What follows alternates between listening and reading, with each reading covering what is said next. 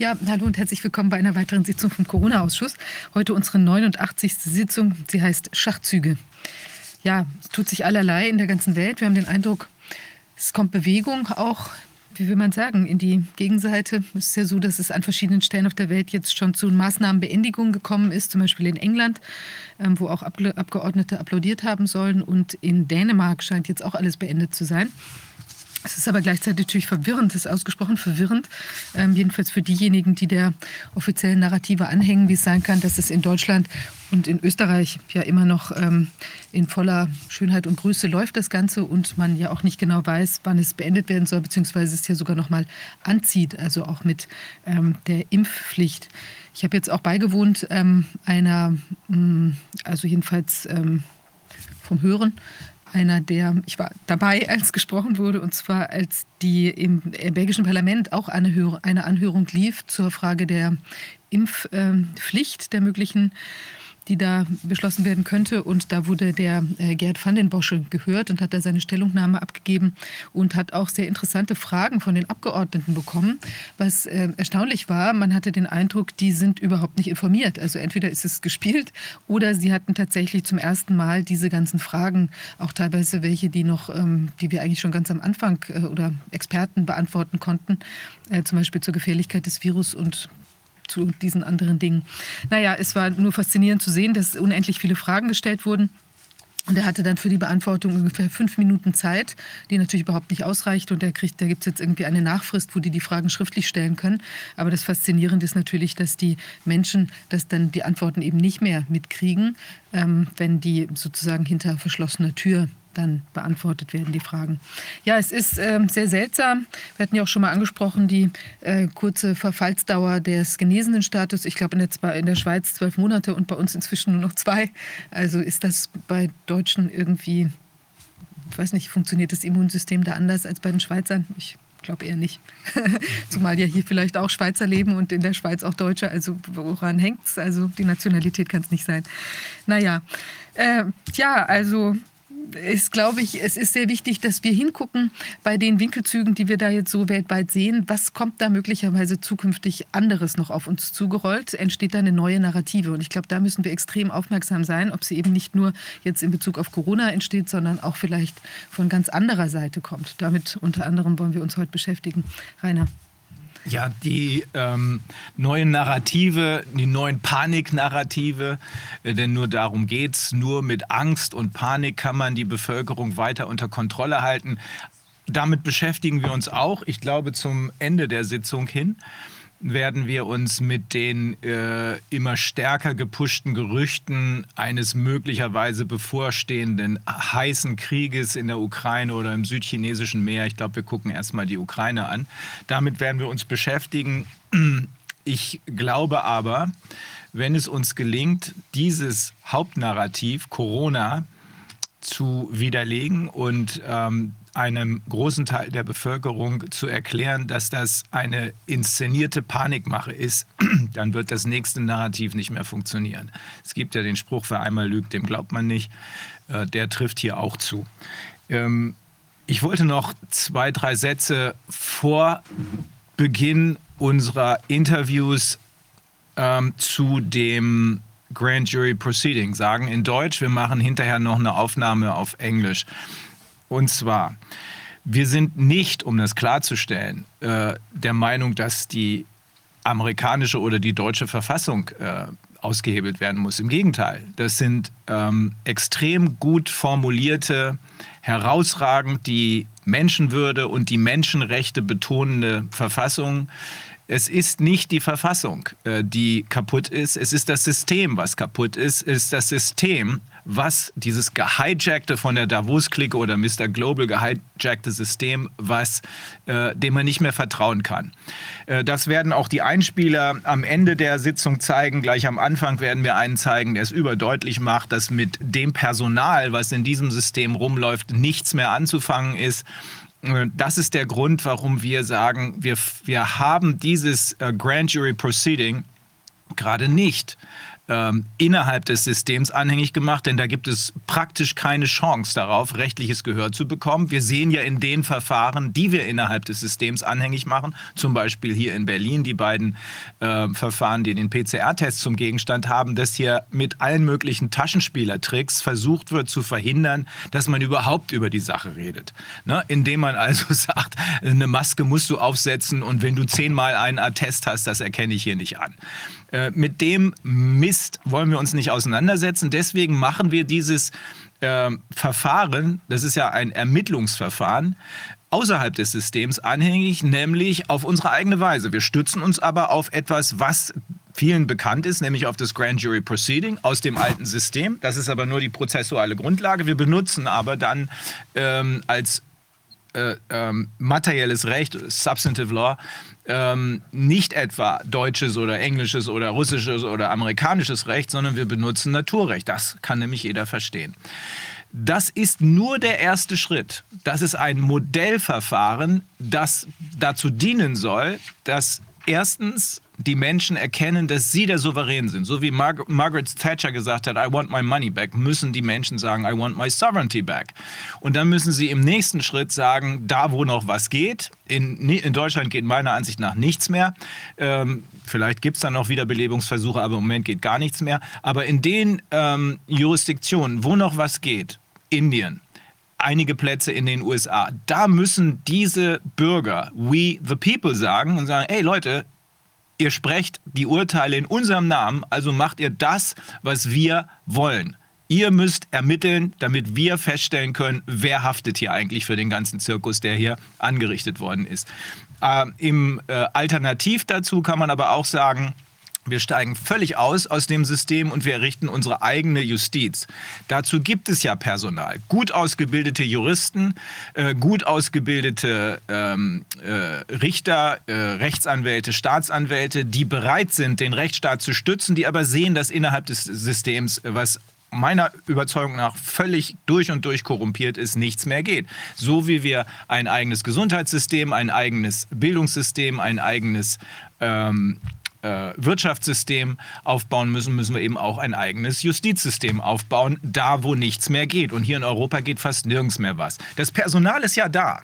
Das, sind, das ist der Widerstand. Das sind nicht die Ja-Sager, die alle Befehle befolgen. Mit denen ist sowieso kein Staat zu machen. Die sind weder kreativ noch sind sie in der Lage, irgendwelche Ermittlungen durchzuführen, weil sie befolgen ja nur Befehle. Die sind bei uns. Das heißt also, wir sind bestens ausgestattet. Wir müssen uns nur daran erinnern, dass wir der Souverän sind. Wir sind das Volk.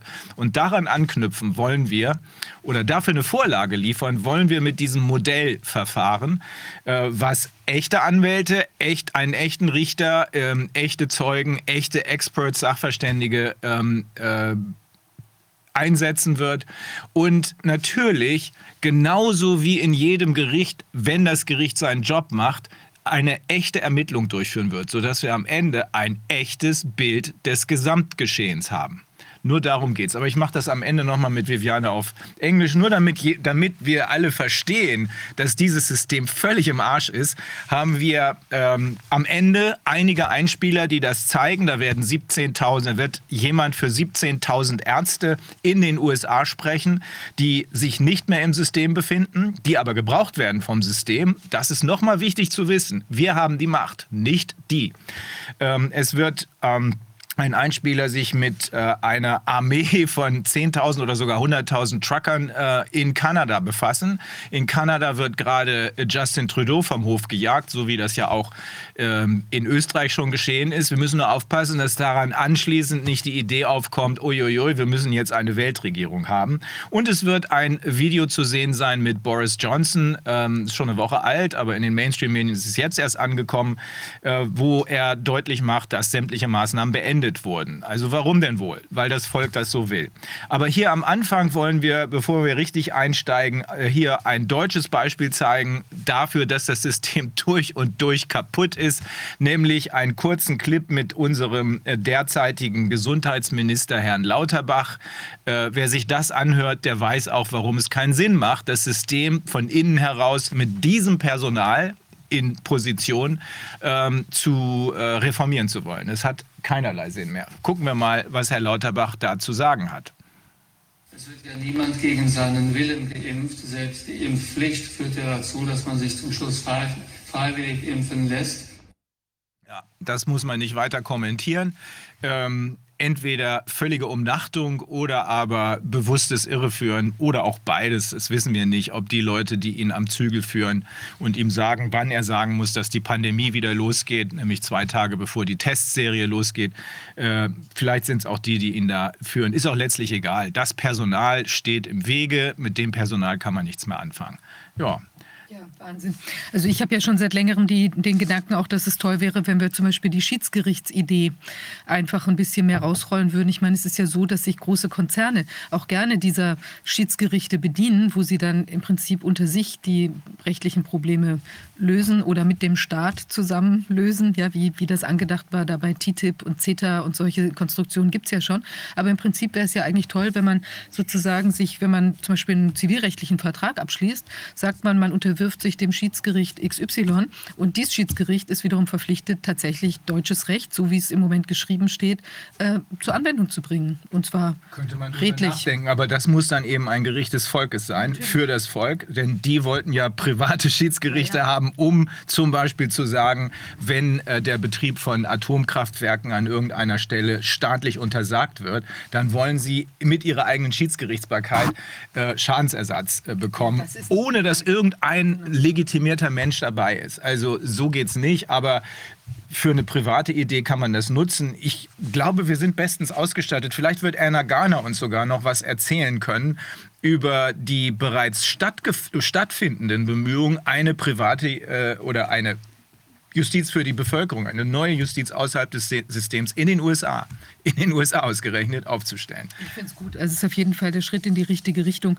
weil man muss ja schon sagen, ich weiß nicht, ob ich das schon mal berichtet hatte, dass mir ein junger Richter erzählt hat, dass die ja hier vom, äh, von dem ähm, äh, vom Deutschen Richterbund schon im März letzten Jahres, ich glaube schon 2020, nee, es muss 21, 21 gewesen sein, da wurden schon äh, Vorträge darüber gehalten, warum eine Impfpflicht verfassungsgemäß sei. Und wenn Richter natürlich so eingenordet wären von ihren äh, quasi ihren, ihren Standesorganen da oder Vertretungen, dann ist ja klar, dann sind die auch schon auf einem bestimmten Trip und sind eigentlich gar nicht mehr in der Lage, da noch objektiv sich genau. die Sache anzuschauen. Gutes Beispiel. Und sowas also, geht einfach nicht. Das System, wer darauf vertraut, dass dieses System reformierbar ist, der hat vergessen, dass dieses System uns genau dahin gebracht hat, wo wir jetzt sind. Dieses System ist gehijackt worden. Unsere Politiker, das war eine feindliche Übernahme. Private-Public Partnerships heißt nichts anderes als eine feindliche Übernahme von privaten Superreichen und ihren Marionetten der öffentlichen Hand, indem man sich eben auf der Davos-Plattform regelmäßig trifft ähm, und sich gegenseitig beeindruckt, wobei das Beeindrucktsein wohl eher bei den Privaten liegt, äh, die es kaum fassen können, wenn sie daneben irgendeinem so äh, irgend so wichtigen, scheinbar wichtigen Menschen stehen und äh, Champagner schlürfen dürfen. Also es tut sich jedenfalls in die richtige Richtung was und das ist unser Hauptanliegen. Das ist das Hauptanliegen nicht nur von uns, mit dem, was wir hier machen, mit der Aufklärung, mit der Information, sondern auch von allen anderen, die in die gleiche Richtung arbeiten. Wir wollen, dass die Menschen begreifen, dass sie der Souverän sind. Wir sind diejenigen, wir, die Menschen, das Volk, wir sind diejenigen, die die Zügel in der Hand haben. Das ist die einzig legitime Form von Herrschaft, von äh, nämlich die Demokratie. Und das, was jetzt gerade läuft, ist das Gegenteil. Diese Demokratie wird in einen Totalitarismus äh, umgewandelt und dem müssen wir begegnen innerhalb des Systems, aber vor allem auch, indem wir, die dazu fähig sind, äh, ein neues System schaffen. Ja, also dann steigen wir ein. Ne? Ich würde sagen, ja. Mhm. Wir fangen mal an mit Pakistan. Das ist ja quasi am Ende der Welt. Aus der Ecke haben wir noch gar nichts gehört. Und äh, wir sprechen jetzt äh, mit äh, Jessica und Nils. Jessica ist ähm, in Deutschland äh, in der Automobilbranche tätig gewesen oder vielleicht auch wieder. Sie ist Key Account Managerin und Nils ist Katastrophen- und Entwicklungshelfer. Ähm, wie geht's euch da draußen in Pakistan? Sind Sie eingefroren, möglicherweise? Nee. Könnt ihr uns hören? Moment, da müssen Sie wir. Sie sind stumm. Wir müssen mal technisch ein bisschen was unternehmen hier.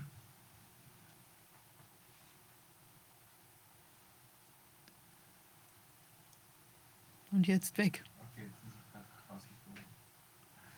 Oh, wie schade. Na gut, wir können ja kurz noch mal was sagen zu der Demo in Brüssel. Ja, gut. Das wir waren beide da. Genau, wir waren da. Und ähm, das war ja schon eine faszinierende Angelegenheit. Also, weil die Demo ja, du kannst es von der Bühne berichten. Ich sage dann nochmal, was ich sonst ja, so es war total habe. schräg. Also, wir haben äh, die Gelegenheit gehabt, am Sonntagmorgen, also am Sonnabend, haben wir uns persönlich treffen können mit einigen der ja, wichtigeren äh, Personen obwohl so sollte man es gar nicht formulieren, aber mit einigen der prominenteren äh, Personen aus dem Widerstand. Also die Präsidentin von CHD, Mary Holland war da, äh, die ähm, Holocaust-Überlebende Vera Sharaf. Es war toll, mit der zu sprechen. Jetzt so einen klaren Kopf, die hat alle, alle Dots connected. Ähm, auch äh, einige Professoren aus der Medizin, aus der Wissenschaft, äh, Professor Christian Perron aus äh, Frankreich, Professor Henri Comte aus Frankreich, die waren beide da. Äh, einige Journalisten aus dem Mainstream, die einen Fuß im Mainstream haben und einen Fuß aber auf der anderen Seite, weil sie sehen, dass sie im Mainstream nur noch begrenzt be berichten können, die waren auch da. Also es war wichtig, dass wir uns mit den Leuten treffen konnten, weil das eine ganz andere Einschätzung möglich macht. Und ähm, am äh, nächsten Tag, am Sonntag, hatten wir morgens eine Pressekonferenz, abends nochmal. Und äh, mittendrin fand dann die Demo statt. Ähm, da ist es quasi mir in letzter Sekunde gelungen, noch auf die Bühne zu kommen. Bisschen komische Planung, aber was soll's. Und das heißt, in letzter Sekunde, ähm, da war gerade die Polizei dabei, alles aufzulösen. Ähm, ich habe es dann immerhin noch geschafft, hier 40 Sekunden oder so was zu sagen. Aber es war schon beängstigend zu sehen, wie ähm, ja, mit welcher Gewalt dann am Ende doch die Polizei das aufgelöst hat. Ähm, heißt aber ja, dass wir auf dem richtigen Weg sind, heißt aber auch wiederum im Anschluss an das, was wir eben von Herrn Lauterbach gehört haben, dieses System ist nicht zu retten, es ist kaputt. Ähm, es muss ersetzt werden durch ein neues. Wir müssen schon sehen, dass wir, so wie wir das in Brüssel gemacht haben, auch innerhalb des Systems auf unsere äh, demokratischen, auf unsere Grundrechte äh, bestehen. Aber äh, unterm Strich wird es nur äh, besser werden können, wenn wir was Neues installieren. Beides gleichzeitig äh, bringt die Lösung herbei. So, okay, jetzt könnt ihr uns jetzt hören, Nils und äh, Jessica. Ja. Sehr Ja. gut. Ähm, erstmal Hallo zusammen. Hi. Kurze Info. Wir, wir sitzen hier mitten im Himalaya-Gebirge. Das mit dem Internet ist so eine Sache. Also wenn wir rausfliegen, kommen wir wieder zurück. Okay. Okay. Genau. Jetzt haben wir nur leider die Anmoderation verpasst. Das heißt, ich habe keine Ahnung, was du gesagt hast. Kannst du das Ja, ich hatte gesagt, dass ihr, ich habe gesagt, wer ihr seid, dass du Vertriebsassistentin, Key Account Managerin aus der, ähm, aus der Automobilbranche bist und Nils ist Katastrophen- und Entwicklungshelfer. Und ähm, ich frage mich, weil wir noch nie was äh, aus Pakistan gehört haben, was ist da eigentlich los? Gibt es da auch äh, Konzentrationslager, Impfzwang, Maskenzwang oder sieht das anders aus? Oder seid ihr jetzt, weil ihr keine Masken aufhabt, kurz davor abgeführt zu werden? Also, ich würde sagen, das, was ich bisher erlebt habe, ich besuche ihn ja jetzt seit ein paar Wochen hier. Ähm, die Pakistaner sind in den Großstädten gibt es Regeln und der Rest der Welt ist eigentlich ziemlich entspannt. Also mein Lieblingsbeispiel ist, wir waren in der, also die Hauptstadt ist eine Doppelstadt, Islamabad und Rawalpindi. Und wir waren letzte Woche unterwegs in Islamabad und haben dort Sachen erledigt. Und dann sind wir in eine Bank gegangen und vor der Bank stand ein Security, der halt immer gesagt hat, you must wear mask and mask and mask. Und er ist dann zugelaufen mit der Maske in der Hand. Und ich habe den Leuten dann gesagt, I have no mask. Und bin dann an dem Security einfach fröhlich vorbeigelaufen in die Bank rein. Dann haben wir uns, äh, wir standen an den Automaten nebeneinander, haben uns unterhalten auf Deutsch und gelacht. Und der Security hat mich noch einmal angesprochen oder ansprechen wollen und ist dann gegangen. Und das habe ich hier eigentlich überall erlebt. Also das ist im McDonald's ähm, und auch schon, wo ich hier ankam. Das, auf dem Flughafen musst du dann zum Schnelltest und du stehst dann in einer Schlange und eigentlich stehen sie alle Schulter an Schulter und auf dem Boden sind hübsche Kennzeichnungen mit Keep Your Distance. Aber schlussendlich, das, was ich erlebe, ist ähm, genau das Gegenteil. Wenn du dann in die zweite Stadt, also nach Rawalpindi gehst, sie werden im Prinzip nur durch eine Straße getrennt, die Städte. Und da ist der Markt so brechend voll, dass wir, wir waren zu viert Und wir mussten hintereinander laufen, weil so viel los war.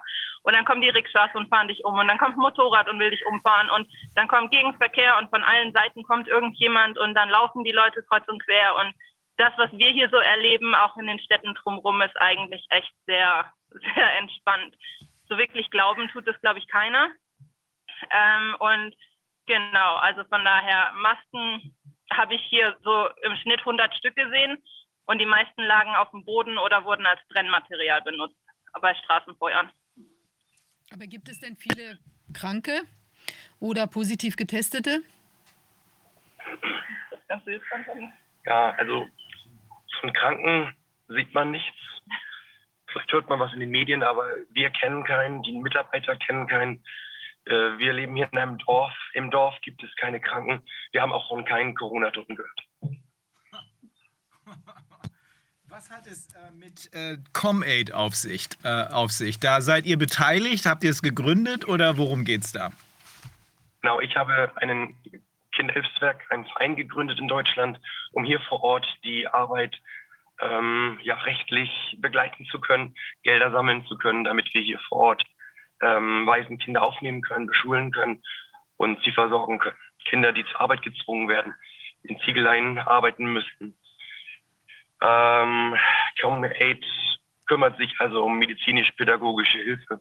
Kinder, die vernachlässigt sind. Frauen, die nicht mehr bei ihren Eltern, äh, bei ihren Männern leben können, die verfolgt werden, die umgebracht werden sollen, die finden hier Zuflucht. Oh mein Gott, wie so umgebracht werden sollen. Ja, aus Ehrengründen, Oh Gott. ähm, durch Scheidung, durch also verschiedene psychische Krankheiten, unterschiedliche Gründe. Und in dieser Kultur werden Menschen ziemlich sehr auf die Straße gesetzt. Mein lieber Mann. Ähm, also unabhängig von Corona, was überhaupt kein Problem darzustellen scheint, also dies existiert auf dem Papier, die Regeln, aber keiner hält sich dran, äh, gibt es ganz andere Probleme in dem Land, ne? Obwohl, also da haben die Menschen wirklich auch viel ganz andere Probleme. Die kümmern sich da herzlich wenig um einen Lockdown. Also wir sehen an jedem ähm, Restaurant, Hotel steht äh, nur mit äh, äh, Impfung und nur mit ähm, äh, Maske kommt man rein. Aber letztlich wirst du nicht gefragt und du kannst ganz dich frei im Land bewegen.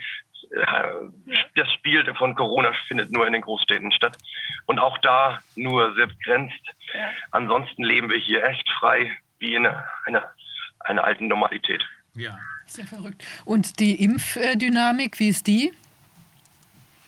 Ja, nach dem ersten Lockdown und dann die erste Impfung wurde gut angenommen. Also ich hörte so über 50 Prozent. Aber auch nur deswegen, weil die Menschen dafür Geld bekamen. Das heißt, es war finanziell lukrativ, sich impfen zu lassen, nicht weil sie sich schützen wollten.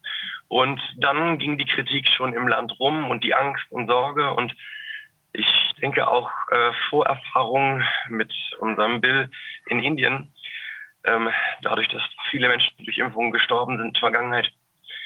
Ähm, und insofern lassen sich jetzt die Menschen kaum noch impfen. Das ist ja super interessant, weil das zeigt mal wieder, dass die Leute, die offenbar näher an der Realität sind, mal abgesehen von den Problemen, die du jetzt gerade geschildert hast, ne?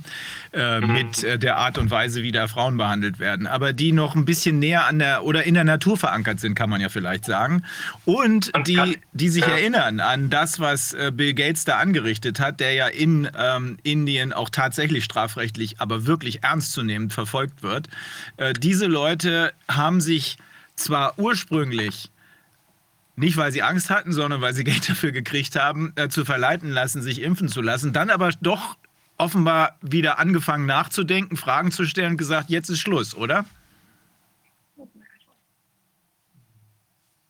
Oh, Jetzt sind die, glaube ich, wieder jetzt rausgeflogen. sind sie wieder rausgeflogen. Ähm, ja, hast du das noch Nee, wir, gehört? da, wir haben so ein bisschen gehört. Ich vermute, du hast gesagt, dass ähm, die von Bill Gates getriggert sind schon die Leute und deswegen, dass sie jetzt hier dann nicht mehr machen. So würde Ja, ich genau. Also dass- bei, beim ersten Versuch haben sie mitgemacht, weil sie Geld gekriegt haben und dann haben sie angefangen nachzudenken und Fragen zu stellen. Da ist ihnen wieder eingefallen, dass Bill Gates ein böser Mensch ist, sozusagen. Ja. Genau. Man kriegt auch in der Bevölkerung mit, dass die, die gebildet sind, am ehesten die Impfung nehmen und die in den Dörfern wohnen, die einfach nur ihre Felder bestellen und jeden Tag ums nackte Überleben kämpfen, um ihre Einkünfte, dass die mit der Impfung nicht viel zu tun haben. Mhm. Mhm. Ähm, wird sich das also ich gehe mal davon aus, das Land ist ja, gehört ja nicht zu den entwickelten Ländern. Äh, wird sich das in irgendeiner Weise oder macht sich das in irgendeiner Weise, jetzt der Zweifel in der Bevölkerung, in der Gerichtsbarkeit bemerkbar? Gibt es überhaupt eine funktionierende Gerichtsbarkeit oder beschränkt sich das einfach auf das Wissen der Bevölkerung und die daraus folgende Ablehnung?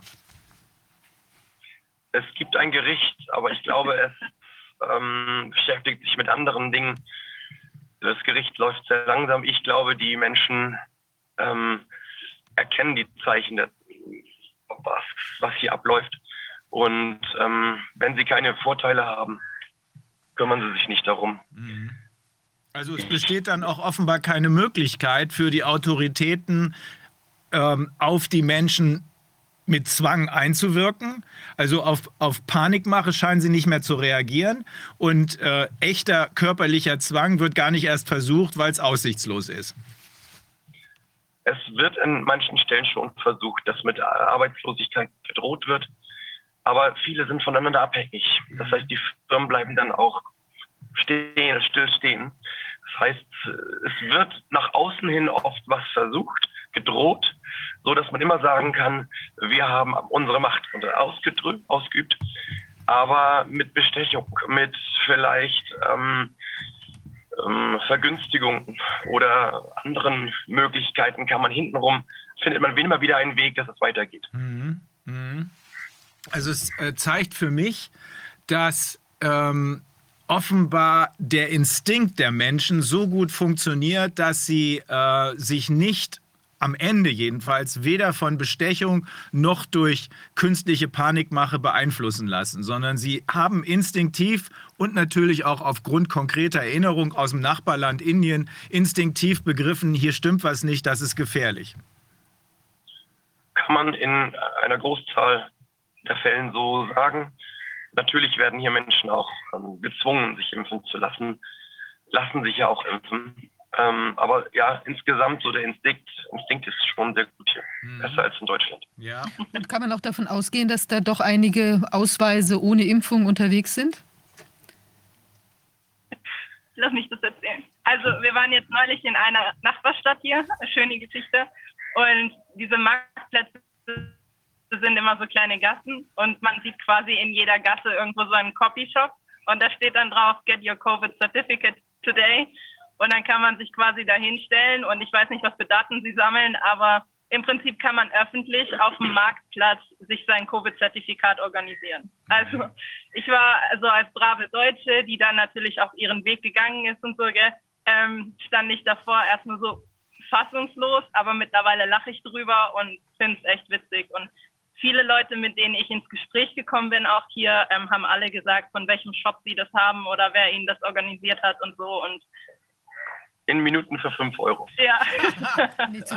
also das heißt aber, man kann davon ausgehen, dass diese 50 Prozent durch Impfungsrate wahrscheinlich doch sehr, sehr viel geringer ist, als äh, die glauben möchten oder einen Glauben machen möchten. Gut, bei der ersten Impfung war es ja so lukrativ, weil sie sehr viel Geld dafür bekommen haben. Die einfache Bevölkerung hat fast ein halbes Gehalt bekommen. Also man kann hier sagen, vielleicht 50, 60, 50 Euro. Das ist, ist, schon ein halbes Gehalt wäre jetzt 5, also 25, 30 Euro. Ähm, das ist viel Geld für sie. Da haben viele die Impfung genommen. Aber jetzt im Nachhinein, seit letzten halben Jahr, ja, nehmen die, ja. die meisten keine Impfung mehr. Sie kaufen sich dann das Zertifikat. Das deutlich günstiger ist. Wenn sie es dann brauchen. Also ich brauchte, habe es noch nicht gebraucht. Ähm, das kann sein, dass in der Hauptstadt mal gefragt, nachgefragt wird. Aber hier, wo wir leben, ist wirklich Freiheit. Ja. Wir haben keine Probleme mit, ja. dass uns irgendeiner fragt, ist ihr geimpft? Was wir hatten, wir hatten Impfteams von der WHO, die geschickt wurden, mehrfach, die zu unserer Schule gekommen sind und dann alle Kinder in der Schule impfen wollten. Und dann haben wir äh, sie immer wieder abgewiesen und gesagt, wir brauchen keine Impfung. Also das ist schon zu sehen, dass die versuchen, auf die Kinder zuzugreifen. Auf jeden Fall alle Schulen. Also sie werden, alle Schulen werden besucht und die Schulleiter, die einfach dann sagen, ja, machen Sie mal, die laden dann schon die äh, Teams ein und dann gehen sie von Klassenraum zu Klassenraum und impfen alle Kinder durch. Mein lieber Mann. Und die Eltern, werden die nicht gefragt? Die werden nicht gefragt. Oha. Oha. Das wäre ja ein gigantomanischer Fall für eine riesenhafte Class Action. Das müsste eine amerikanische Kanzlei durchfechten äh, gegen einen der Impfstoffhersteller. Ähm, denn das sind ja, das sind ja, das ist ja dreisteste Körperverletzung, möglicherweise auch mit Todesfolge, wird man abwarten müssen. Denn äh, oh, ohne Ja. informed consent, der in diesem Fall nicht durch die Kinder gegeben werden kann, sondern durch die Eltern, ohne informed consent haben wir keine Einwilligung. Das heißt, ob es nun zu einem Schaden kommt oder nicht, so oder so ist es Körperverletzung. Ähm, das hoffen wir mal, dass die amerikanischen Kollegen das mitkriegen, denn ähm, das ist lukrativ. Das kann dazu führen, dass die Impfstoffhersteller schon allein aufgrund dieser Vorfälle in äh, Pakistan äh, auseinandergenommen werden, dass sie wirtschaftlich auseinandergenommen werden müssen, um das, was die an Schadensersatzansprüchen haben, die Kinder dort und ihre Eltern überhaupt befriedigen zu können. Aber wer, wer treibt das dort voran? Das ist die WHO, die da diese Impfangebote macht? Oder Sie wer haben vorgestellt, dass sie Mitarbeiter von einer Impfkampagne sind, die letztlich von der WHO stammen. Ja. Das heißt, diese Impfungen werden jetzt alle auch kostenlos da zur Verfügung gestellt. Also jetzt, es gibt Ja. zwar kein Goodie mehr dazu, aber es gibt, also man muss auch nichts dafür zahlen. Ich weiß nicht, wie es gerade in den Impfzentren aussieht, aber ähm, in privaten Impfzentren muss man was jetzt bezahlen. Aber diese Impfteams, die von Schule zu Schule gehen, die sind kostenfrei. Okay. Ähm, wird, ähm, wird ein Unterschied gemacht zwischen den äh, Einheimischen und Ausländern wie euch?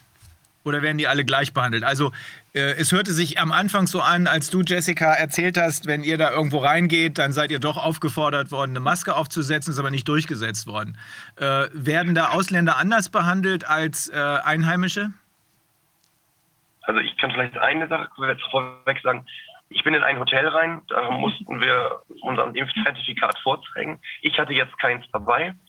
Und äh, da reichte es dann aus, dass man sagte, ich bin doch Ausländer, ich bin mit dem Flugzeug hier eingereist, man kommt doch nur in das Land, wenn man geimpft ist. Dann bin ich doch eigentlich geimpft. Und dann war das für alle okay. Ja, der Ausländer ist ja, dann muss er ja geimpft sein, dann lassen wir ihn rein. Okay, verstanden. Ja, ja. Also, äh, das einzige Problem, was ihr da habt, ist wahrscheinlich die Kälte. Ne? Denn ihr seht so aus, als würdet ihr da in, in einem eiskalten Platz sitzen. Jetzt, äh, man, Ihr seid gerade wieder eingefroren. Könnt ihr uns noch hören? Wahrscheinlich eher nicht. Mitten im Himalaya auf dem Dach der Welt sitzt ihr. Und da muss es ja um diese Jahreszeit kalt sein.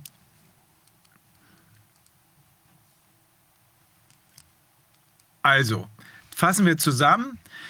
Es gibt Regeln, die scheinen aber nur wenige Leute zu interessieren. Es gibt ähm, eine Kampagne, die in ihrem ersten Teil halbwegs funktioniert hat, eine Impfkampagne, weil äh, die Menschen Geld bekommen haben, ein halbes Monatsgehalt. Äh, Im zweiten Teil hat sie schon nicht mehr funktioniert, weil die Menschen begonnen haben nachzudenken und ihnen aufgefallen ist, dass ja äh, ein gewisser Bill Gates, der wohl auch nach deren Kenntnisstand äh, die WHO maßgeblich kontrolliert, im Nachbarland Indien strafrechtlich verfolgt wird. Und äh, der Weib. Wir sind wieder da. Okay, gut.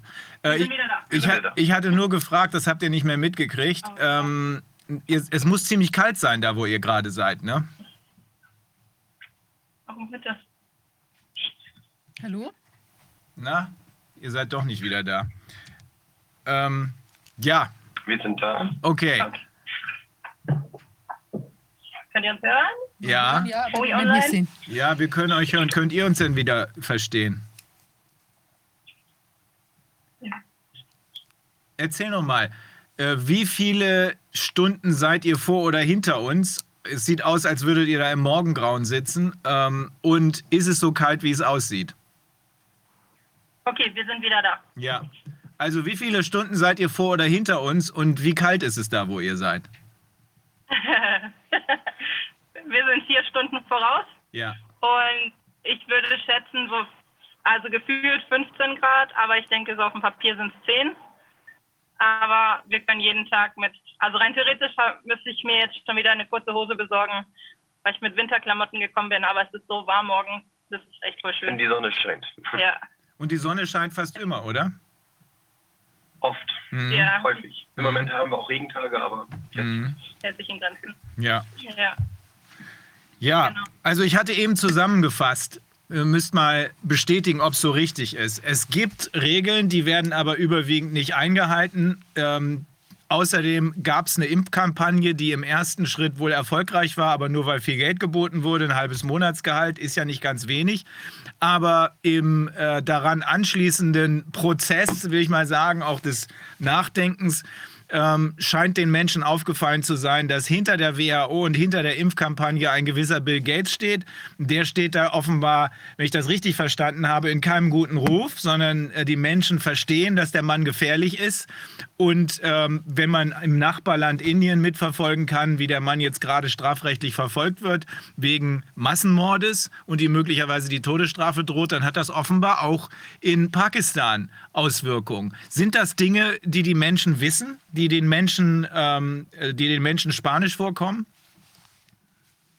Also ich denke nicht allen, alle wissen das. Mhm. Die einfache Bevölkerung, die sieht nur ihre eigenen, ihr eigenes Kornfeld, ihre eigenen Tiere. Mhm.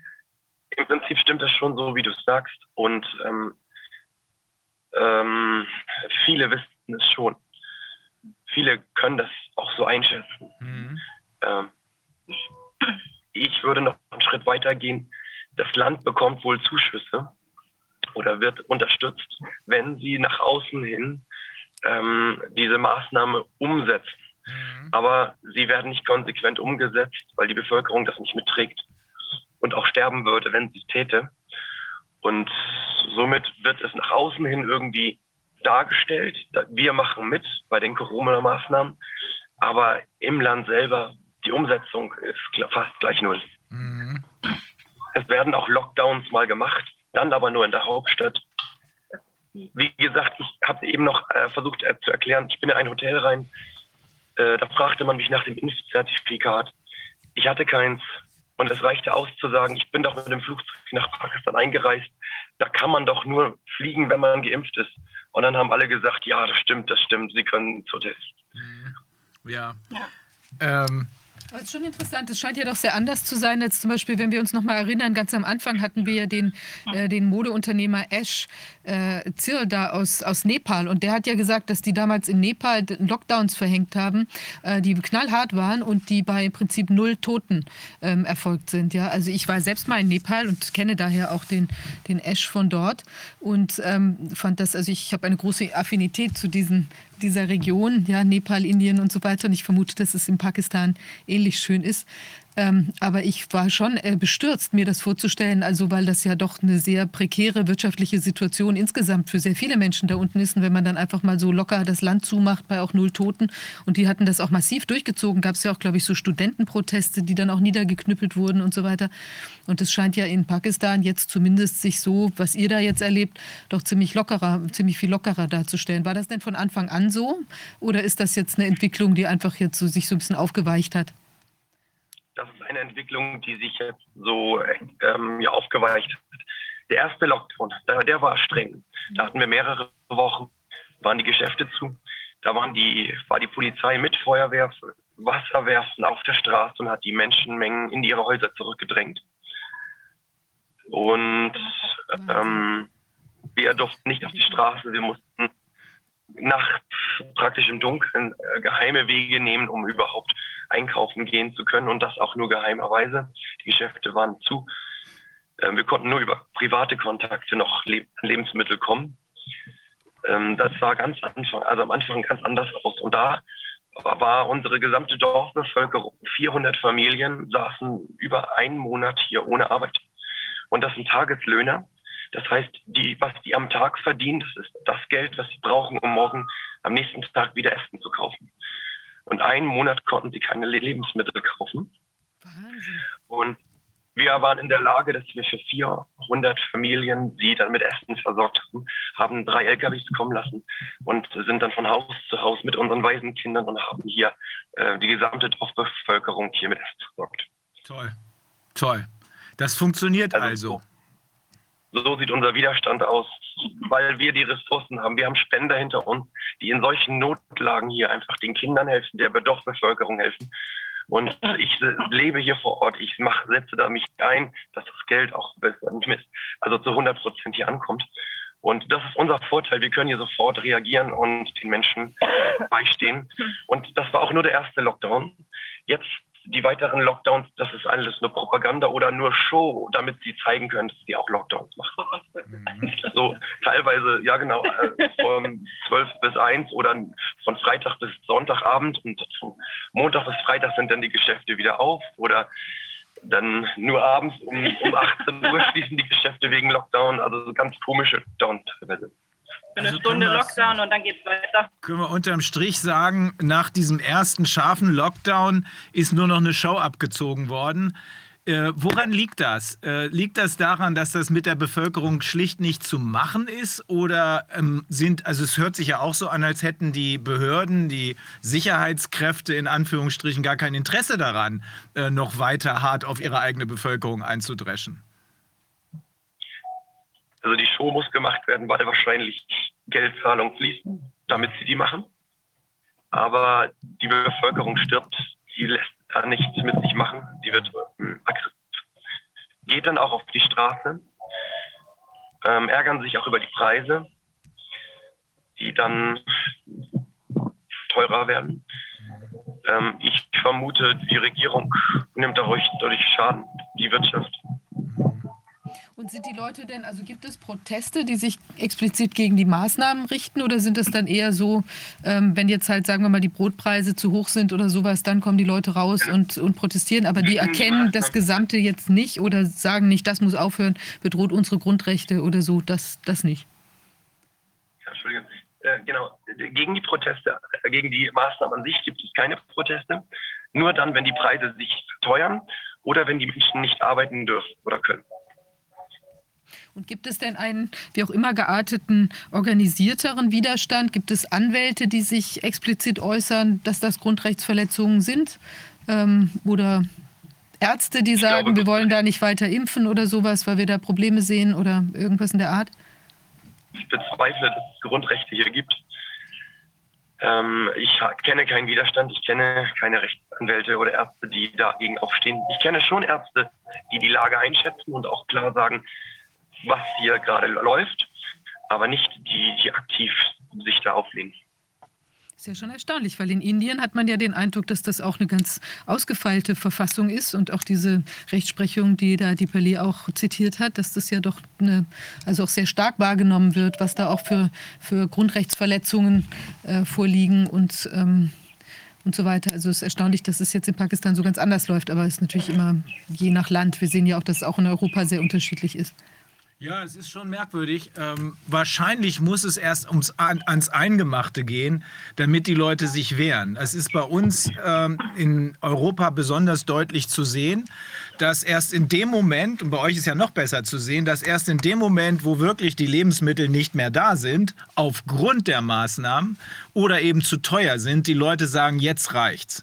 Also letztlich spielt es ja keine Rolle ob die Leute gegen die Maßnahmen protestieren oder gegen die Folgen der Maßnahmen. So oder so bringt es jedenfalls das Regime zu Fall. Und deswegen macht das Regime nicht weiter, sondern sagt, wir machen das nur noch aus Showgründen, damit wir weiterhin unser Schmiergeld kriegen, äh, aber wir lassen die Bevölkerung in Ruhe.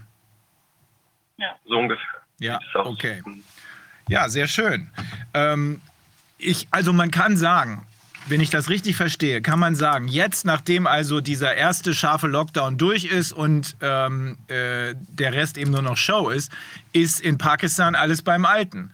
Also sowohl im guten als auch im schlechten Sinne, denn äh, die Art und Weise, wie da Frauen behandelt werden, ist äh, ja noch nie gut gewesen.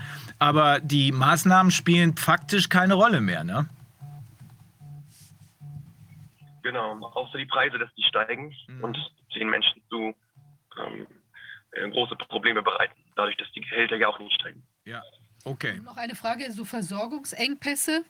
Äh, läuft da was oder wird da was inszeniert, dass bestimmte Sachen nicht mehr verfügbar sind? Ist mir nicht bekannt.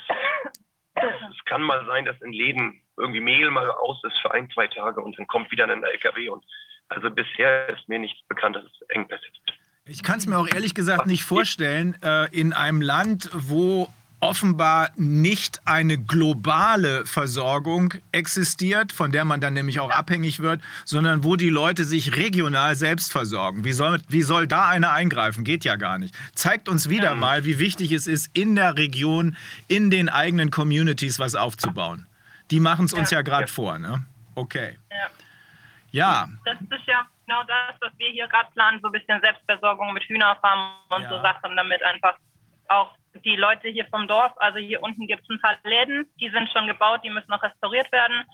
Und da planen wir gerade eben auch so ähm, eine Hühnerfarm und Kühe und so Sachen, um einfach dann auch die Dorfgemeinschaft weiter versorgen zu können. Wer weiß, was passiert. Mhm. Und genau, das, das, sind, das Grundstück hier ist zum Glück schon darauf, genau darauf ausgerichtet.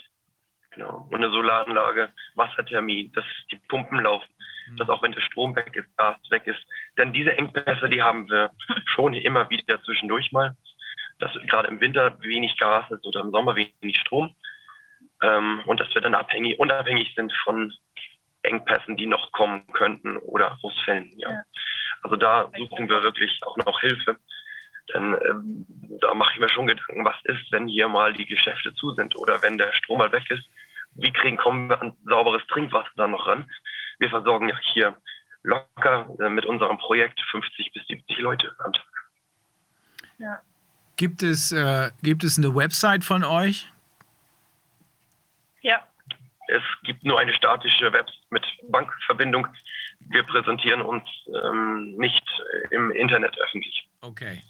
Ähm, vielleicht können wir ja den Zuschauern die Möglichkeit geben, da zu helfen, wenn wir da irgendwie die Daten von euch bekommen, dann würden wir die hier äh, auch bei uns veröffentlichen. Ne? Ich finde, das äh, Ja. hört sich nach einem wirklich guten Projekt an, was Sie da machen. Ne? Ja, Ja, wir haben ein Leaflet oder wir arbeiten gerade an einem Leaflet. Das kann ich dir schicken oder euch oder okay. Alles klar. Und So, wir schreiben auch regelmäßig Rundbriefe und erklären dann, was wir, wie, das, wie wir das Geld ausgegeben haben Ja. und wie wir den Kindern helfen mit Fallbeispielen. Genau Mhm. wie sie zum Beispiel. sehr gut. Ja, eigentlich war der Plan, dass sie Hallo sagt, aber sie ist dann eingeschlafen, bevor es losging. Ja, dann lass sie schlafen. Ruhe brauchen Ja. wir. okay.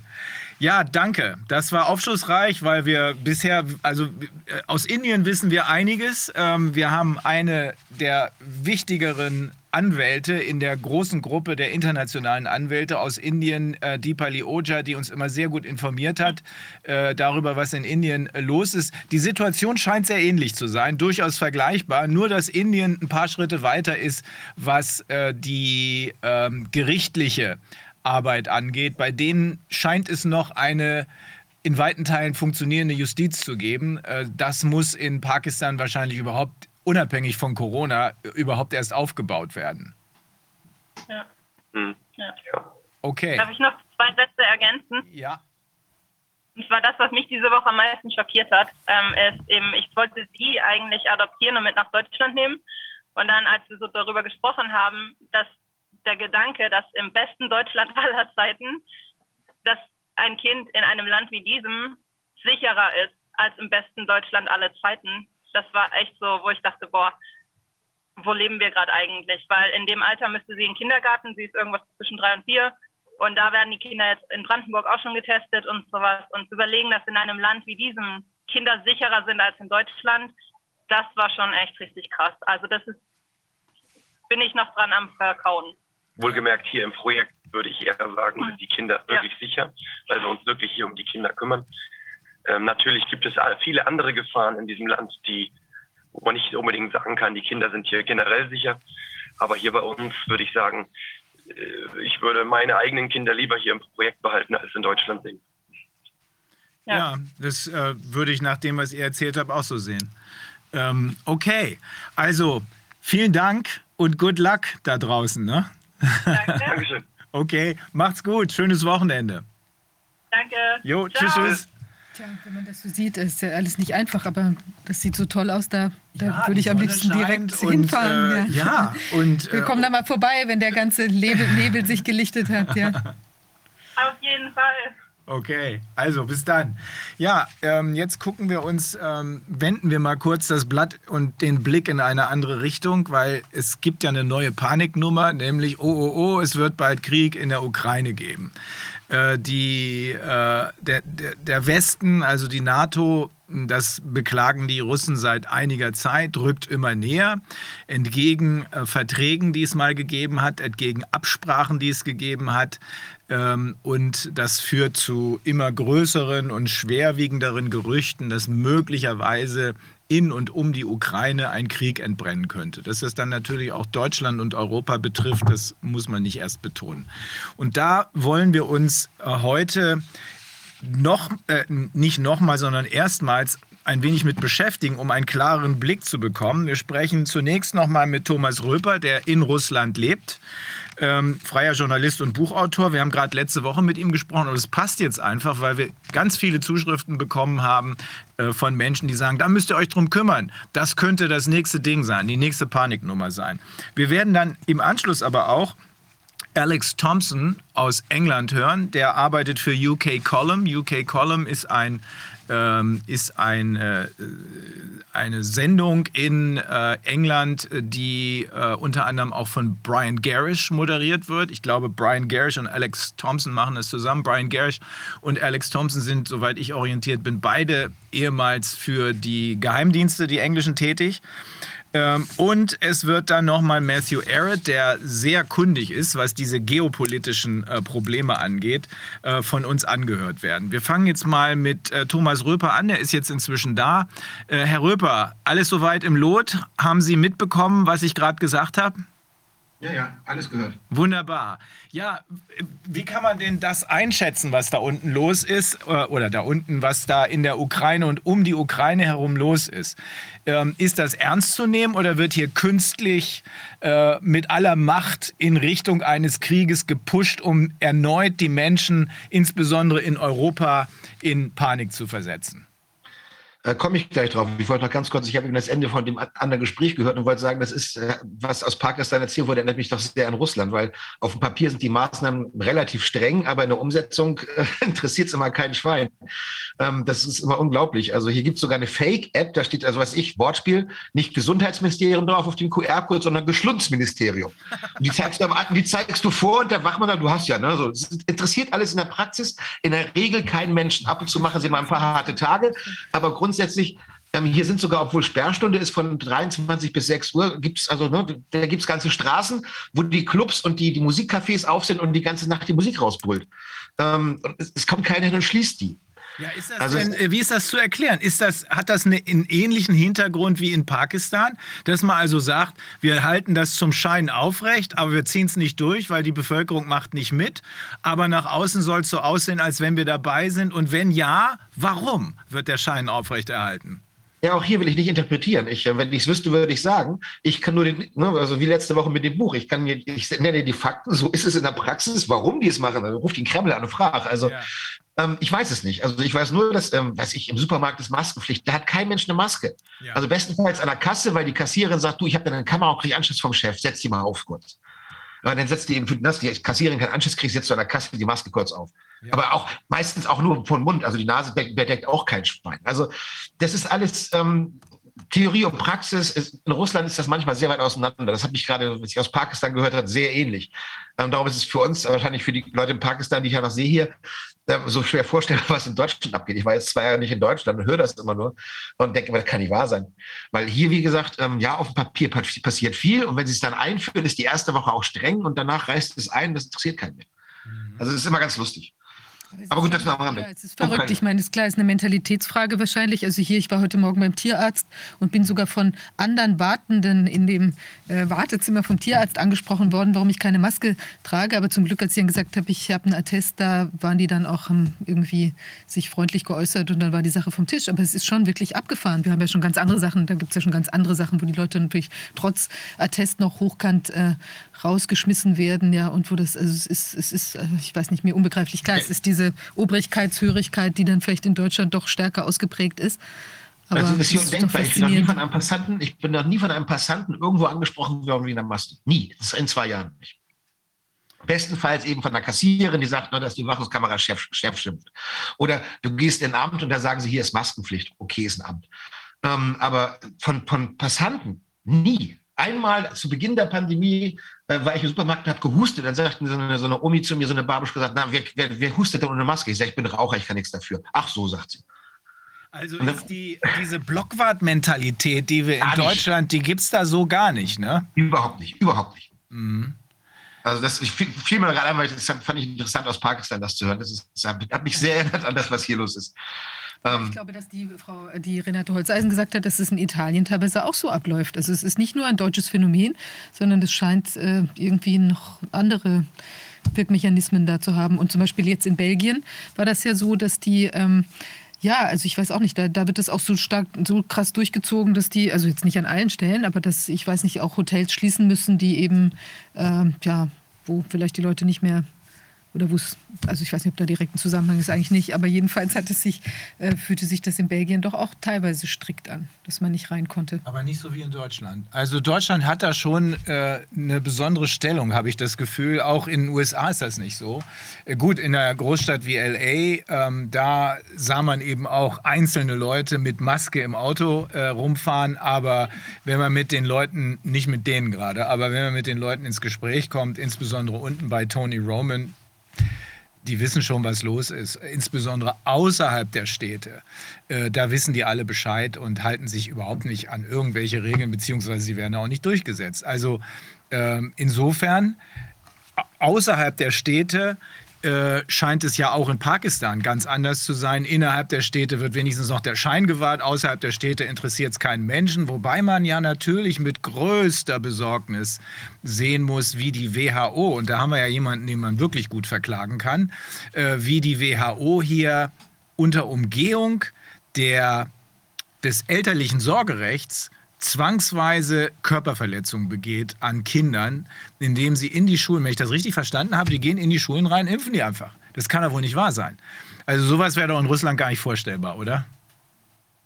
Äh, sowas nicht, nee. Also das, das, das, das würde nicht gehen. ähm, in Russland ist jetzt gerade, also Kinder dürfen jetzt hier ab 12 auch Sputnik kriegen. Da haben sie jetzt irgendwo eine Kinderdosis entwickelt und ähm, da ist es so, die Kinder werden nur geimpft, wenn der schriftliche Einverständnis mindestens eines Elternteils vorliegt. Okay. Also da ist nichts mit Kinderimpfen. Ne? Also die müssen, die müssen Zettel haben, dass die Eltern mindestens ein Elternteil einverstanden ist. Okay. Ja. Obwohl die Russen ansonsten, die Regierung macht ja ne, überall und heißt immer, impft euch, impft euch. Ähm, also das ist schon die offizielle Linie. Aber äh, wie gesagt, Umsetzung ist immer ein bisschen anders. Ne? Gesagt, also Kinder werden nicht einfach geimpft, sondern muss, muss konkret ein Elternteil zustimmen. Sonst geht da gar nichts. Ähm, lassen Sie uns mal auf das Problem Ukraine gucken. Was, was ist da wirklich los? Sie, Sie haben doch auch sich mal sehr intensiv mit äh, Hunter Biden äh, zum Beispiel beschäftigt. Oh ja. Ne? Oh ja. Okay, lassen Sie uns ruhig mal darüber sprechen, weil das ist nicht nur für unsere Deutschen, sondern vor allem für die amerikanischen Zuhörer äh, ganz bestimmt super interessant. Ähm, ja, da ist die Frage wirklich, wo wir anfangen. Also die Ukraine, ich habe, ähm, ich kenne das Land ja auch ganz gut habe schon mein, mein, Buch geschrieben, damals ich 700 Seiten über diese ganze 2014 Maidan-Geschichte, Krim, äh, Anfang ja. des Bürgerkrieges und so weiter. Ähm, ist wirklich die Frage, wo wir anfangen, weil das, das, das ist wirklich ein sehr, sehr ähm, kompliziertes Thema, ähm, ja, sehr lang. Also ist jetzt die Frage, wo wollen wir da einsteigen? Ähm, wahrscheinlich müssen wir, äh, um das wirklich für alle verständlich zu machen, beim Maidan kurz anfangen sogar. Ja weil äh, schon da ist ja das, viele, viele haben es ja damals nicht mitbekommen und, und haben das geglaubt, was im Westen erzählt wird. Ähm, der Maidan war komplett inszeniert von westlichen Staaten. Das war eine komplette Farbrevolution, organisiert von außen. Also die ähm, Revolution, ähm, die hier als Revolution dargestellt wurde, war inszeniert. War komplett inszeniert, äh, war auch bezahlt und bestellt. Mhm. Ähm, also das kann man alles immer sehen, wenn man ein bisschen Geduld hat, weil die ganzen Organisationen, das waren ja auch wieder freundliche NGOs, ähm, die das organisiert haben, ähm, die müssen ja dann ein Jahr später ihren Bericht vorlegen. Und dann siehst du, die haben ihr Geld, äh, wo die ihr Geld herbekommen haben. Ja. Ne, also das weiß ich, ähm, da gibt es da gibt's, ähm, so, so Internet-TV-Sender, die haben damals dafür gesorgt, dass wir die richtigen Bilder in die Tagesschau bekommen. Ähm, äh, die hießen Espresso und Chromatskoje. Und als die ihre Berichte veröffentlicht haben, ein Jahr später stand da drin, ja, ähm, ne, ein Drittel von der US-Botschaft, ein Drittel von der niederländischen Botschaft, ein Drittel von Soros. So, und damit haben sie ihre Kosten gedeckt. Ähm, also das alles, was der Maidan organisierte, war vom Westen gesponsert. Das war, das war wirklich ein Putsch äh, bezahlt vom Westen. Das muss man wissen. Ähm, Aber und, und man fragen, das ist ja erstaunlich. Ich meine, warum werden dann nicht zum Beispiel irgendwelche Strohmannfirmen dazwischen geschaltet oder sowas? Weil das schon, ja schon sehr Kann man das in, so deutlich in your face ist. verfolgen? Das, die schreiben die selbst in ihren Jahresberichten. Wer, die, der, wer schreibt das? Die, die, Empfänger der Spenden. Ja, die Empfänger, ja, die Empfänger. der Spenden. Wer sind das? Ja. Sind das die Medien und, äh, und äh, scheinbare Revoluzer, die sagen, also es wäre ja so, als wenn hier die Antifa äh, schreibt, alles klar, dafür, dass ich die und die und die Demo auseinandergenommen habe, habe ich vom Verfassungsschutz 100.000 gekriegt. Ja, nicht, nicht, nicht die, die Demo, sondern die, die Antifa würde dann schreiben, ich habe im Jahr 2021 vom Verfassungsschutz 200.000 gekriegt, meine Kosten lagen bei 180.000. Oh. So. Und so ist es gelaufen. Das kann man alles lesen. Also gab es die Open Ukraine Foundation, äh, die hat ganz stolz auf ihrer Seite gezählt, wer ihre, ihre Sponsoren sind. NATO, Chatham House und so weiter. Ähm, die waren Organisator. Und wie gesagt, die Bilder kamen von Chronomatskoye und von, von Espresso. Ähm, und die haben es auch im Jahresbericht. Muss nur ein Jahr warten. Der kriegst, kriegst es präsentiert. Und Soros hat im Mai ganz stolz bei CNN erzählt, also ne, Maidan war Februar 20 zu Ende, dann kam der Putsch. Ähm, und, und im Mai äh, stand, stand Soros ganz stolz bei CNN vor der Kamera und sagte, ja, ähm, äh, natürlich habe ich da eine richtige Rolle gespielt. Die sind ja auch stolz drauf, muss nur mit Geduld haben. Die sagen es alle offen. Ja, das erinnert mich an ein Video, was jetzt gerade kursiert äh, vom früheren Außenminister der USA, Pompeo, Mike Pompeo, äh, der eine Rede vor in irgendeiner Universität gehalten hat, vor ja, Corona, mhm, ne? haben Sie bestimmt auch gesehen, äh, wo er sagt, ganz stolz, wo er sagt, wir, gemeint ist CIA, wir haben gelogen, betrogen und gestohlen. Und damit, damit macht man Weltpolitik? Offenbar ja, ne? Natürlich. Also äh, das ganze Gequatsche von Menschenrechten ist nur fürs dumme Volk. Ja. Also ähm, man muss es einfach sehen. Ähm, ich habe das auch in mehreren Artikeln schon mal geschrieben. Man muss es mal, mal in die Geschichte gehen. Die Römer haben, haben den Leuten erzählt, sie müssen ihre Soldaten in den Krieg schicken, äh, weil sie den Barbaren die Zivilisation, Zivilisation bringen wollen. Mhm. Ähm, äh, die Spanier sind, äh, haben, die, haben die neue Welt nicht erobert, um Gold zu plündern, sondern um den armen Wilden äh, die, die, den wahren Glauben zu bringen, damit die nicht in die Hölle kommen. Ja, die haben ja auch nicht gesagt, wir um das Gold auszuplündern. Das gab ja sogar durchaus Proteste damals in Europa. Die katholische Kirche hat protestiert gegen dieses Abschlachten der, der Indianer. Und dann haben sie gesagt, nee, nee, das machen wir nur für den Glauben. Ach, dann ist gut. Also das heißt, jede Zeit hat ihren Modebegriff. Ähm, ne, das war, was ich, bei den Spaniern war es die Religion, bei den Briten Imperium, da war es wieder Zivilisation. Die haben ja auch gesagt, wir würden die Iraner ja so gerne aus, aus der Kolonisation entlassen. Aber, aber Mensch, die können, die sind ja ungebildet, die können sich ja nicht regieren. Wir müssen da ja sein. Da ging es auch nicht um Öl. Also jede Zeit hat ihre Begriffe und aktuell sind die Begriffe eben Demokratie und Menschenrechte. Unter, unter dem Motto kann man machen, was man will. Hauptsache, das Volk schluckt den Blödsinn.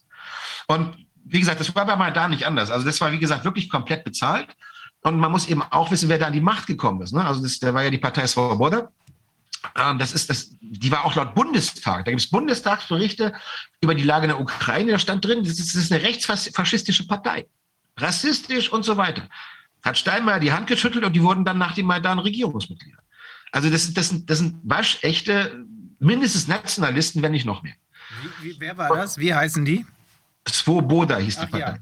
Ja. Mhm. So, ähm, also dann, gut, die waren nicht lange in der Regierung, aber sie waren da. Und letztendlich, wenn man guckt, wer da jetzt das Sagen hat, ähm, danach, das sind, das sind wirklich Nationalisten. Also es ist ja, ähm, die haben sich ja in Donetsk und Lugansk und auch auf der Krim ähm, nicht dagegen gestellt gegen den Putsch, weil, weil sie also antidemokratisch sind, sondern ähm, weil sie wussten, das sind Nationalisten.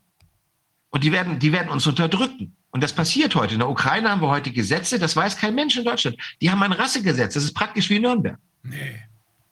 Die haben ein Gesetz erlassen letztes Jahr, das teilt die ukrainische Staatsbürger in drei Kategorien aus, nach, ich würde es jetzt mal nicht rassisch nennen, sondern ethnischen Gesichtspunkten. Kategorie 1 mit allen Rechten sind Ukrainer, ethnische. Kategorie 2 sind aus Propagandagründen zwei, drei Völker von der Krim. Ähm, und Kategorie 3 sind alle anderen Russen, also ethnisch, ne? ethnisch, ethnische Russen, Rumänen, Ungarn, Polen. So, und die dürfen nicht mal in ihrer Sprache sprechen. Also wenn ich als, als, als Ungar, als ethnischer Ungar, der in der, Ost, in der Westukraine lebt, zu meinem ungarischen Arzt gehe, dann müssen wir Ukraine sprechen, weil es gibt sogar eine, Strafpoli eine Sprachpolizei, die kann nicht reingehen und das kontrollieren. Das ist der Lauf von Sachen ab, die kann man sich hier gar nicht vorstellen. Das wird nicht berichtet. Äh, was war die Kategorie 2? Also eins sind die Ukrainer, die stehen an der Spitze der Nahrungskette Ja, ja. sozusagen. Mhm. Äh, Zwei sind es, also Krim-Tataren und noch zwei andere Okay. kleine Völker von der Krim. Ja. Das ist einfach nur Propaganda, weil ne, die Krim gehört ja der Ukraine und deshalb haben sie denen dann ähm, die ein bisschen aufgewertet. Und der Rest sind andere. Die Ukraine ist ein, ist ein Vielvölkerstaat. Im Osten leben ethnische Russen, im Osten, Südosten und im Westen leben ähm, äh, Rumänen, Ungarn und Polen. Die haben das gleiche Problem. Wer die, wer die Medien durchsucht, der findet ja auch die Meldung darüber, dass Ungarn zum Beispiel seinen, seinen Landsleuten in der Ukraine ungarische Pässe ausstellt, schon seit Jahren.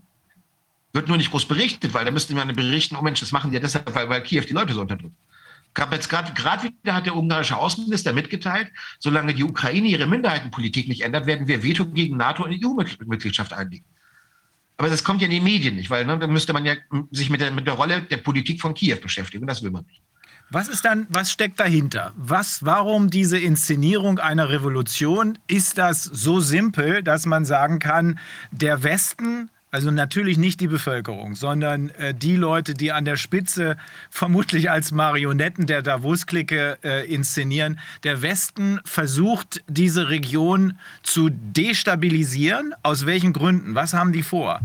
Ähm, da muss man Brzezinski lesen. Brzezinski war ein, einer der wichtigsten geopolitischen Berater der USA, war Sicherheitsberater bei, bei also Sicherheitsberater bei, bei ähm, Dings, bei Carter und danach bei allen Präsidenten in irgendeiner Form Berater dabei. Das ist ein Falke. Und der hat ein Buch geschrieben, da kann man es nachlesen. Schon 1998 ist das Drehbuch drin. Ähm, die einzige Weltmacht, äh, The Great Chessboard. Und ähm, da hat er ganz klar gesagt, die USA, um ihre weltweite Dominanz, also sprich Weltmachtstellung zu behalten, müssten den eurasischen Kontinent dominieren. Ähm, und dazu gehört, das wird, wird explizit gesagt, man muss die Ukraine von Russland trennen. Es geht um die Schwächung Russlands. Das, das sagen sie in, in Washington offen. Und nur darum ging es. Also ne, das haben sie auch geschafft. Die Ukraine, da ist jetzt, da läuft eine solche Propaganda, also die Ukraine und Russland sind jetzt getrennt. Das war das Ziel.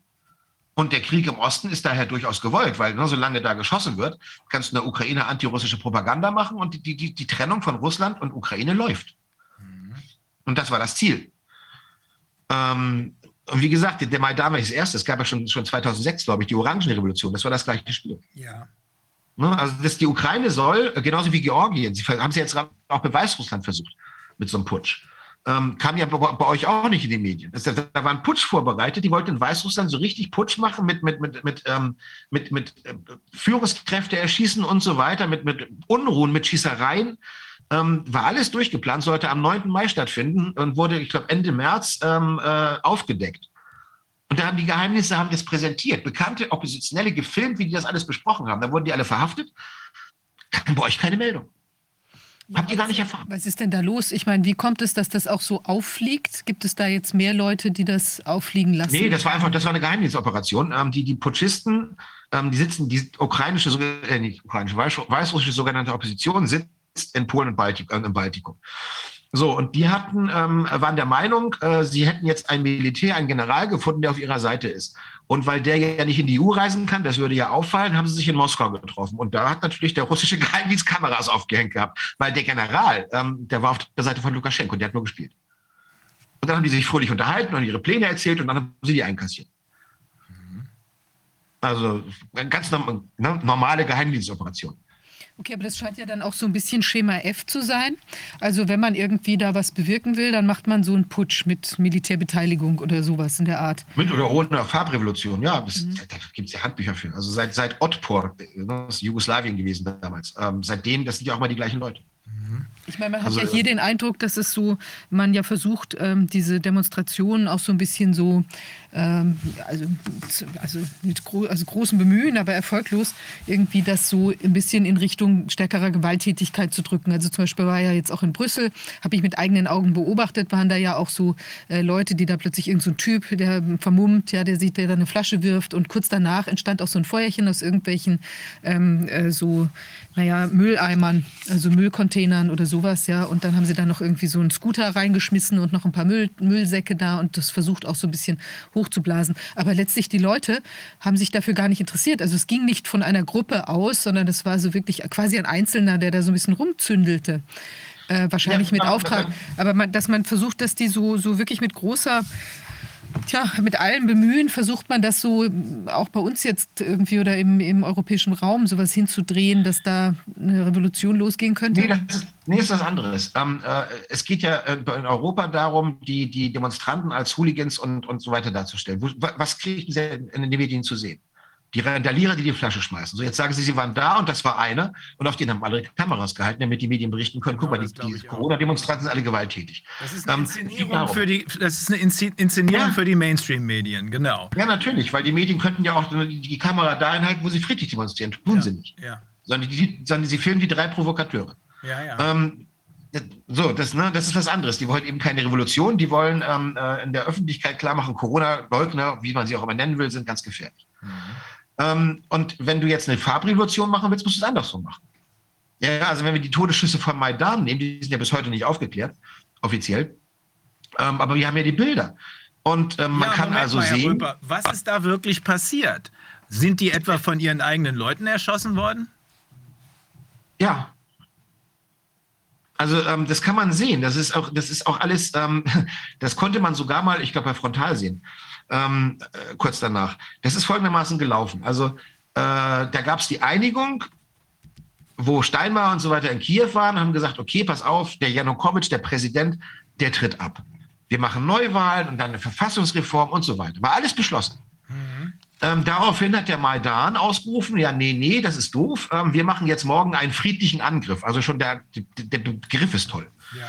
Ähm, und, der friedliche Angriff begann morgens gegen neun. Da sind die vom Maidan gegen die Polizei vorgegangen und hat auf die Polizei geschossen. Ähm, das Hauptquartier des Maidan war im Hotel Ukraine. Das ist ein großes Hochhaus da am Platz. Äh, und, und als die dann auf die Polizei geschossen haben, die Polizei hatte gar, gar keine Waffen. Äh, die hatten nur irgendwie kleine Pistolen.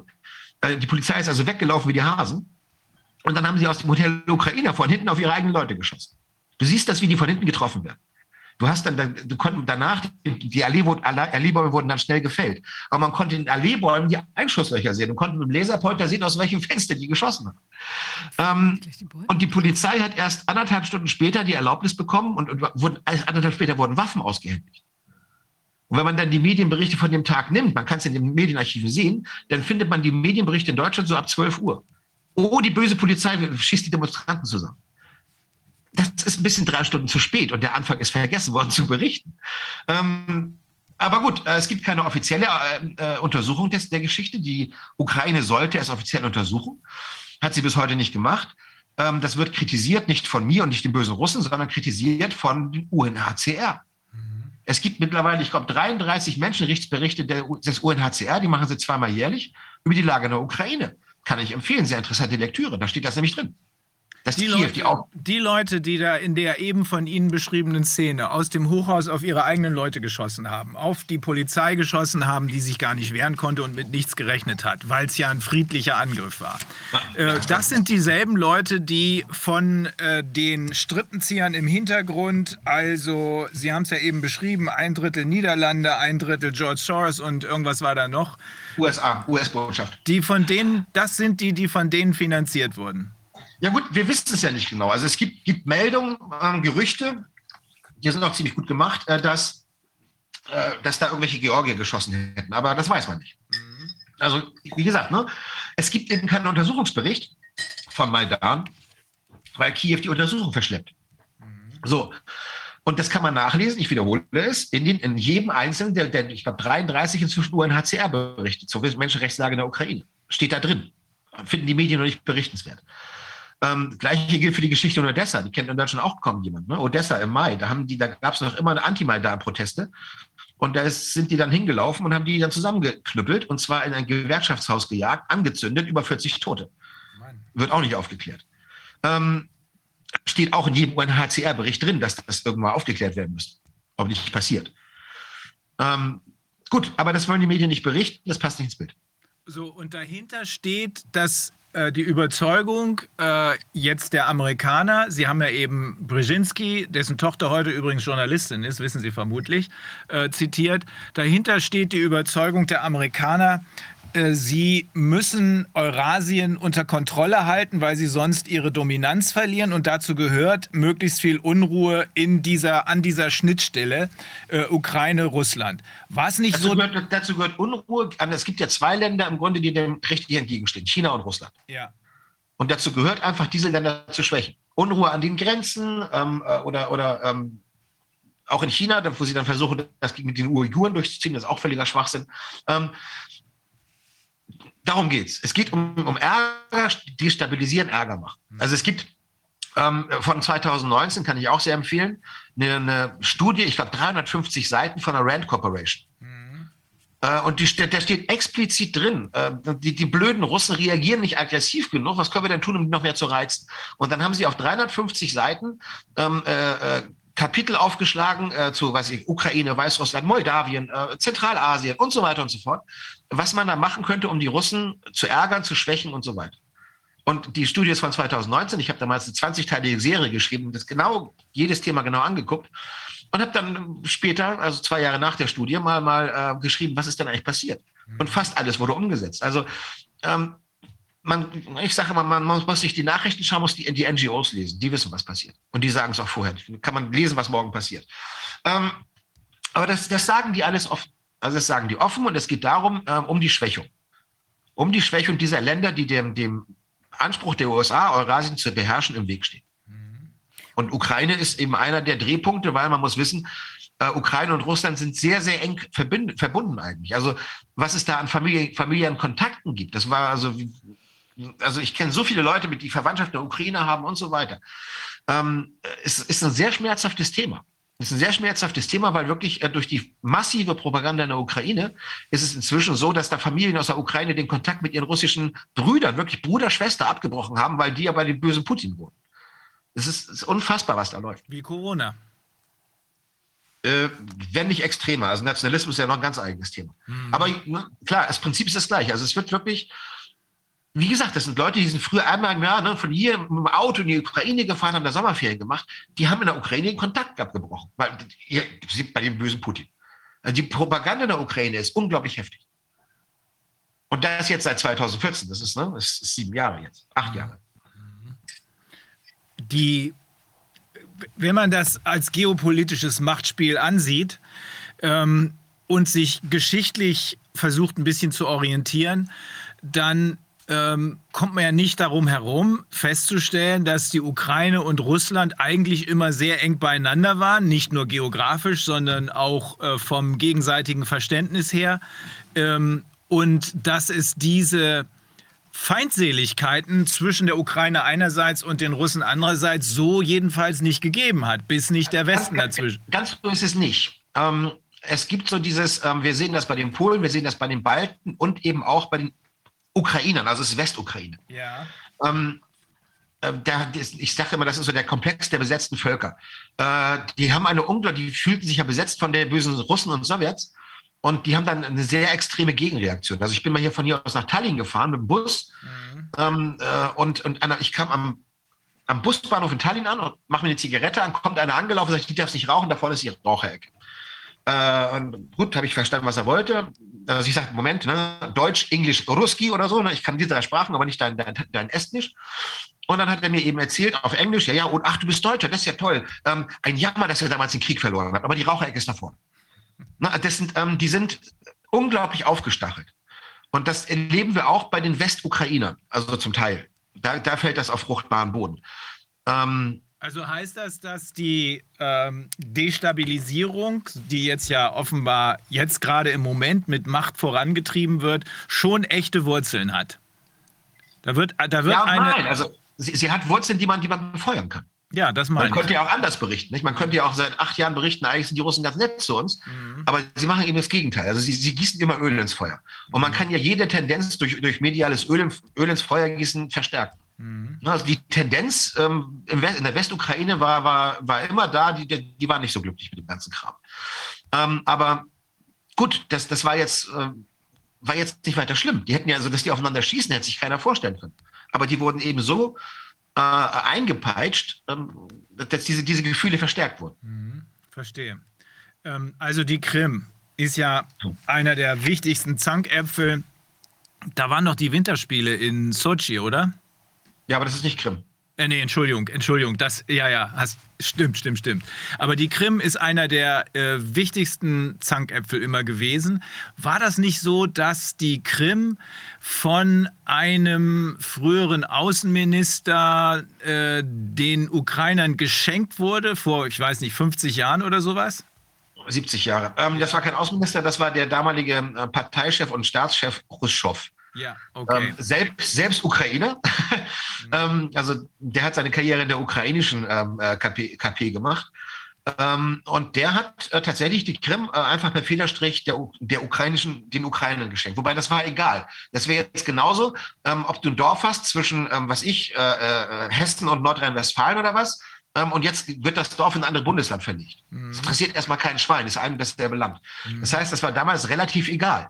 Ne? Innerhalb der Sowjetunion wurscht. Mhm. Ähm, Feuer hat das Ganze erst bekommen, als eben die Sowjetunion auseinanderfiel und die, Ukra die Krim dann zur Ukraine gehörte. Weil die Krim ist, ist wirklich mehrheitlich russisch. Und ähm, da gab es auch schon 92 ein Referendum, die wollten zu Russland. Das hat aber natürlich keiner angehört, keiner anerkannt. Und ähm, 2014 hat Russland das dann akzeptiert. Okay. Äh, Im Zuge der äh, kriegerischen Auseinandersetzungen, die, von denen man nur immer was hört, wenn offenbar jemand ein Interesse daran hat, dass man davon was hört. Äh, mal hört man gar nichts, dann scheint alles ruhig zu sein und dann geht plötzlich wieder was los. Im Zuge dieser Auseinandersetzung hat es da auch diesen berüchtigten Abschuss äh, dieser KLM-Maschine gegeben. Äh, das, da sind ja auch äh, völlig widersprüchliche Geschichten unterwegs. Es sollen die Ukrainer gewesen sein und andere sagen, nee, das waren die Russen. Was, was kann man da sagen? Gibt es da klare Erkenntnisse oder sind das immer noch nur Gerüchte? Ähm, das ist ein heißes Thema. Also, äh, also ich habe darüber, da habe ich unglaublich viel drüber geschrieben. Ich habe also ähm, das Ukraine-Buch habe ich ja geschrieben als Hobby eigentlich. Es war ja nicht, gar nicht geplant als Buch. Ich habe damals noch, war ich unbekannt, das war 2015, also sehr zeitnah habe ich dieses Buch geschrieben, da habe ich ein langes, ich glaube 60-seitiges Kapitel über MH17 drin. Mhm. Ähm, also es war noch bevor der Untersuchungsbericht rauskam und so weiter. Und ähm, äh, irgendwann, als ich 2018 meine Seite gemacht habe und so weiter, Verleger von, gefunden habe, kam das Buch dann mal 19 raus. Also es lag vier Jahre bei mir auf der Festplatte. Ähm, und ich musste kaum was ändern, weil schon 2015 waren die Sachen sichtbar. Aber ich, ich, da wird es jetzt, jetzt heftige Diskussionen geben, weil es ist noch immer das Gerücht, das könnte ein Flugzeug gewesen sein, dass, das, dass die MH17 abgeschossen hat und so weiter. Ähm, also egal, was du sagst, da gibt es immer Ärger, da, gibt's, da, gibt's, da hängt sehr viel Glauben drin in der Geschichte. Mhm. Fakt ist, das Flugzeug ist runtergefallen. Äh, Fakt ist, der Westen behauptet, es wären die Russen gewesen.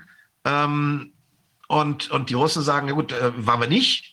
Und da muss man gucken, also es ist schwierig zu sagen. Es gab an dem Tag zum Beispiel, äh, wenn man die, die Medien wieder aufschlägt, von Mitte Juni 14, da ist es passiert.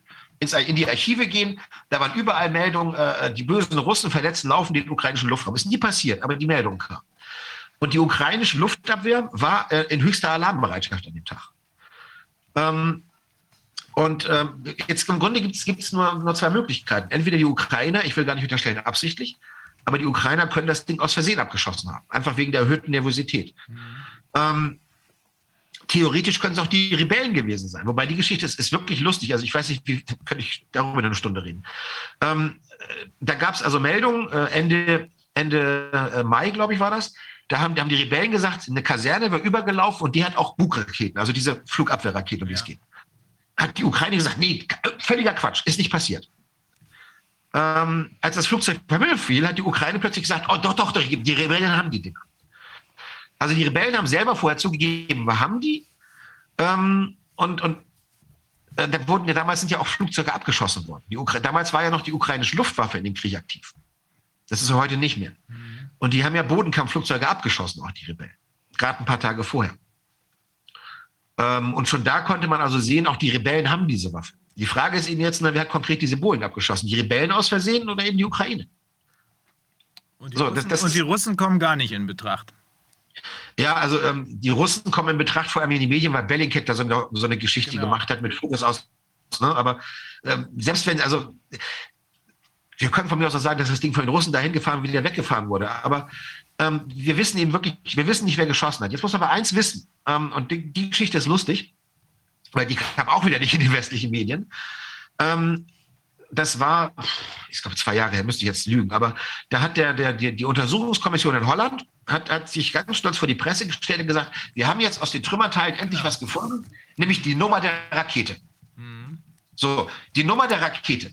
Wir wissen aber nicht, was die Nummer bedeutet. Und da hat es äh, drei, vier Tage gedauert, dann die Russen gesagt, wunderbar, das ist zwar geheim, aber wir geben die geheim, machen uns, geben es frei. Äh, die Nummer bedeutet folgendes, ne? Dies da und dann hergestellt, in der und der Fabrik und da und da. So. Also die haben dann gesagt, die Russen, damit wissen wir, die Rakete ist 1986 aus der und der Fabrik gekommen. Und ist dann verbracht worden in die Westukraine, wo sie nach dem Zerfall der Sowjetunion verblieben ist. Das heißt, die Seriennummer, die die in Holland präsentiert haben, deutet auf eine ukrainische Rakete hin. Ähm, blöde Geschichte und wurde dann schnell begraben ähm, und spielt jetzt auch keine Rolle mehr. Ähm, die Ukraine hat es nie widerlegt. Äh, die Nummer haben sie blöderweise in der Pressekonferenz gezeigt. Die Russen haben gesagt, ja, diese, dieses Zeichen bedeutet das, der Buchstabe bedeutet das. Da habt das. Also heißes Thema. Ähm, offiziell gibt es nichts. Mein, meine Vermutung ist es, dass, dass es die Ukraine war. Ähm, ob absichtlich oder nicht, aber gut, Okay.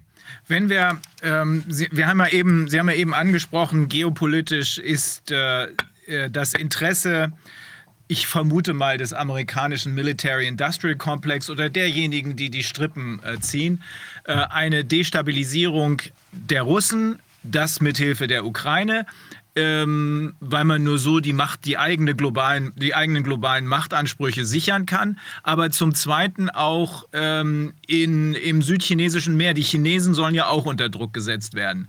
Da haben Sie ja. auch was zugeschrieben. Ich hatte es anfangs, anfangs schon mal angesprochen. Was war da los mit Hunter Biden? Das ist ja ein Sohn des jetzigen Präsidenten. Was ist da genau passiert? Okay, die Geschichte ist wunderschön. Ähm, also, ist aber auch lang. Maidan. Maidan ist vorbei. Präsident Obama ernennt seinen Vizepräsidenten Joe Biden zum Ukraine-Beauftragten. Ähm, schon ein paar Monate später, im Mai, also ne, wie gesagt, Maidan vorbei, Februar, Krim-Geschichte März. Äh, Im Mai wird Hunter Biden plötzlich äh, Vorstandsmitglied, Boardmember von einer Firma, die nennt sich Burisma. So, Burisma ist ein Fracking-Unternehmen, ein Gastunternehmen in der Ukraine, gehört einem Oligarchen. Dieser Oligarch hatte ein paar Probleme, weil der war vorher mal Umweltminister und hat sich als Umweltminister selbst die Fracking-Felder zugeschoben. Ähm, gab's, da ging es um Geldwäsche und weiß ich was alles und Korruption. Und der hatte riesen Probleme, vor allem, weil das Problem nicht nur in der Ukraine war, da gab es sogar in London Ermittlungen und Verfahren, so mit, mit, mit Kontensperren und so. Der hatte, er hatte richtig Probleme, Mann. Und der hat sich dann Hunter Biden reingeholt ähm, und noch andere, ähm, äh, wie wir jetzt den Namen vergessen, äh, auch den Stiefsohn von, vom damaligen Außenminister, Außenminister USA, John Kerry, der war auch da drin, mhm. ähm, äh, ein, ein ehemaliger polnischer Präsident, der hat sich also das Who is Who aus dem Westen in seine Firma geholt.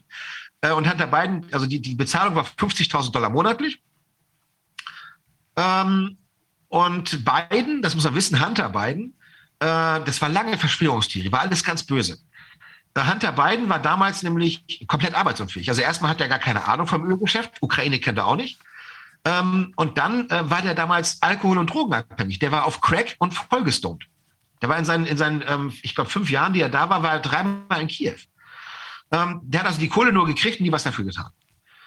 Äh, und wie gesagt, das war früher böse Verschwörungstheorie, aber jetzt war er so freundlich, seine Autobiografie zu schreiben und er schreibt es selber. Er schreibt ja von seinen ganzen Crack-Exzessen genau in der Zeit, als er bei Burisma war, angeblich Vorstand.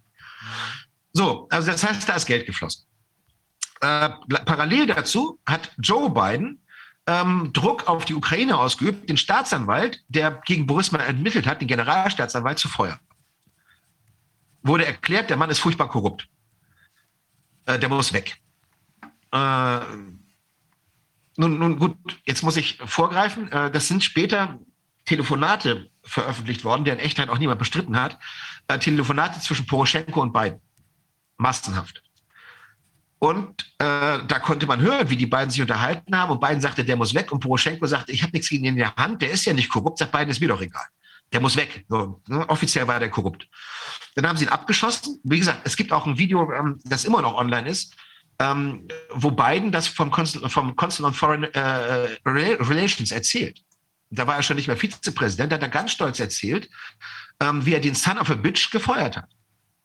Und zwar, indem er hingegangen ist, bei der ukrainischen Regierung war und, und sagte, der muss weg. Und dann haben die gesagt, ja, geht nicht. Und dann hat er gesagt, ja gut, dann kriegt ihr die nächste Milliarde nicht. Dann haben die gesagt, nee, nee, Moment mal, das wird von Obama versprochen, du bist nicht Obama. Und er hat gesagt, ruf an. Er sagt, ich bin jetzt noch zwei Stunden hier. Wenn ihr in zwei Stunden den Kerl nicht weg habt, gibt es die Milliarde nicht. Und dann haben sie ihn abgeschossen. Das ist, das ist belegt. Das sagt Biden selbst vom Kanzleramt Foreign Relations. Das sagt er wirklich selbst. Ähm, so, und äh, dann haben sie den abgeschossen und dann ging es um die Frage, wer wird, neu, wer wird neuer äh, Generalstaatsanwalt? Und da hat Präsident Poroschenko einen Mann aus dem Hut gezaubert und, und präsentiert. Ähm, äh, Luzenko hieß der Mann. Äh, um den zum Generalstaatsanwalt zu machen, mussten sie überhaupt erstmal die Gesetze ändern, weil der Mann ist nicht mal Jurist, der ist Elektrotechniker. ähm, das hat Poroschenko alles hingekriegt. Biden war ganz happy und dann gab es auch Geld. Ähm, und dann war Luzenko also Generalstaatsanwalt und Überraschung, natürlich wurden die Ermittlungen gegen Burisma eingestellt. So. Äh, und dann wurde es, wie gesagt, dann wurde es äh, interessant im, im, Wahljahr 2019, als in der Ukraine der neue Präsident gewählt wurde. Äh, weil Poroschenko, dem schwommen die Fälle weg, äh, der hatte keine Chance, dann sollte Zelensky das werden, der hatte absolute Mehrheiten da. Und der kriegt natürlich einige Leute Angst. Einer, der Angst kriegte, war Luzenko, mhm. der Generalstaatsanwalt. Und der hat angefangen zu singen. Der ist vor die Presse gelaufen und hat Interviews gegeben und gesagt, ja, hm, äh, ich habe hier eine No-Touch-List. Die amerikanische Botschafterin äh, hat mir eine No-Touch-List gegeben, gegen wen ich nicht ermitteln darf. Und in dem Augenblick, als das rauskam, also Trump hat überhaupt keine Ahnung von Ukraine, der wusste gar nicht, wo das Land ist. Ähm, als das bekannt wurde, da kamen auch die ganzen Giuliani-Geschichten in Gang, dass Giuliani angefangen hat, in der Ukraine zu wühlen. Ähm, und da kamen die Sachen ans Licht. Also Luzenko hat offen gesagt, die Amerikaner bestimmen, gegen wen ich ermitteln darf. Äh, und, ne, und kaum war, war ähm, äh, Poroschenko abgewählt, dann wurde die Ermittlungsakte gegen Borisma auch wieder aufgemacht. Und also da gibt es ganz lustige Geschichten, wie die wieder auf und zu gemacht wurde.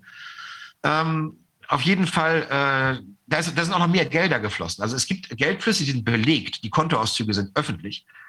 Ähm, da sind Gelder geflossen in der Zeit damals von Burisma, Beratungshonorare über Baltikum, Zypern nach New York an eine Firma, die hieß, ach jetzt Mensch, wie war der Name noch? Ähm,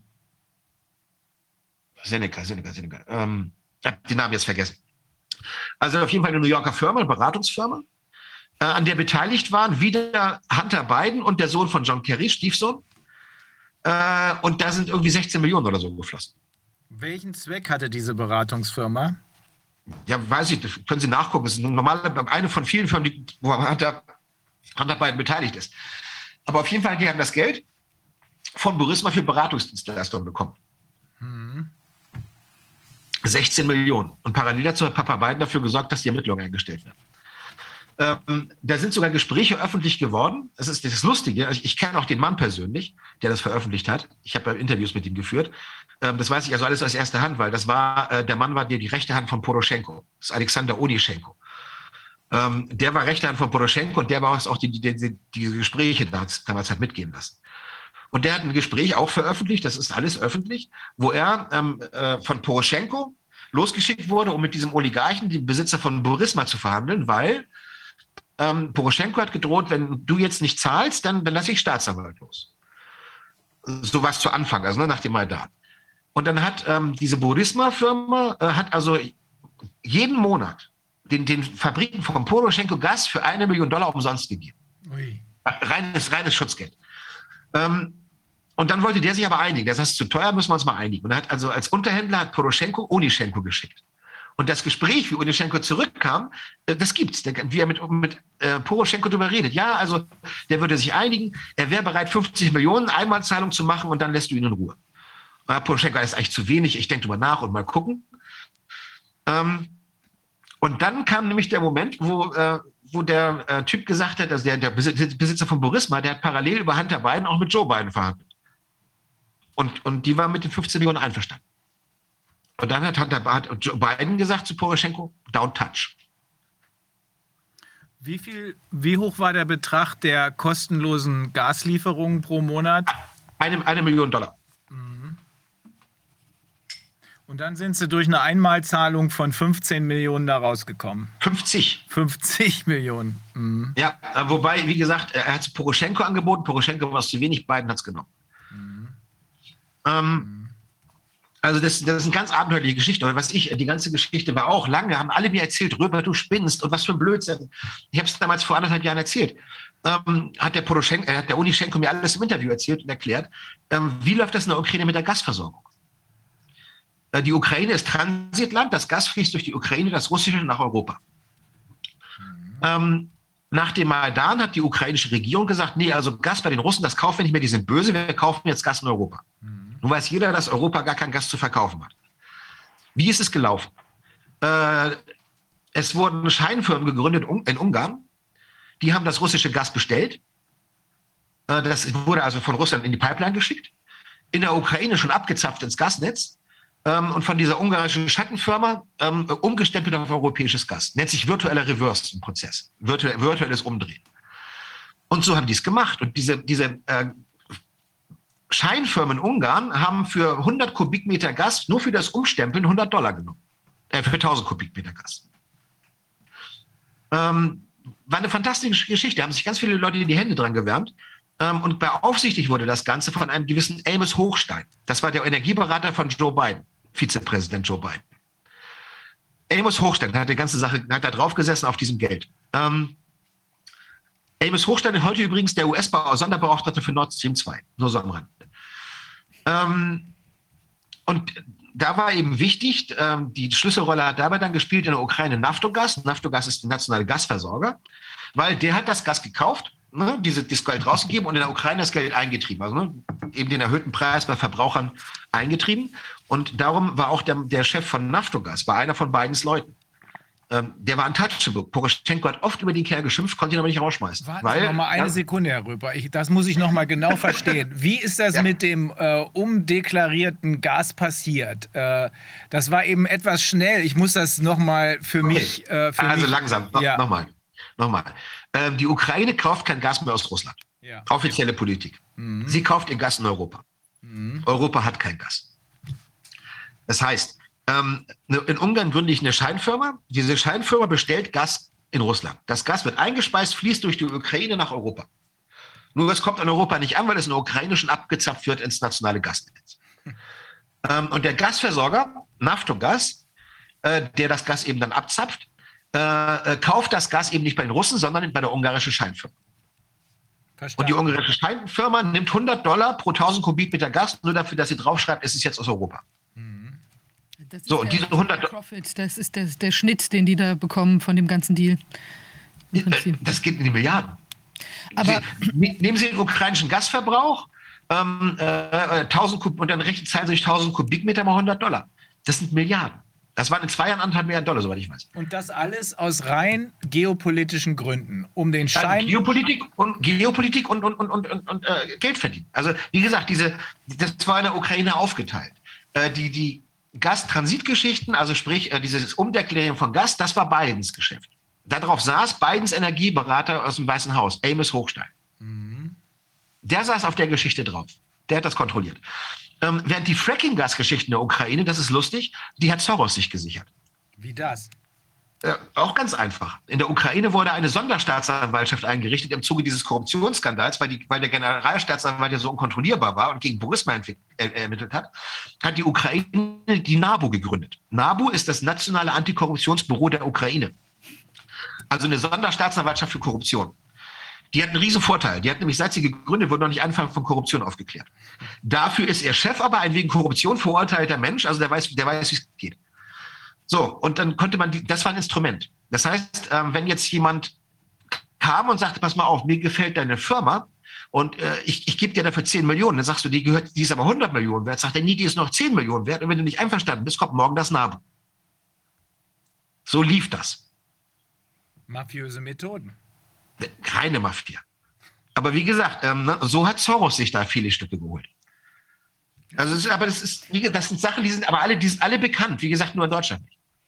Und, und dieser, aber dieser Biden, ist das jetzt tatsächlich irgendwie da der Hauptstrippenzieher in der Angelegenheit oder ist der auch nur ein, ein Frontman für irgendwelche dahinterliegenden Konstrukte? Ja, Joe, Biden, Joe, Biden, ist kein Strippenzieher, der war Vizepräsident der USA und hat dann auf die, hat sich auf die Geschichte draufgesetzt. Biden ist korrupt durch und durch. So Seine ganze Lebensgeschichte. So hört sich das an, ja. Äh, Aber das ist ja nur ein jetzt- Beispiel. Also muss Ich- man ich- davon ausgehen, trotzdem, dass er da jetzt, also ich verstehe schon, der hat sich da drauf gesattelt, aber ich meine, sind da, ähm, äh, muss man davon ausgehen, dass wenn da jetzt Biden vorne drauf steht, dass dahinter nochmal zehn Leute äh, mit ausgestreckter Hand stehen, die ganz anders heißen? Ja, natürlich. Also Biden, Biden entscheidet nicht selbst. Ähm, nur ein Beispiel, dass Sie wissen, also Biden, das, und das können Sie lesen, das hat sogar Politico geschrieben, das ist alles offen. Es wird nur in Deutschland nicht berichtet. Ähm, äh, Biden hat seine Karriere angefangen, ähm, äh, gleich am Anfang seiner Karriere hat er da irgendwas mit, mit äh, hat seinen Bruder Nachtclubs gehabt, die haben dann Vorteile gehabt. Und dann, aber später wurde es interessant. Äh, Ende der 90er ähm, ist eine Bank eingestiegen als, als äh, Wahlkampffinanzier von Biden. Also, da war ja noch Kongress, weiß ich, Senator, was war da? Ähm, und, und die Bank hat also seinen Wahlkampf finanziert. Äh, Die Bank hat Hunter Biden als Berater engagiert. Der war damals Student und au- auch schon gesoffen. Ähm, und Biden hat dann daraufhin darauf eingewirkt, dass das, ähm, ähm, na, wie ist der Fachbegriff, dieses gerecht, wenn einer pleite geht? Ähm, ähm, Insolvenz? ja, Insolvenzrecht. Also, dass das geändert wird im Sinne der Bank. Ähm, dann gab es Geschichten, da war Biden schon Vizepräsident. Eine ganz tolle Geschichte. Äh, also auch äh, und Biden hat immer, wenn Biden sich für was eingesetzt hat, war immer sein Bruder oder, ein, oder einer seiner Söhne ähm, Berater. Die wurden da immer als Berater eingesetzt. Das ging über die Berater an Familie Biden und Biden hat dann Gesetze gemacht. Aber eine tolle Nummer war auch im Irak. Äh, da gab es ein Programm, Obama-Regierung sagte, wir bauen jetzt im Irak 100.000 Wohnungen. Und da haben sie auch zig Milliarden in die Hand genommen. Ich, ich glaube, anderthalb Milliarden war das. Ich weiß es nicht mehr genau. Anderthalb Milliarden in die Hand genommen und, und eine amerikanische Firma beauftragt, bei der zufälligerweise gerade Bidens Bruder Berater wurde, ähm, äh, dieses Bauprogramm zu machen. Es wurde nicht eine Wohnung gebaut, weil der Irak ist so instabil, aber das Geld ist weg. Das ist Biden. Also es zieht sich durch ein roter Faden. Der Mann ist korrupt durch und durch. Und das sind wer, Sachen. die, wer hat diese 1,5 Millionen abgesaugt? Ähm, ich müsste jetzt gucken, wie die Firma heißt. Ich müsste, ich müsste jetzt auf meiner Seite Die gehen. Firma des Bruders von, von Joe Biden. Nein, nein, nein, nein. Eine Firma, äh, die, eine Firma wollte das haben und die hat äh, Bidens Bruder zum Berater gemacht und dann kriegt er den Auftrag gekriegt vom Weißen Haus. Das läuft bei Biden immer so. Ähm, China, das gleiche Spiel. Der Biden fliegt nach China, um mit Xi Jinping zu sprechen. Mit im Flieger, in, in der Air Force Two, sitzt sein Sohn Hunter. Und während Biden über Politik spricht, ähm, äh, wird Hunter Biden äh, Teilhabe an einem Milliardenfonds der chinesischen, äh, einer chinesischen Bank. Das läuft immer so. Biden macht es immer so. Die, die Liste ist so unglaublich lang, das macht nur Spaß. Wie gesagt, äh, ich kann Ihnen da die Links aus meiner Seite geben. Sie können es nachlesen. Das habe ich mir nicht ausgedacht. Politico, amerikanische Medien berichten ja drüber oder haben berichtet. Ja, schicken Sie Vor mir dem das Wahlkampf. rüber. Das ist echt wichtig. Also ich habe diese Gerüchte ja schon, die, jeder von uns hat die Gerüchte gesehen, gehört.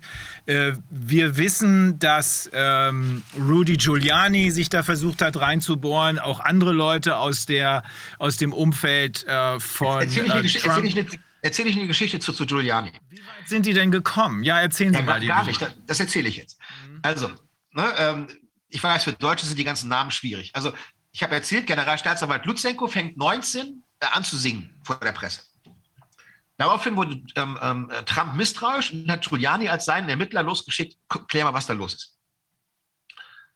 So, äh, und dann passiert Folgendes, äh, da gibt es eben den Unischenko, den ehemaligen Berater von, ehemaligen Rechtern von Poroschenko. Die hatten sich zerstritten Unischenko ist nach Europa geflogen. Saß in Deutschland übrigens. So. Und dann kommen die in Kontakt. Dann sagt Unischenko, ja du, da habe ich aber eine Menge Videos und eine, eine Menge Tonbänder von Telefonaten. Das ist alles belegt. Ich habe das alles hier. Und, und dann noch ein paar andere haben dann auch ausgepackt. Und dann war der Plan, ähm, da war ja schon das Amtsenthebungsverfahren gegen Trump, weil Trump angeblich Druck auf die Ukraine gemacht hat. Und da hat Giuliani mit dem amerikanischen Fernsehsender One American News abgemacht, okay, pass auf, wir machen eine Live-Sendung und lassen diese ganzen Ukrainer mit ihren Dokumenten und Tonbändern live auftreten. So, wo das drin steht, wo ganz klar zu hören ist, wie Biden und Poroschenko darüber reden, wie sich die Taschen voll machen. Nun sitzt Unischenko in Deutschland. Wer, wer, war das nochmal? Uli Uli Schenko war diese ehemalige rechte Hand von Poroschenko, von dem die ganzen Tonbänder kommen. Und der sollte am, ähm, am 1. Dezember 19 in die USA fliegen, um da eben am 3. auszusagen. So, nun passiert Folgendes. Äh, Trump will, dass er eingeladen wird, also ein Visum bekommt. Die amerikanische Botschaft in Berlin weigert sich, ihm ein Visum auszustellen. Er muss nach Budapest fahren, um das Visum zu bekommen. Okay, er hat ein Visum. Äh, und dann wird er drei Tage vor dem Abflug von der deutschen Polizei vorgeladen. Also es, er hat eine Anzeige wegen Betrugs gestellt bei irgendwas und dann lädt ihn die Polizei vor wegen seiner Anzeige. So, da wäre was passiert, er müsste nochmal kommen. Fährt er zur Polizei und denkt an nichts Böses, kommt auf die Wache und sagt, guten Tag, da bin ich. Sagt, ja, äh, Ihre Anzeige ist eigentlich alles in Ordnung, aber übrigens, Sie sind verhaftet. Und dann wurde der Unischenko verhaftet und ein halbes Jahr, maximale mögliche Frist in Deutschland, in Untersuchungshaft gesteckt. Wann war das? 28. Äh, November 19. 19. Ähm, da, war aber 19. Noch, da war doch Trump aber gar nicht mehr im Amt, oder? 19 war Trump, neun, Doch, war er 19 noch, war, er das, war der, ja, ja. das war der Höhepunkt von seinem Amtsenthebungsverfahren, vom ja. Impeachment. Und wie gesagt, in dem Zuge sollten die eben im Fernsehen auftreten und sagen, pass mal auf, wir haben da was. Mensch, ähm, die deutsche Polizei verhaftet den? Ja, natürlich. Mit dem internationalen ähm, Haftbefehl? Nein, noch besser. Ähm, der wurde verhaftet. Ähm, also die Ukraine, der ist ja aus der Ukraine geflohen und Poroschenko wollte ihn haben, hat einen Auslieferungsantrag gestellt. Äh, da hat ein deutsches Gericht schon 2017 gesagt, nee, vergiss es, äh, ne, politische Verfolgung, den, den, den, den wird nicht. Ukrainischer Auslieferungsantrag wird nicht stattgegeben. Dann kommt Poroschenko unmittelbar, das war ganz spannend, der ist unmittelbar vor der Wahl in der Ukraine nochmal nach Berlin geflogen. Keiner weiß warum. Mhm. Hat mit Merkel gesprochen und ist wieder nach Hause geflogen. Äh, das war im April 19. Im Juni 19 äh, erlässt die Staatsanwaltschaft erneut einen Haftbefehl gegen Unischenko auf Basis des ukrainischen Auslieferungsabkommens, das längst von einem deutschen Gericht abgeschmettert war.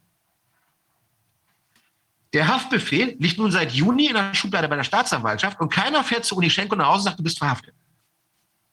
Obwohl der in Deutschland wohnt. Und als er dann in die USA fliegen soll, drei Tage bevor er abfliegen soll, um seine Tonbänder öffentlich zu machen, da wird er zur Polizei vorgeladen, einkassiert. Und dann geht es weiter. Moment. Der, hat in, den, ja. der, der Haftbefehl, der nicht ausgeführt wurde, war der, der aus der Ukraine kam und der, der ausgeführt wurde, war ein amerikanischer. Nein, nein, nein, nein ein deutscher. Also die, der, das war ein deutscher Haftbefehl. Nochmal. Ähm, das ist ja noch interessanter. Natürlich. Aber die Deutschen haben ja gar kein Interesse. Also muss doch jemand den Kommando gegeben haben. Die Deutschen haben ein Interesse. Merkel war gegen Trump oder sie war für Biden, nimm es wie du willst. Ob sie Kommando gekriegt hat, also ne, wie gesagt, es, der Punkt ist, es gab dieses den Haft, äh, Auslieferungsantrag aus der Ukraine, der wurde vom deutschen Gericht abgewiesen. Äh, und dann ähm, wird plötzlich wieder von der Staatsanwaltschaft aufgrund dieses Auslieferungsersuchens, das abgewiesen wurde, wieder ein Haftbefehl erstellt. Der Haftbefehl liegt ein halbes Jahr in der Schublade für alle Fälle und wird rausgeholt, drei Tage bevor der Typ in die USA fliegen will, um auszusagen.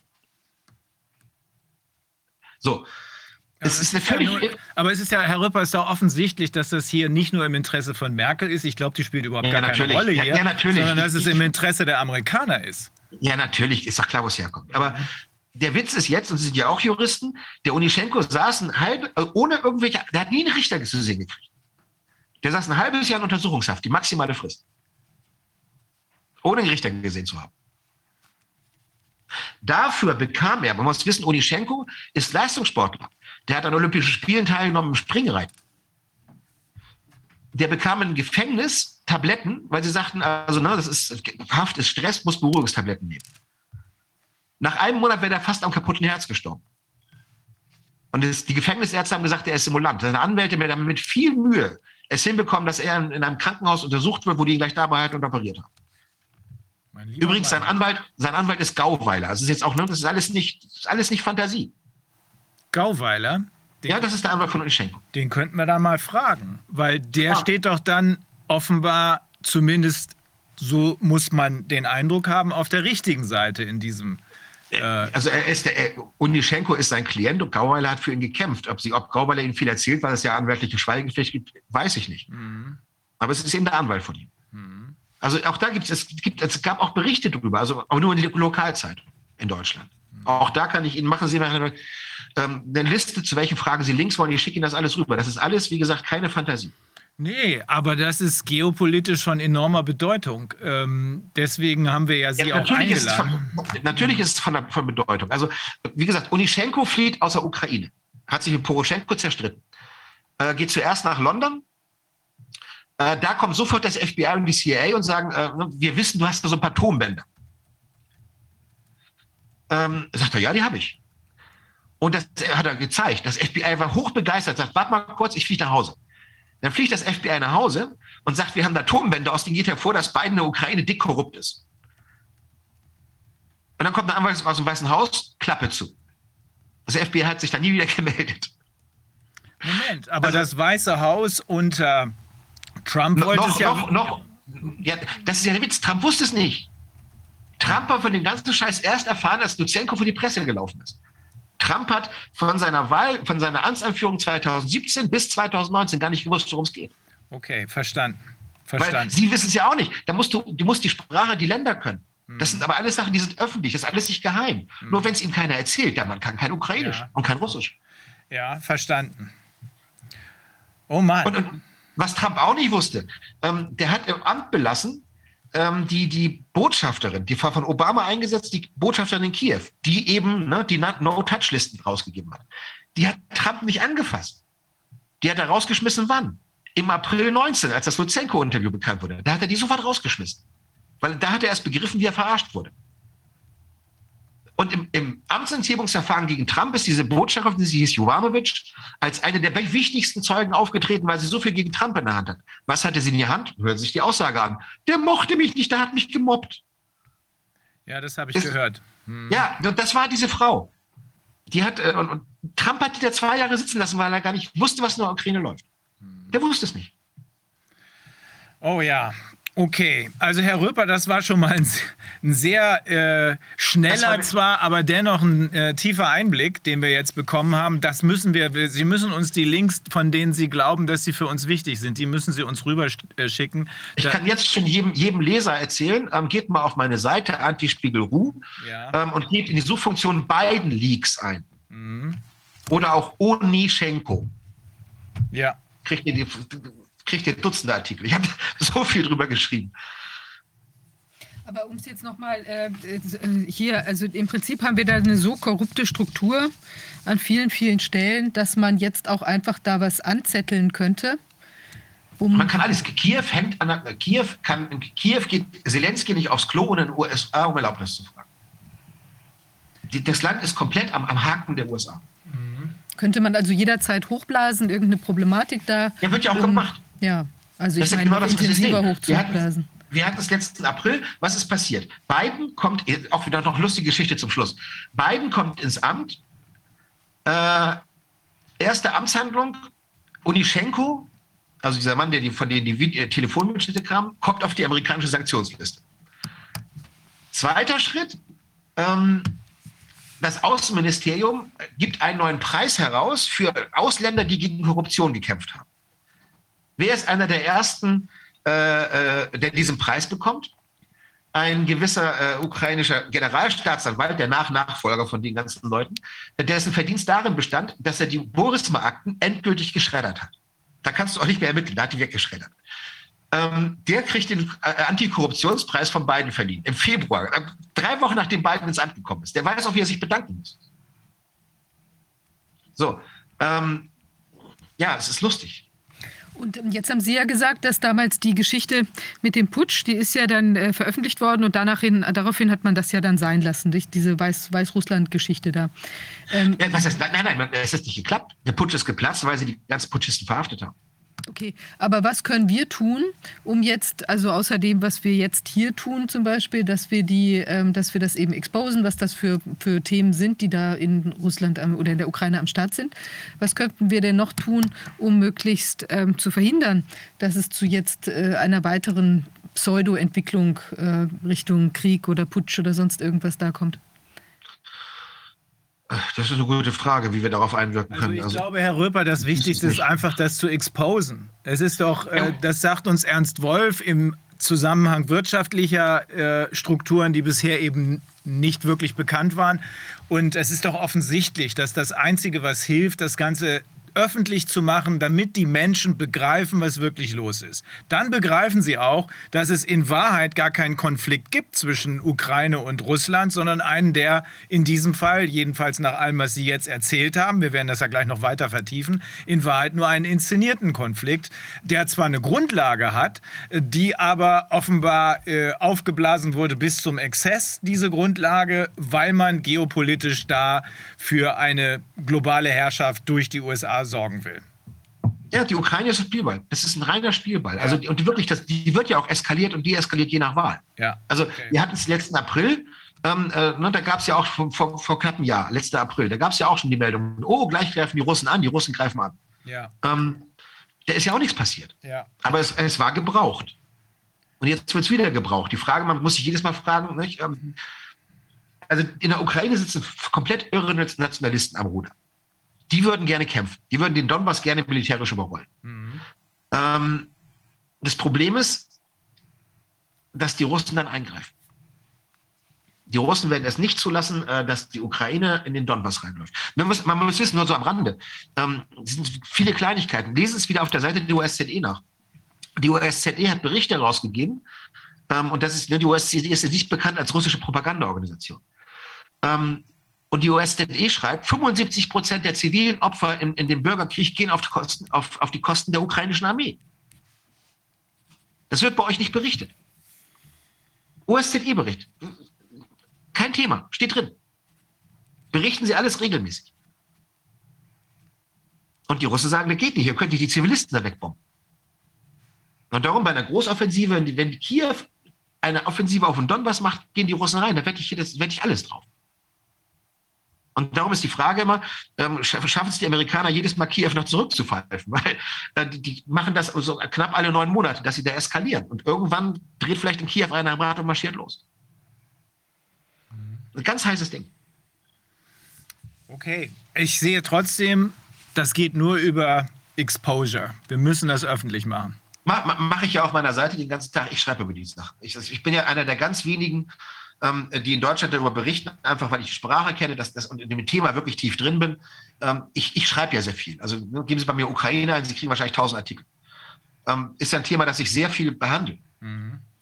Das ist ja das, was ich mache. Also, ähm, wie gesagt, es ist schockierend, was die deutschen Medien alles verschweigen. Ja, den Eindruck habe ich auch. Äh, ja, ich habe das. Mal, es ist ja nicht völlig neu, Herr Röper, sondern ich habe das äh, allerdings immer geframed, äh, schon seit Jahren gelesen. Auch in der ganzen Auseinandersetzung um das Amtsenthebungsverfahren Trump, da spielte das ja die zentrale Rolle. Die ganzen Zeugen, die da gehört wurden, unter anderem diese Frau aus dem... Jovanovic. Ja, genau. Ähm, das, aber es wurde ja immer so geframed, dass gesagt wurde, hier, die versuchen den Sohn von Hunter Biden an die Wand zu nageln. Wenn er aber die Rolle spielt, die Sie jetzt gerade benannt haben, dann hat ja äh, Joe Biden über ihn und seine Familie über ihn eine Menge Geld gemacht. Sehr ja, viel Geld. Und, selbst, und selbst wenn wir jetzt so tun, als wenn es die ganzen Kontoauszüge nicht geben würde. Ähm, nehmen Sie nur den Lebenslauf von Hunter Biden, steht auf Wikipedia, der war bei Burisma von 15 bis, ich glaube, 19. Mhm. 50.000 Dollar Monatsgehalt, das ist alles, das ist alles offiziell. Ja. Und dann legen Sie daneben seine Biografie, Autobiografie, die er selbst geschrieben hat. Wonach er genau wo er schreibt, um die Zeit... Von 15, bis, er von 15 bis 19 war der auf Crack und auf Alkohol. Und geschäftsunfähig somit. Der, der völlig, der war aus. Ah. Also schon das alleine reicht, um zu sehen, es stimmt. Und dann kriegt die Beratungsfirma, an der Joe Biden und der Stiefsohn Hunter, Hunter, Biden, Hunter, Biden. Hunter Biden und der Stiefsohn von äh, John Kerry beteiligt sind, 16 Millionen. Ja. Und so weiter und so weiter. Das sind ja keine Einzelfälle, sondern das scheint ein System zu sein. Das ist, bei beiden ist es wirklich System. Wie gesagt, das ist der, die Korruption zieht sich durch seine ganze Karriere. Meine Güte. Der Mann, der Mann ist sowas von korrupt. Also ich sage mal zu den Russen, wenn die hier sagen, wir sind ein korruptes Land, sage ich, das stimmt schon, sage ich. Aber ihr seid, ihr seid Kleinkinder. Ihr meckert, wenn irgendwer eine Million klaut. Im Westen fangen sie unter einer Milliarde nicht an zu reden. Mann, Mann, Mann. Das ist einfach der Unterschied. Herr Röper, vielen Dank. Äh, das war wieder mal ein schockierendes Erlebnis. Ähm, wir werden das jetzt noch weiter verfolgen äh, mit unseren nächsten beiden Gästen. Die sind beide englischsprachig.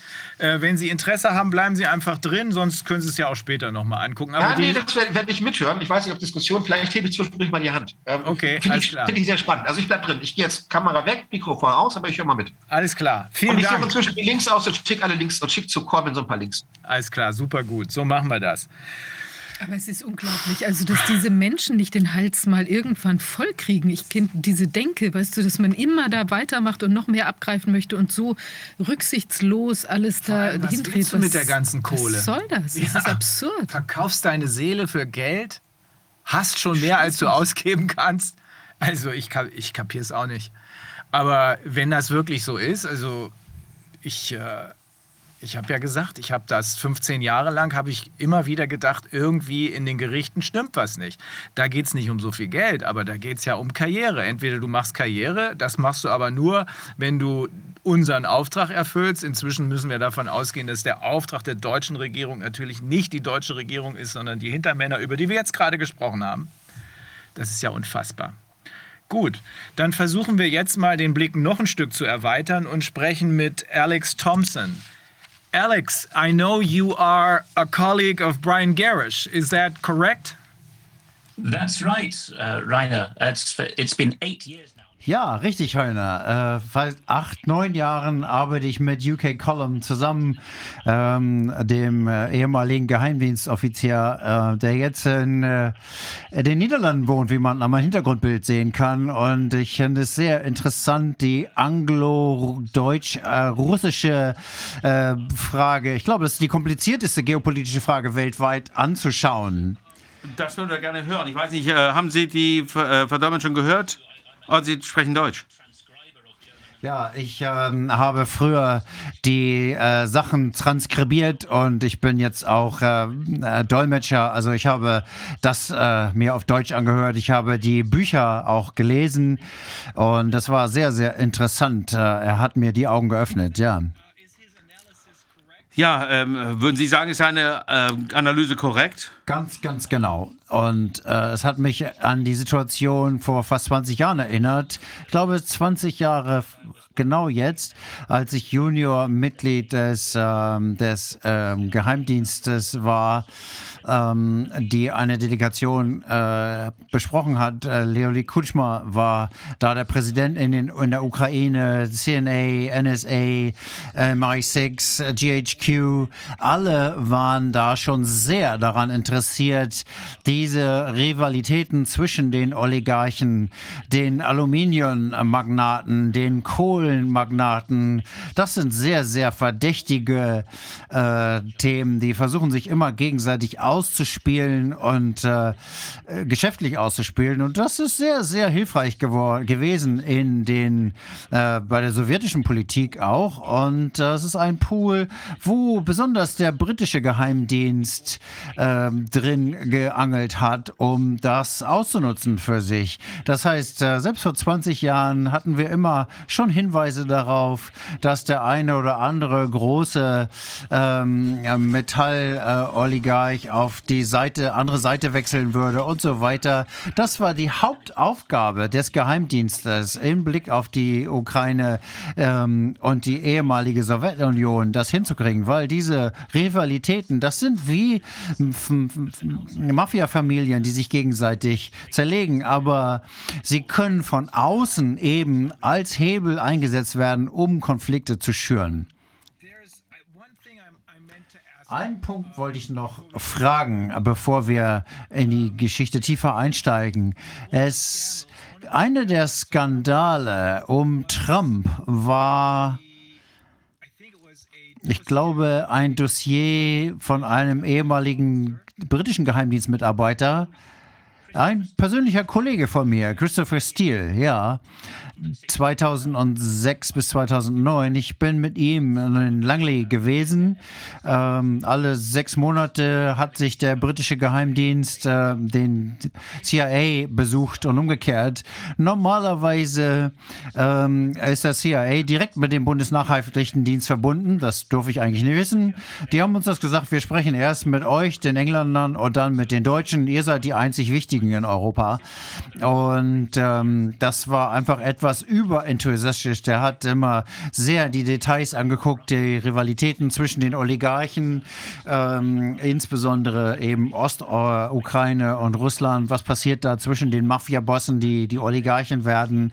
Und äh, hat immer noch versucht, wie er diese Verbindung einsetzen kann, um ein Dressbuch zu erstellen, um seine Folgekarriere zu planen. Die meisten äh, ehemaligen Geheimdienstler machen das, um dann private Geheimdienstermittlungen Ermittlungen anzustellen nach ihrer offiziellen Karriere. Und äh, nachdem ich nach äh, Holland gegangen bin, hat der Direktor Robert Hanneken, der GHQ, plötzlich ist er zurückgetreten, nachdem Trump gewählt wurde. Und normalerweise gibt es hier immer einige Dinge, zu, die zu gut sind, um wahr zu sein. Man muss äh, bei den dokumentierten äh, Sachen immer vorsichtig sein, aber im Allgemeinen ist es richtig, die Briten haben ihre Kontakte in den amerikanischen Geheimdienst genutzt, um Trump loszuwerden, wegen den Themen, die Thomas Rüpper gerade sehr, sehr äh, genau und souverän dargestellt hat. Und wir sind die Einzigen, die äh, die europäische ähm, Militärzusammenarbeit in ähm, äh, Europa gemacht haben und verfolgt haben. Wir haben da einige Artikel zu geschrieben, die auf ukcolumn.org dazu stehen. Einer der Punkte dabei ist, dass wir gezeigt haben, dass die Thinktanks der Royal United Services, die militärische Think Tank, wo ein Gastredner des Europäischen Rates zur ähm, äh, äh, Auslandsbeziehungen, Nick Whitney, durch Soros finanziert, gesagt hat, dass Trump jetzt gewählt worden ist. Wir können das nicht aufhören, aber wenn er nicht äh, trainiert werden kann, dann müssen die britischen und äh, französischen Geheimdienste ihre äh, Nuklearpower abgeben. und äh, damit fing auch die deutsche Welle an, äh, wo es dann plötzlich darum ging, dass Deutschland und U äh, England ihre Nuklearwaffen zusammenlegen müssen. Das will in Deutschland natürlich klein. Das ist ein kleiner Teil der Elite nur, die das will. Wenn man das allgemein darstellen, dann ich kann das heute nicht ganz ausführen und ähm, deswegen frage ich gleich nach Fragen. Ähm, Seit den Weltkriegen gibt es immer ein Problem, in Deutschland anzugreifen. Ähm, man, das wissen Sie. Ähm, die haben das dann so gemacht, dass einige Leute entschieden haben, sie werden sich an die anglo-sächsische Anglo, Anglo Dominanz anhält, äh, anhängt und dann die sogenannte Souveränitätslüge bekommt, dass Deutschland nicht wirklich unabhängig ist. Da ist schon was Wahres dran. Ein anderer Teil ist, dass das Dritte Reich weitergeführt wird, aber die haben keine Lust an dem Territorium in Deutschland. Die wollen nur die Technologie haben äh, das ähm, äh, Kidnappen und äh, damit dann ähm, das Dritte Reich inhaltlich weiterführen, insbesondere mit, mit, Blick auf Osteuropa und die Ukraine. Da gibt es also zwei böse Typen in Deutschland. Die einen maskerieren sich als die Alliierten und die anderen wollen die äh, Angloamerikaner steuern. Alex, darf ich mal fragen, hier ist Thomas, ich würde nochmal ähm, gerne äh, direkten Kontakt mit Ihnen aufnehmen, wenn das okay ist. Ja, sehr, sehr, sehr gerne. Ähm, ich höre jetzt schon zu und hoffe, dass wir dann hinterher nochmal reden können. Alex, bitte nochmal. Wir haben zwei Typen Böse hier. Einmal, die sich als äh, Alliierte der angloamerikanischen Verbindung darstellen und das andere, die einen wollen die deutsche Parteipolitik äh, verfolgen, offiziell, und die Dokumente, die dahinter stehen, ähm, dass Deutschland nicht voll souverän ist und dass es eine Minorität gibt in Deutschland, die das leiten. Die sind oben in der SPD und CDU, die kennen sie, die wissen, dass sie ähm, keine Neutralitätspolitik verfolgen können. Sie werden in jedem NATO-Übung und Krieg mitmachen müssen. Das ist der Preis, den sie dafür bezahlen, dass sie ähm, da mitmachen dürfen. Das ist der Pakt mit dem Teufel. Wir sehen das auch in Holland beispielsweise, aber insbesondere in Deutschland. Diese das sind die Typen, die lieber mit der NATO spielen und ähm, Russland zurückdrängen und die Ukraine ausarbeiten aus den Höhlen. Die andere Gruppe, das geht in, mindestens bis in Meschenruh mit Martin Burmann, der Hitlers rechte Hand war, zurückgehen. Das ist das Territoriale. Die äh, arbeiten mit den äh, Leuten aus der City of London zusammen, die sagen, äh, wir brauchen Zeit, um unsere Vermögensgegenstände aus Deutschland auszuholen und die dann im Rahmen des Wirtschaftswunders zurückkommen. Aber die haben kein Interesse mehr an dem territorialen Deutschland, sondern das ist die Art und Weise, wie Deutschland das Finanzimperium der City of London ausgebaut hat ähm, nach dem Ersten Weltkrieg. Und Amerika ist auch zu diesem Punkt gekommen. In den 90 90ern. Catherine Austin Fitz hat äh, ja schon über das Management of äh, die äh, California Pensions gesprochen, die ihr, wo sie gehört haben, dass die Chefs entschlossen haben, das Land leer zu räumen.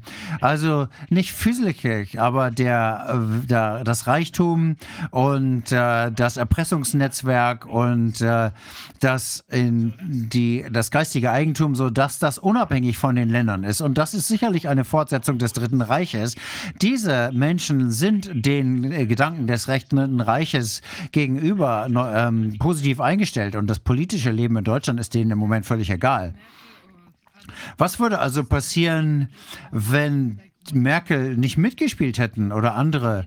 Wäre die NATO dann hier eingerückt und hätte den äh, Finanzstecker gezogen oder was wäre dann passiert? Was ist die Bedrohung dahinter? Diese Bedrohung sind äh, so atemberaubend, dass man sie nicht umsetzen muss. Das reicht schon, die Idee einem deutschen Politiker zu sagen, dass sie vielleicht nicht mehr in der NATO sind. Das muss nicht in einem einzigen Dokument. Es gibt die sogenannte Kanzlerakte.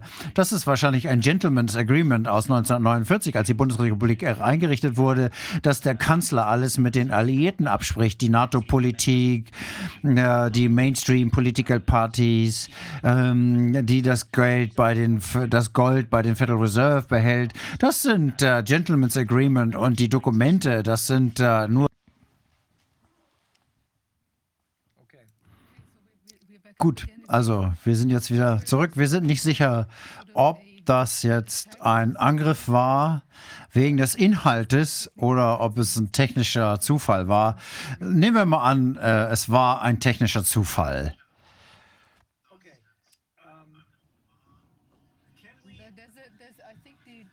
Ich glaube, die Übersetzung funktioniert jetzt gerade nicht.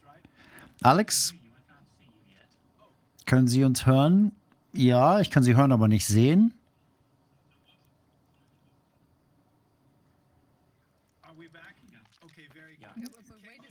Moment. Die Translation, die Übersetzung ist irgendwie direkt im Zoom. Da scheinen irgendwelche Kanäle noch nicht ganz sortiert zu sein. Okay. Schauen wir uns nochmal diese beiden Gruppen von Bösewichten an. Einer äh, erscheint hier als äh, die angloamerikanische Allianz, die irgendwie das Territorium wieder haben. Das sind irgendwie die äh, Weiterführung in gewisser Weise des Dritten Reiches. Nein, es geht nicht um die Fritz Fischer hat es vor 50 Jahren gesagt, sie wollen den Griff nach der Weltmacht.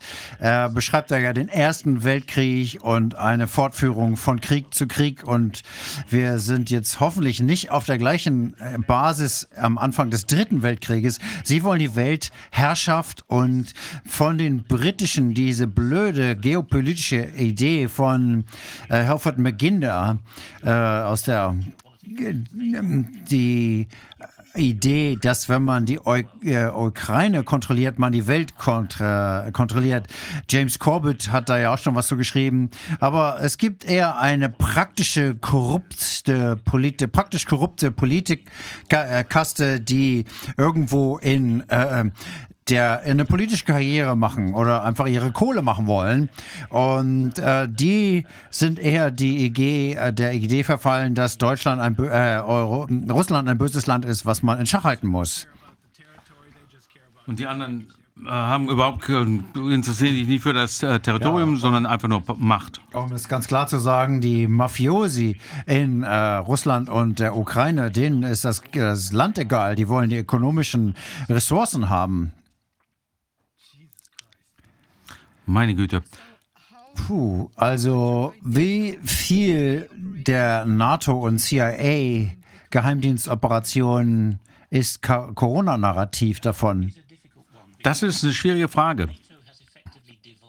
Denn die NATO hat äh, im Prinzip äh, sich äh, nur noch auf ein Verteidigungsbündnis zurückgezogen. Also ich würde ähm, jemanden äh, zitieren, ähm, Edmonds, äh, den kenne ich nicht persönlich, aber ein Whistleblower bei der, äh, der CIA, Sie hat verschiedene Bücher geschrieben und äh, sie hat etwas äh, gesagt, was äh, die GCHQ und CIA-Beziehungen angeht, dass es äh, eine Reihe von Verbrechern gibt, die die NATO für den Drogenschmuggel missbrauchen.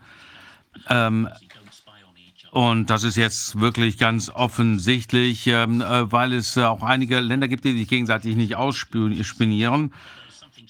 Und da gibt es Ähnliches zwischen Belgium, äh, Belgien, äh, wo ja die NATO sein Hauptquartier hat, ähm, äh, Großbritannien und die Türkei, die spielen sich gegenseitig äh, nicht aus, wenn es um ähm, ähm, Drogenschmuggel geht. Ähm, denn es gibt äh, jede äh, Menge Verbrecher, die die NATO als ihre Privatarmee bezeichnen. Äh, da gibt es also wirklich entsprechende Entwicklungen innerhalb der NATO.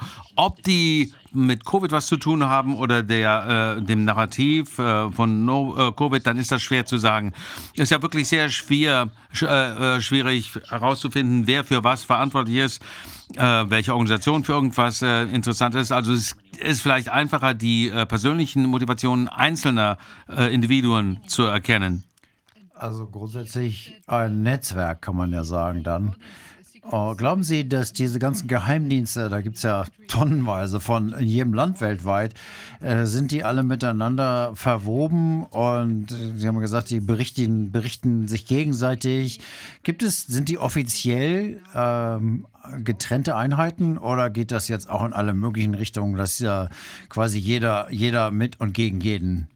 Die meisten Mitglieder der äh, größeren äh, Geheimdienste in den größeren Ländern sind Patrioten und äh, vernünftige Menschen.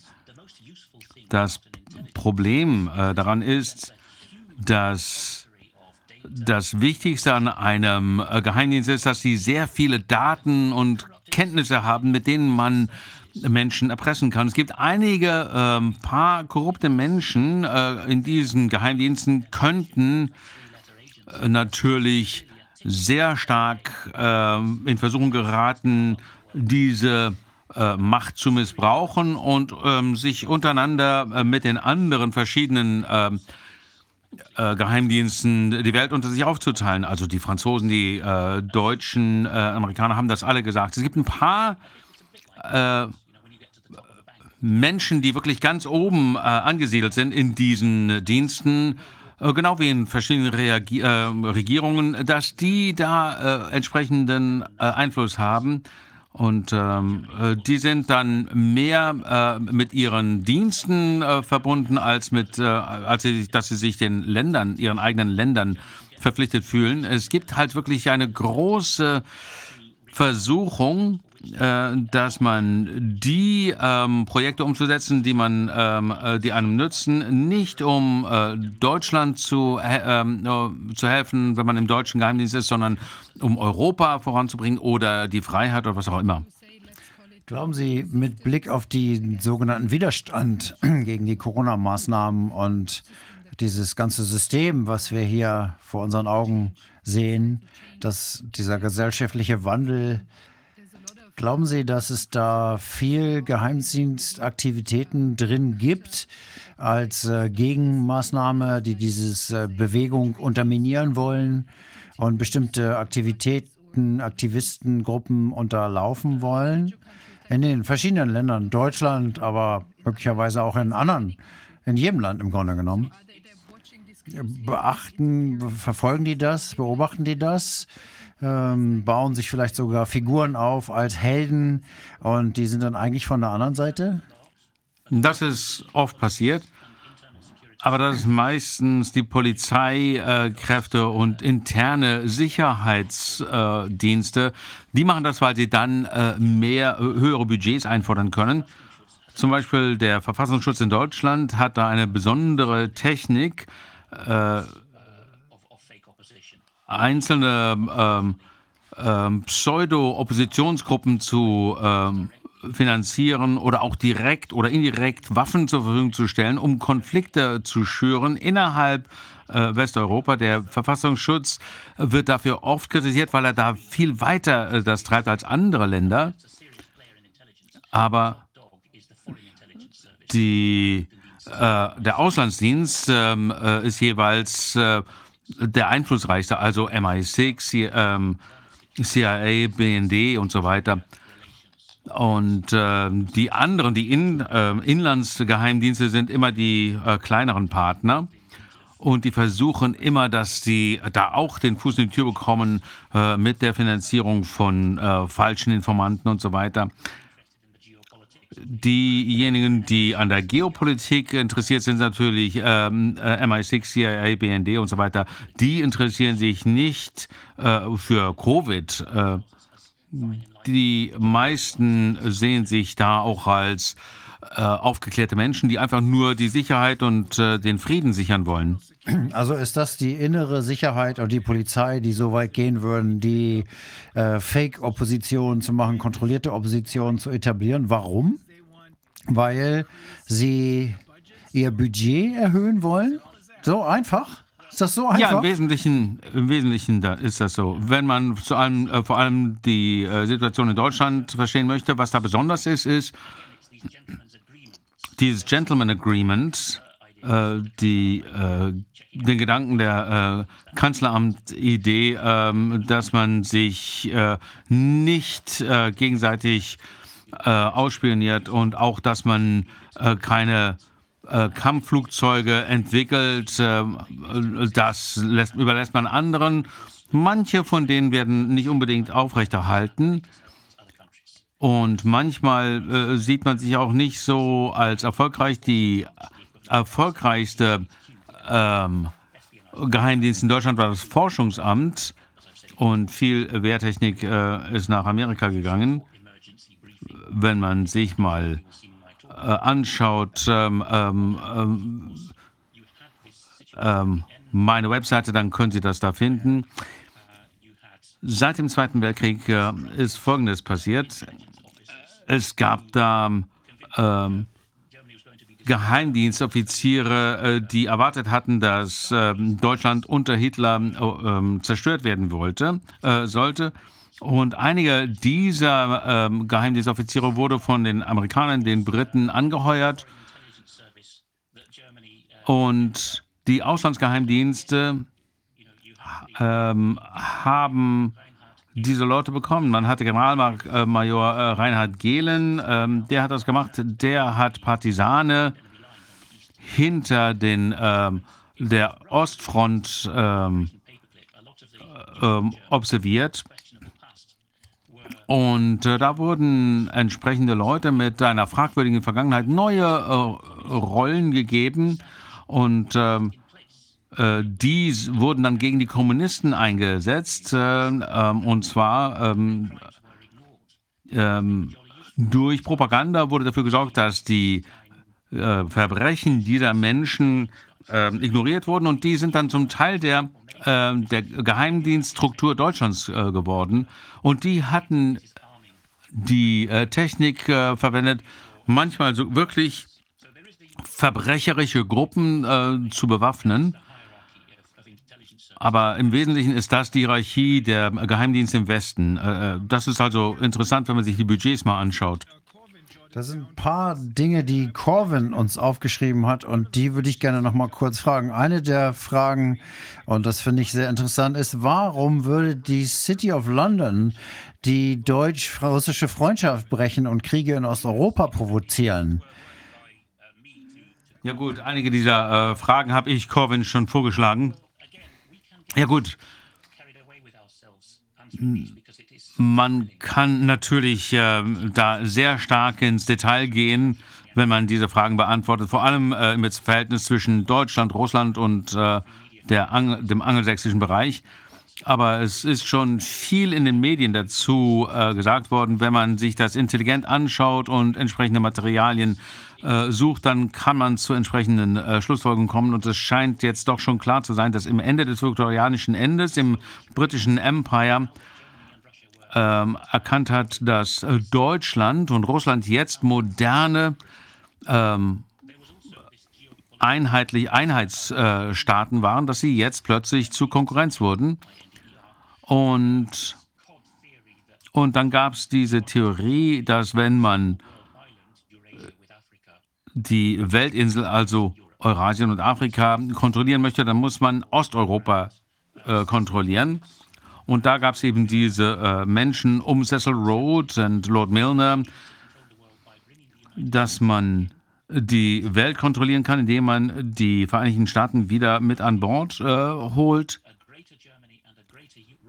und das Wachstum ähm, von Großdeutschland und Großrussland ähm, fördern muss, weil die beide ähm, kontrolliert werden könnten von ähm, Großbritannien, weil das die einzige Seemacht war seinerzeit und äh, die anderen beiden blockieren könnte. Das war also die Idee äh, 1894 äh, mit Osteuropa und äh, Eurasien. Das war also Großdeutschland und Großrussland. Die Perspektive war, äh, die Ozeanier, also die Anglo-Sachsen, Angelsachsen, dass die ähm, letztendlich äh, obsiegen würden. Ähm, insbesondere äh, in finanzieller Hinsicht äh, hat die City of London äh, etwas äh, kontraintuitives äh, vorgeschlagen, nämlich Deutschland und Russland äh, vereint werden sollten, also jeweils in sich, und dadurch ähm, das Ganze kontrollierbarer würde. Und wenn man dann einen Weltkrieg hat, dann würden wir immer noch gewinnen. Das war die, das verrückte Denken. Das wurde ähm, von Carol Quigley ans äh, Licht gebracht. Der hat äh, Forschung durchgeführt. Der war kein Verschwörungstheoretiker, der war ein liberaler Historiker, liberal im amerikanischen Sinne. Und ich habe mit äh, ähm, St äh, Studenten gesprochen, die unter ihm äh, studiert haben. Er hat gar nicht so wirklich an die Verschwörung geglaubt. Wenn man sich ähm, Aufnahmen äh, anhört von ihm, ähm, dass er da wirklich drauf, drüber gestolpert ist, äh, darüber, dass die äh, Angelsachsen versucht haben, die Ukraine zu dominieren. Und äh, das wurde schon vor 1900 ähm, umgesetzt. Von äh, Milners Kindergarten hat man das bezeichnet. Ähm, es gab den Slogan, Sie haben den Krieg gewollt, aber es gab eine Reihe von Menschen in der City of London, die das wirklich wollten. Äh, schon 1982 wurde von Norman Dodd ein, äh, ähm, eine Zeugenaussage gegeben. Ähm, er spricht in einem Interview mit äh, Griffin und er sagt, dass äh, die äh, amerikanischen äh, steuerbefreiten Organisationen äh, Interessen in äh, London hatten, in Großbritannien hatten. Und diese Organisationen haben im Prinzip äh, daran gearbeitet, das britische Empire fortzuführen. Und in den Bibliotheken dieser Organisationen äh, kann man in den Archiven sehen, aus ähm, in äh, Akten von 1905, 1906, dass sie den Weltkrieg wollten. Das war der allgemeine äh, Trend dieser verrückten äh, ähm, ähm, angelsächsischen äh, Orientierung, dass man eben versucht hat, die Weltherrschaft zu erreichen. Und das wurde dem äh, Deutschen Reich äh, entsprechend verkauft.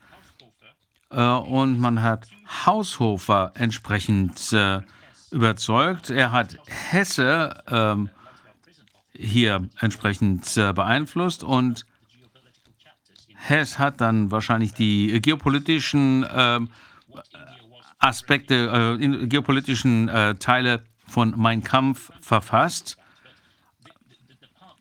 Der Teil, der sich immer wieder wiederholt von Generation, äh, Generationen, äh, ist, dass hinter dem machthungrigen Deutschland, das äh, Russland und die Ukraine dominieren möchte. Und ich glaube, äh, Haushofer hat den, äh, das Wort Lebensraum erfunden. Hinter all diesen Deutschen steht ein Angelsachse, der sagt, okay, die könnten äh, den nächsten Krieg gewinnen oder verlieren das ist doch egal, ähm, denn letztendlich werden wir obsiegen. Denken Sie, äh, dass, äh, wollen Sie damit sagen, dass Hitler meinen Kampf gar nicht alleine geschrieben hat?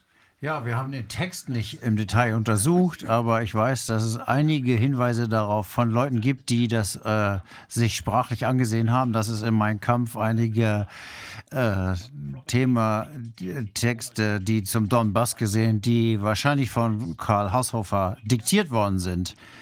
Äh, da gibt es einige Hinweise drauf, sprachlich. Das äh, gibt noch ähm, einmal die Verbindung von Hess zum MI6, die man untersuchen muss.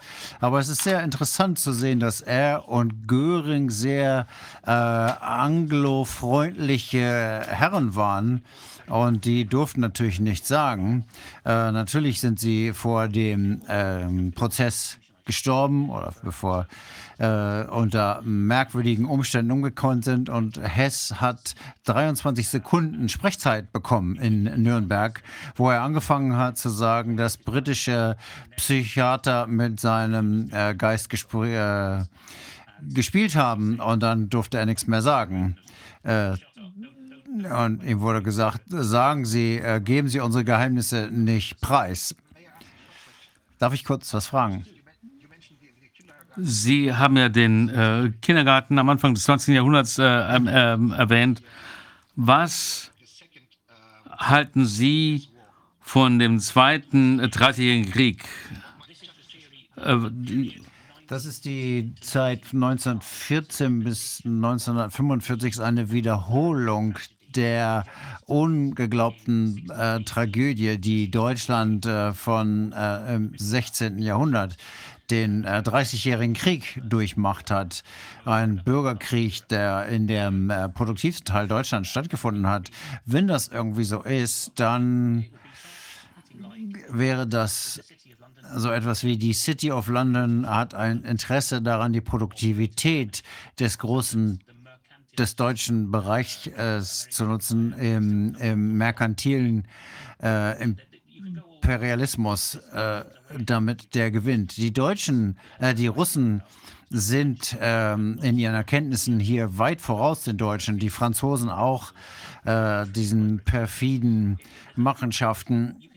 Man äh, kann da sich weit wegtragen lassen, weil viele Geheimdienstmitarbeiter und strategische politische Denker in ähm, in den Gremien in äh, England und Amerika nicht weiterdenken als von morgen bis Mittag. Aber in der Finanzwelt gibt es einige, die ähm, die Geheimdienste als ihre Werkzeuge benutzen und die denken wesentlich längerfristig. Und hinsichtlich dem, äh, was da während der Gerichtsprozesse gesagt wurde, da ist natürlich nicht so einfach zu unterscheiden äh, äh, zwischen dem, was sie sich alles ausdenken, um sich als unschuldig darzustellen, um sich selber zu verteidigen. Oder es könnte natürlich auch sein, dass sie in dieser stressigen Lage wirklich die Wahrheit plötzlich äh, sagen. Das müsste man natürlich noch äh, wesentlich mehr untersuchen. Ja, aber dieses, ähm, das, was Sie gerade gesagt haben, Göring, glaube ich, hat Hess äh, gesagt, äh, rede nicht weiter und äh, verrate nichts. Das heißt, dass wir hier die Ausführer des, der City of London und ihren amerikanischen Counterparts sind. Oder sie waren.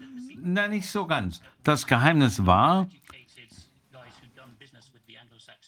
äh, wie die äh, wohlgebildeten Deutschen, äh, die bereits mit der äh, City of London Geschäfte gemacht hatten vor dem Krieg, haben wir ein Gentleman Agreement ähm, äh, geschlossen, dass wir äh, natürlich Osteuropa äh, dominieren müssen. Deswegen haben wir ähm, beschlossen, äh, Hitler zu unterstützen oder die äh, Menschen in Deutschland, IG Farben und so weiter, die Hitler unterstützen wollten.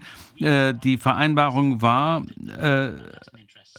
wir werden die äh, Londoner Interessen, die New Yorker Interessen vertreten und Hitler wird unser äh, nützlicher Idiot sein.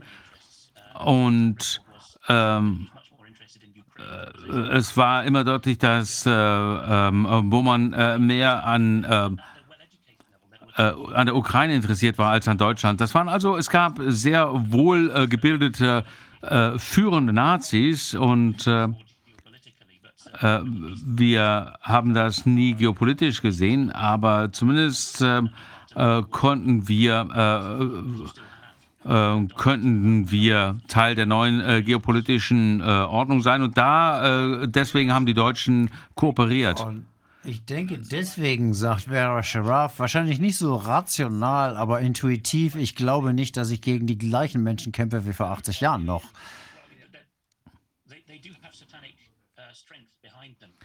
Die haben schon äh, satanische äh, Stärke ähm, äh, hinter sich. Es gibt einfach äh, keine menschliche Erklärung, warum dieselben Interessen in jeder Generation aufs Neue kommen, egal welche äh, Staatseigenschaft sie haben, äh, welche Organisation sie vertreten. Es sind immer die gleichen Pläne und das ist nicht nur ein ähm, dunkler ähm, angelsächsischer äh, Plan. Äh, dass, es geht äh, eigentlich darum, auch die angelsächsische Kultur zu zerstören. Trotzki in Großbritannien, in Amerika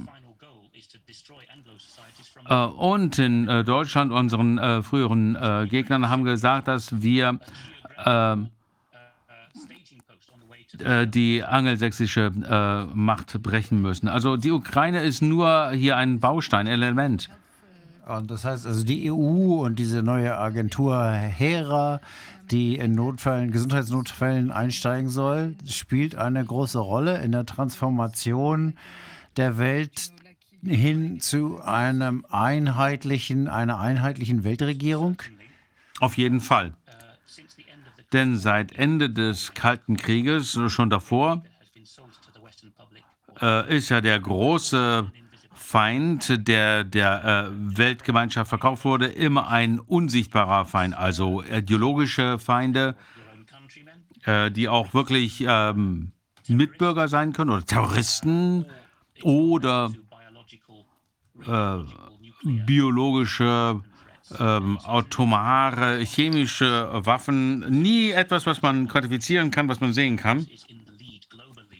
Und Großbritannien äh, führt ja weltweit mit dieser äh, Gedanke der, der biologischen, medizinischen äh, Gefahren äh, einer der wichtigsten äh, Schreiber äh, zu diesem Thema, Autoren zu diesem Thema, hat das äh, deutlich äh, klar gemacht. Es gibt uns einen neuen Grund, äh, warum man in äh, die gottgegebenen Rechte der Menschen eingreifen kann. Äh, ich habe hier einen ähm, ähm, Bericht gesehen über einen ähm, Polizisten, der Demonstranten äh, konfrontierte, die äh, gegen die Maßnahmen, Corona-Maßnahmen äh, äh, protestiert haben und gesagt, natürlich haben sie äh, Grundrechte, aber andere Menschen haben das Recht, nicht mit Covid äh, infiziert zu werden. Also, da werden Grundrechte ähm, dadurch annulliert, nicht, dass sie widerrufen werden, sondern man, wird, man sagt, man muss sie gegenseitig abwägen und die Menschen haben natürlich ein Recht dazu, sicher zu sein. Also wenn es tatsächlich eine Krankheit wäre, die man kriegt und stirbt, dann würde das ja vielleicht irgendwie dem begegnet werden müssen. Aber wenn wir eine Bedrohung haben, die wir hier schon, wie wir oft gesehen haben, der Bevölkerung selber gar nicht gefährlich werden kann, gefährlich werden kann insgesamt, dann ist es ja klar, dass da was anderes hintersteckt. Ja, absolut, natürlich. Ich habe einige Videos gesehen von, ich glaube, ehemaligen russischen Geheimdienstmitarbeitern, die sehr genau erklärt haben, wie aus welchen Gründen auch immer die Russen die angloamerikanische Gesellschaft unterwandern wollten, speziell die amerikanische, um sie von innen auszuholen, höhlen. Wie viel Wahres ist da dran? Wer steckt da wirklich hinter? Wenn das das Endziel ist, die angloamerikanische Gesellschaft von innen heraus zu zerstören, wer steckt dahinter? Meine Antwort ist vielleicht gar nicht so überraschend für euch, Rainer und Viviane. Das kann eigentlich nur der Teufel sein, der so übel, so böse sein kann. Menschlich gesehen braucht man natürlich keine Religion oder Nationalität, die daran interessant ist. Die Menschen die sich selbst als übermenschlich betrachten, als über uns stehend, wie ein äh, berühmtes Buch äh, sagt, jenseits des Bösen. Das ist keine Kategorie, die äh, für sie relevant ist.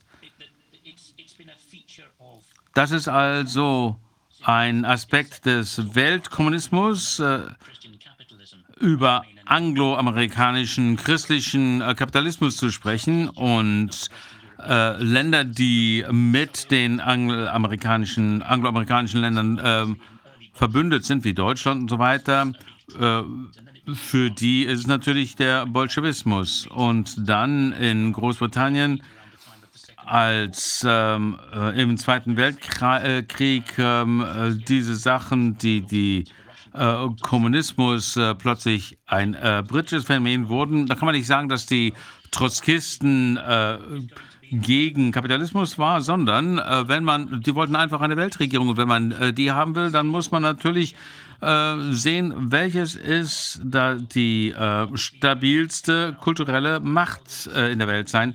Dann muss man das natürlich erstmal ausschalten, bevor man äh, deine Herrschaft anerkennt. Aber welchen Sinn macht denn eine Weltregierung? Würde man also denken, das ist genauso wie das, was wir hier auch schon besprochen haben, die Ressourcen zu kontrollieren, volle Kontrolle über die Menschen zu haben? Eine transhumanistische Agenda vielleicht? Oder sind es andere Dinge, die da im Vordergrund stehen? Und wenn ja, welche? Es muss wohl Hass und äh, Misstrauen gegenüber den Menschen sein. Das ist natürlich eine sehr rhetorische äh, Frage. Äh, wenn du zum Weltherrscher wirst, was machst du dann äh, mit deiner Macht? Die wenigsten können das beantworten. Einige, ganz wenige haben religiöse Überzeugungen, die ihnen das helfen, das zu beantworten. Ähm, manche haben philosophische ähm, Gründe, aber die meisten können das gar nicht beantworten. Ähm, die meisten wollen das auch gar nicht erreichen, aber einige wollen das haben. Und wenn sie dieses Streben haben, dann sind sie fast schon äh, definitionsgemäß jemand, der äh, normalen Menschen misstraut. Sie verstehen sie einfach nicht und dann wollen sie natürlich die Bevölkerung äh, ver, ähm, reduziert, ähm, sie wollen Konformität der Menschen und so weiter. Ja, mach weiter. Ja, bevor ich äh, vergesse, diese Grafik zu zeigen, ich wollte nur mal klar zeigen, dass es keine Frage, die nur äh, das Dritte Reich betrifft, sondern eine Sache, die Deutschland von Generation zu Generation betrifft. Der Vater der, äh, äh, des liberalen Denkens, Friedrich Naumann, ähm, ähm, man ging ja zur Zeit von Bismarck davon aus, dass Deutschland Mitteleuropa äh, dominieren sollte. Schauen Sie sich mal äh, die äh, französische Version hier von der ähm, äh, Mitteleuropa. Können Sie sehen, dass da Dänemark, Benelux, äh, die baltischen Staaten, Ukraine, Kroatien, Slowenien äh, dazugehören, für die sich Hans-Dietrich Genscher eingesetzt hat und äh, die äh, Balkankriege der 90er Jahre losgetreten hat. All das sind Länder, äh, die im Ende des 19. Äh, Jahrhunderts als Teil des von Deutschland zu dominierenden Bereichs dargestellt wurden. Schon im 19. Jahrhundert hat Friedrich Neumann diese Länder als der, äh, äh, die Ressourcenbasis für Deutschland dargestellt. Also ich will da nicht die FDP jetzt schlecht reden, nein, aber ich wollte klar, mach, äh, klar zeigen, dass es immer die gleiche Versuchung für die Bösen äh, gibt, von Generation zu Generation das zu maximieren, was sie äh, erreichen können. Und wenn man Deutschland dominiert, dann ist natürlich das Beste, was man erreichen kann, äh, Osteuropa zu erobern und dann die Arbeitskräfte und Rohmaterialien, äh, Rohstoffe zu sich zu sichern. Und Deutschland äh, und die äh, Angelsachsen haben ja alles getan, um die Deutschen und Russen davon abzuhalten, äh, ihre Interessen durchzusetzen. 1905 ähm, wurde zum Beispiel eine, ein äh, Verein, eine Vereinbarung zwischen Deutschland und dem Zar getroffen, äh, zusammenzuarbeiten, ähm, technisch zusammenarbeiten. Und das hat die äh, Amerikaner, die Anglo, äh, Angelsachsen wirklich äh, ähm, erschrocken. Und das wurde schnell dann wieder äh, beendet, dieser Vertrag. Und äh, Deutschland äh, wollte die äh, Beziehungen zu Lenin ähm, normalisieren. Das war der Vertrag von Rapallo von 1922. Und äh, Russland sollte äh, riesige Ressourcen für äh, das äh, Know-how der Deutschen äh, zu liefern. Und das wäre natürlich ähm, die Interessen der Angelsachsen ähm, konterkariert. Und deswegen wurde das schnell äh, wieder äh, überwunden. All diese Dinge gehen in äh, Zyklen und beide Seiten sind jeweils ähm, sehr ähm, äh, haben große Sorge, dass die andere Seite letztendlich obsiegen könnte. Und Deutschland ist hier in einer besonderen Situation, weil äh, aus historischen und geografischen äh, Gründen ähm, ist es immer, ähm, weiß es nie so recht, in welche Richtung es gehen sollte, West oder Ost.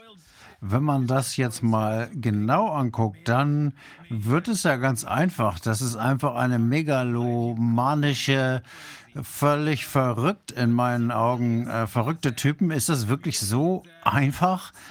dass einige der Typen, die ganz oben in der Hierarchie angekommen sind, äh, wirtschaftlich und in der Politik, einfach Psychopathen sind, die wie bei James Bond versuchen, die Welt zu beherrschen? So, so, so einfach klingt das hier. Denke schon, ja.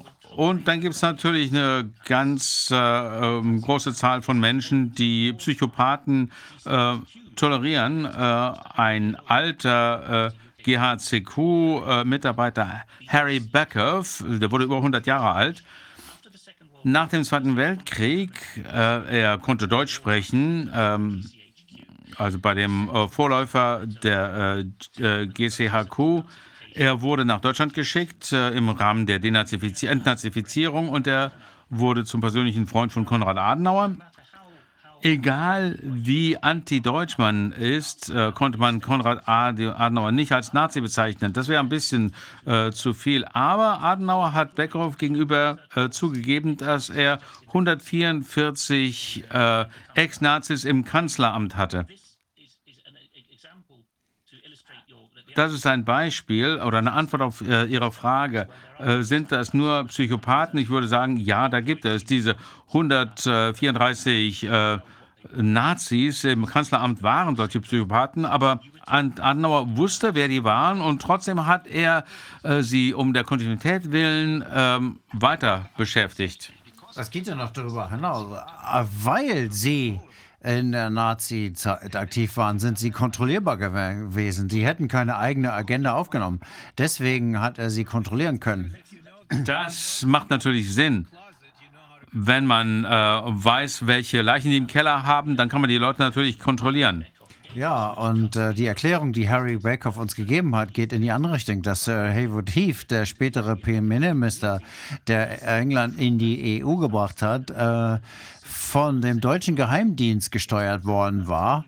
Und zwar war er, hatte er eine homosexuelle Beziehung in äh, den 30ern in Deutschland und war damit äh, erpressbar. Viele haben gedacht, das ist nur eine paranoide Verschwörungstheorie, bis ein äh, Polizeichef Mike Wheel einen Bericht über die Operation Conifer nach so etwas Heath Tod herausgebracht hat, der gesagt hat, dass es, der gezeigt hat, dass es sechs unabhängige zeigende äh, äh, Zeugen davon gab, dass er ein Pädophiler war und das äh, ist in den äh, nach zuverlässigen Medien so gewesen. Das ist ganz äh, zuverlässig, diese Informationen.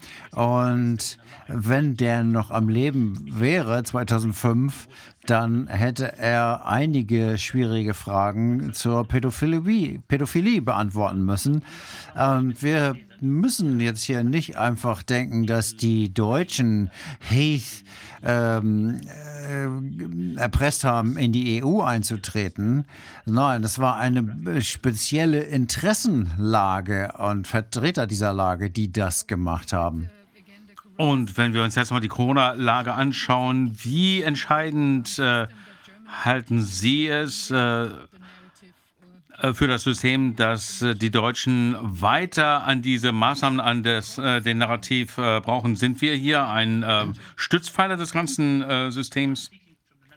Ähm, aus der Sicht, der, die ich habe, die Holländer, ist, dass ähm, die meisten äh, Länder offensichtlich denken, wir sind die Armen, wir sind hier der Grundstein dieser ganzen Globalismus. Und äh, das äh, ist, denkt jedes Land offensichtlich von sich. Und wir haben individuell mit den äh, Vorsitzenden der Parteien in Holland gesprochen, ähm, wo es hieß, England kann die EU verlassen, aber Holland nicht, weil Holland ein Ableger von Deutschland ist. Und äh, Sie wissen genau, dass es in Berlin niemanden gibt, der will, dass die Niederländer Teil eines vierten Reichs sind. Aber es gibt wieder dieses Zentraleuropa, erinnern sich an das Bild, was ich eben gezeigt habe. Da kann es also keine individuellen geopolitischen Interesse geben. Das darf einfach nicht sein.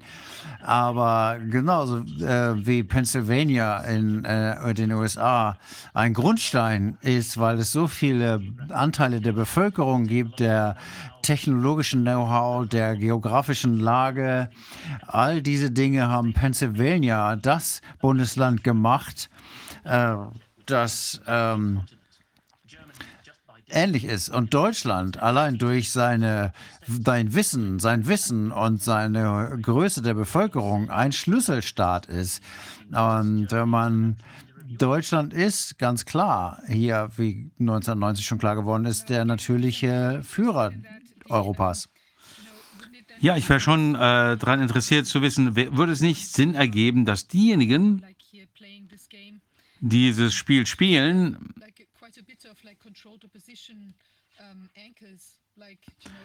äh, gesteuert äh, Oppositionsanker zu setzen, noch bevor der, der, der, dieses Narrativ beginnt, äh, dass sie in einer äh, Lage wären, wenn der Widerstand in einem bestimmten Bereich zu stark würde, dass sie dann die Möglichkeit hätten, da entsprechend gegenzusteuern. Wie sehen Sie das? Ganz sicher. Ganz sicher. Und deswegen brauchen wir eine dezentrale Opposition, die äh, unabhängig äh, die, die aus unabhängig denkenden Menschen besteht. Ähm, das ist ganz wichtig. Alles andere endet in Tyrannei. Äh, ich weiß, in, in England gibt es jede Woche Anti-Covid-Proteste, äh, die zeigen, dass sie von der Polizei unterwandert worden sind. Die einzige Möglichkeit, das zu haben, ist, einzelne Zellen zu bilden, die unabhängig sind in der Organisation. Und ein Teil davon ist natürlich, dass man niemandem sagt, was man plant von außen und äh, möglicherweise auch keine elektronische Kommunikation mehr ähm, nutzt, sondern von Mund zu Mund spricht und auf Papier. Aber es geht eben auch darum, dass man geistig unabhängig ist und äh, ich äh, hoffe, dass mich das niemand missversteht. Die Achillesferse Herr Verse der Deutschen ist äh, das überenthusiastische Folgen eines Führers. Und äh, da gibt es genügend äh, Unterlagen zu, wo das festgestellt wurde. Die Deutschen sind eine großartige Nation, die sich führen lässt. Äh, das ist bekannt. Man muss aber eben äh, wissen, äh, wer man ist, aus Liebe zum eigenen Volk. Und insbesondere die Deutschen, die jetzt äh, aus dieser Tyrannei aufwachen, würde ich sagen, folgt keinen Führern. Ja, Moment. Darum geht es ja letztendlich. Wir wollen wieder äh, zu den Wurzeln kommen. Wir wollen unsere politischen, wirtschaftlichen äh, Regeln aufbauen, regional, weltweit. Ja, wenn ich darf, äh, Rainer, Sie sind ja Deutsch-Amerikaner sozusagen. Ähm, ich möchte den Deutschen nicht sagen, was sie tun sollen, aber ich möchte dieses Thema ansprechen. Amerikanische Patrioten kennen Sie, sind jetzt im Moment geteilt, ob sie jetzt in die besseren Städte, äh, Staaten umsiedeln sollen ähm, und ihr und, und damit ihr Land nicht unterstützen, eine ähm, Quelle des Übels zu sein. Ähm, Austin Fitz ist in diesem Camp und die sagt, nein, wir müssen unser Land zusammenhalten, ökonomisch und politisch. Äh, Amerika hat natürlich eine besondere Position in der Welt, aber es kann durchaus sein, dass die Zeit ist, dass Deutsch in Deutschland ähm, die ähm, eine lange Zeit der Unabhängigkeit, die, die Einzelländer, die Bundesländer in Deutschland vor Bismarck, ähm, vielleicht ist es Zeit dafür, dass diese Bundesländer wieder eigenständig werden sollten. Denn Deutschland hat diesen ähm, geografischen Aspekt, den andere Länder nicht haben. Es gibt ein dezentrales System bereits. Ganz vage gesprochen gibt es äh, das, den katholischen Süden und äh, den ähm, protestantischen Norden, die sind nicht klaustrophobisch und äh, die äh, wollen keinen Krieg äh, in der Ukraine machen. Ähm, das funktioniert besser mit den nördlichen und westlichen äh, liberalen Protestanten. Ähm, es ist also sehr, eine sehr schwierige Entscheidung in Deutschland, ob man den Bund aufbricht, damit Deutschland nicht wieder als äh, Brechstange genutzt wird, um andere Länder anzugreifen oder zu unterdrücken. Und ich denke, die Deutschen hätten eine gute, reichhaltige kulturelle Zukunft im modernen Europa als Gruppe ähm, äh, mittelgroßer Einzelstaaten. Ich möchte natürlich diese Lösung Ihnen nicht aufstellen. Da gibt es natürlich auch Nachteile zu. Natürlich gibt es da einige Nachteile. Der Vorteil im Moment ist ja, dass die Proteste äh, friedlich sind ähm, und dass sie nicht so konfrontativ sind und sie sind sehr regional in äh, sehr kleinen Einheiten. Und äh, meiner Meinung nach ist das derzeit wirklich der richtige Ansatz. Denn wenn man eine äh, Abspaltung anstrebt, dann wird man einen Bürgerkrieg haben. Oder zumindest gibt man der Regierung, den Führern, die Deutschland zusammenhalten wollen, ähm, die, die Deutschland eine neue äh, Machtstruktur führen möchten, äh, vielleicht sogar das Militär einzusetzen und diejenigen, die sich für eine Abspaltung einsetzen, anzugreifen. Übrigens ist das äh, die Begründung hinter Catherine Austin Fitzes ähm, ähm, äh, Beurteilung, dass das in den USA nicht möglich ist, ich sehe das etwas anders, denn ich glaube, dass der einzige Weg, wie man wahre Souveränität erreichen kann, ist, indem man die Familien, die Gemeinden, die Regionen ihre eigene Zukunft bestimmen zu lassen. Sie können ihre eigenen Machtstrukturen aufbauen, ihre eigenen Gesundheitsstrukturen aufbauen, das Rechtssystem aufbauen und sich dann mit den anderen Regionen verbinden. Aber ein Punkt, wer sehr offensichtlich ist, der uns hierher gebracht hat, sind diese globalistischen Strukturen äh, dieser Psychopathen, die dahinter stecken. Denn grundsätzlich ist der Grund, warum wir diese Corona-Pandemie haben, ja, ist, da jemand, jemand anders gesagt hat, Panik zu schüren und Fälle zu machen. Am Ende ist es die Puppe Dorsten. Aber wer hat wer zieht seine Fäden? Wer hat ihm gesagt, erfinde den PCR-Test? Das ist ja, die WHO. Das, das, wissen wir ja nicht. Äh, es gibt so einige ähm, einteiligen äh, äh, Behauptungen. Wenn äh, die Menschen uns wirklich zeigen, äh, sagen, äh, was ihre Interessen sind, wovor haben sie Angst? Wir werden nicht dahinter steigen, wer Drosten beauftragt hat. Wir können wirklich nur über Geopolitik sprechen und äh, die Weltkriege, wenn man sich immer daran erinnert, dass die Menschen sich nie öffentlich offenbaren werden, äh, weil die Menschen eben äh, äh die Strippen im Hintergrund ziehen. Der, der Zauberer von Oz, ja. Äh, eine Frage aber noch. Wir haben in einigen Ländern plötzlich gesehen, dass plötzlich jemand da auftaucht. Das ist der neue Führer, der hat einen Harvard-Degree-Abschluss in amerikanischen Universitäten und plötzlich ist er da und wird von der lokalen Presse unterstützt und ist sozusagen der neue Held, äh, hinter dem sich jeder versammelt. Aber ich habe den Eindruck, dass dieses Skript, das äh, jetzt bei vielen Gelegenheiten schon ausgespielt worden ist, irgendwie nicht greift.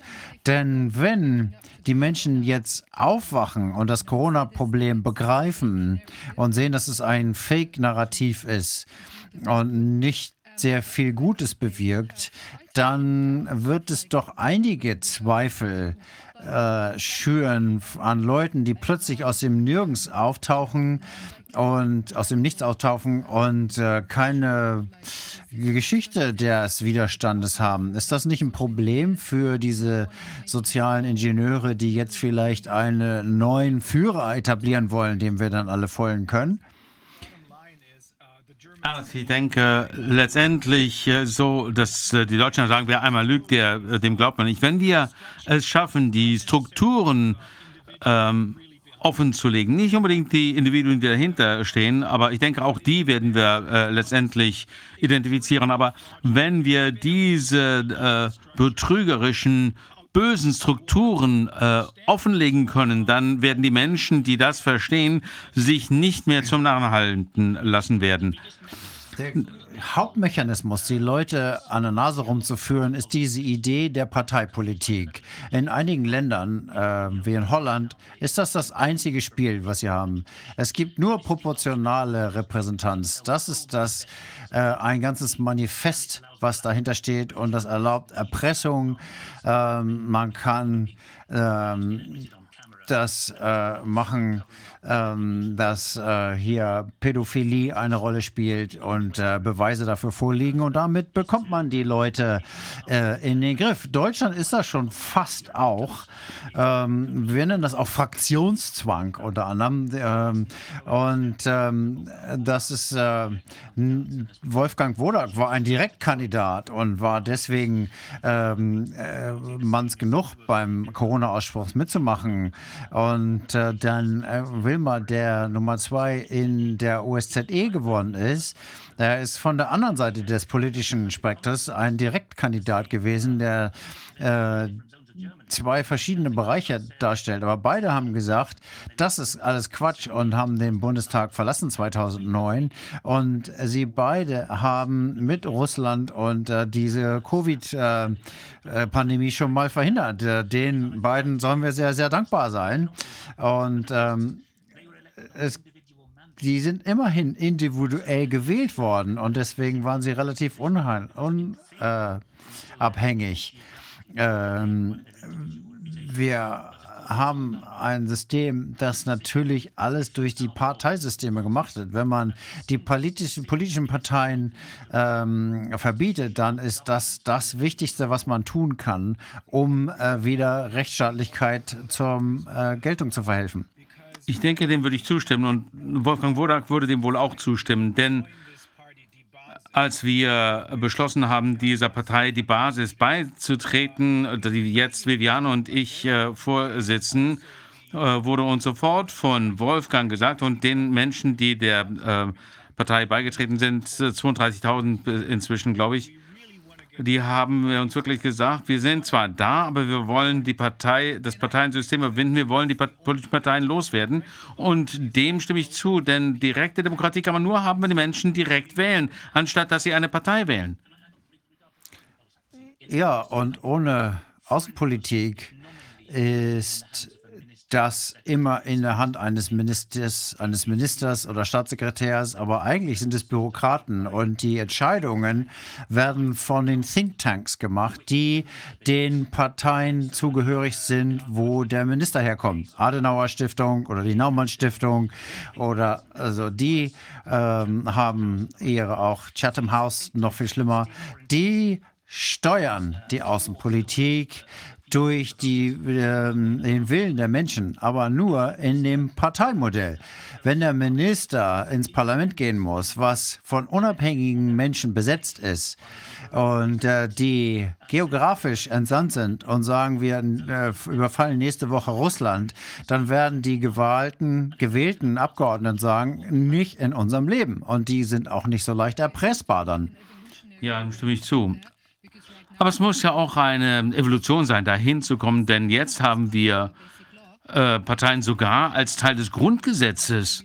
Und äh, soviel ich weiß, ist das Grundgesetz solch etwas ist, äh, dass wir zumindest momentan auf jeden Fall aufrechterhalten sollen. Und in den Gesprächen mit den Menschen, dem Souverän letztendlich, können wir dann vielleicht irgendwann mal ein anderes System einführen. Okay, äh, es, wir könnten natürlich ungefähr die Hälfte der Mitglieder des Parlaments könnten auch direkt gewählt äh, werden.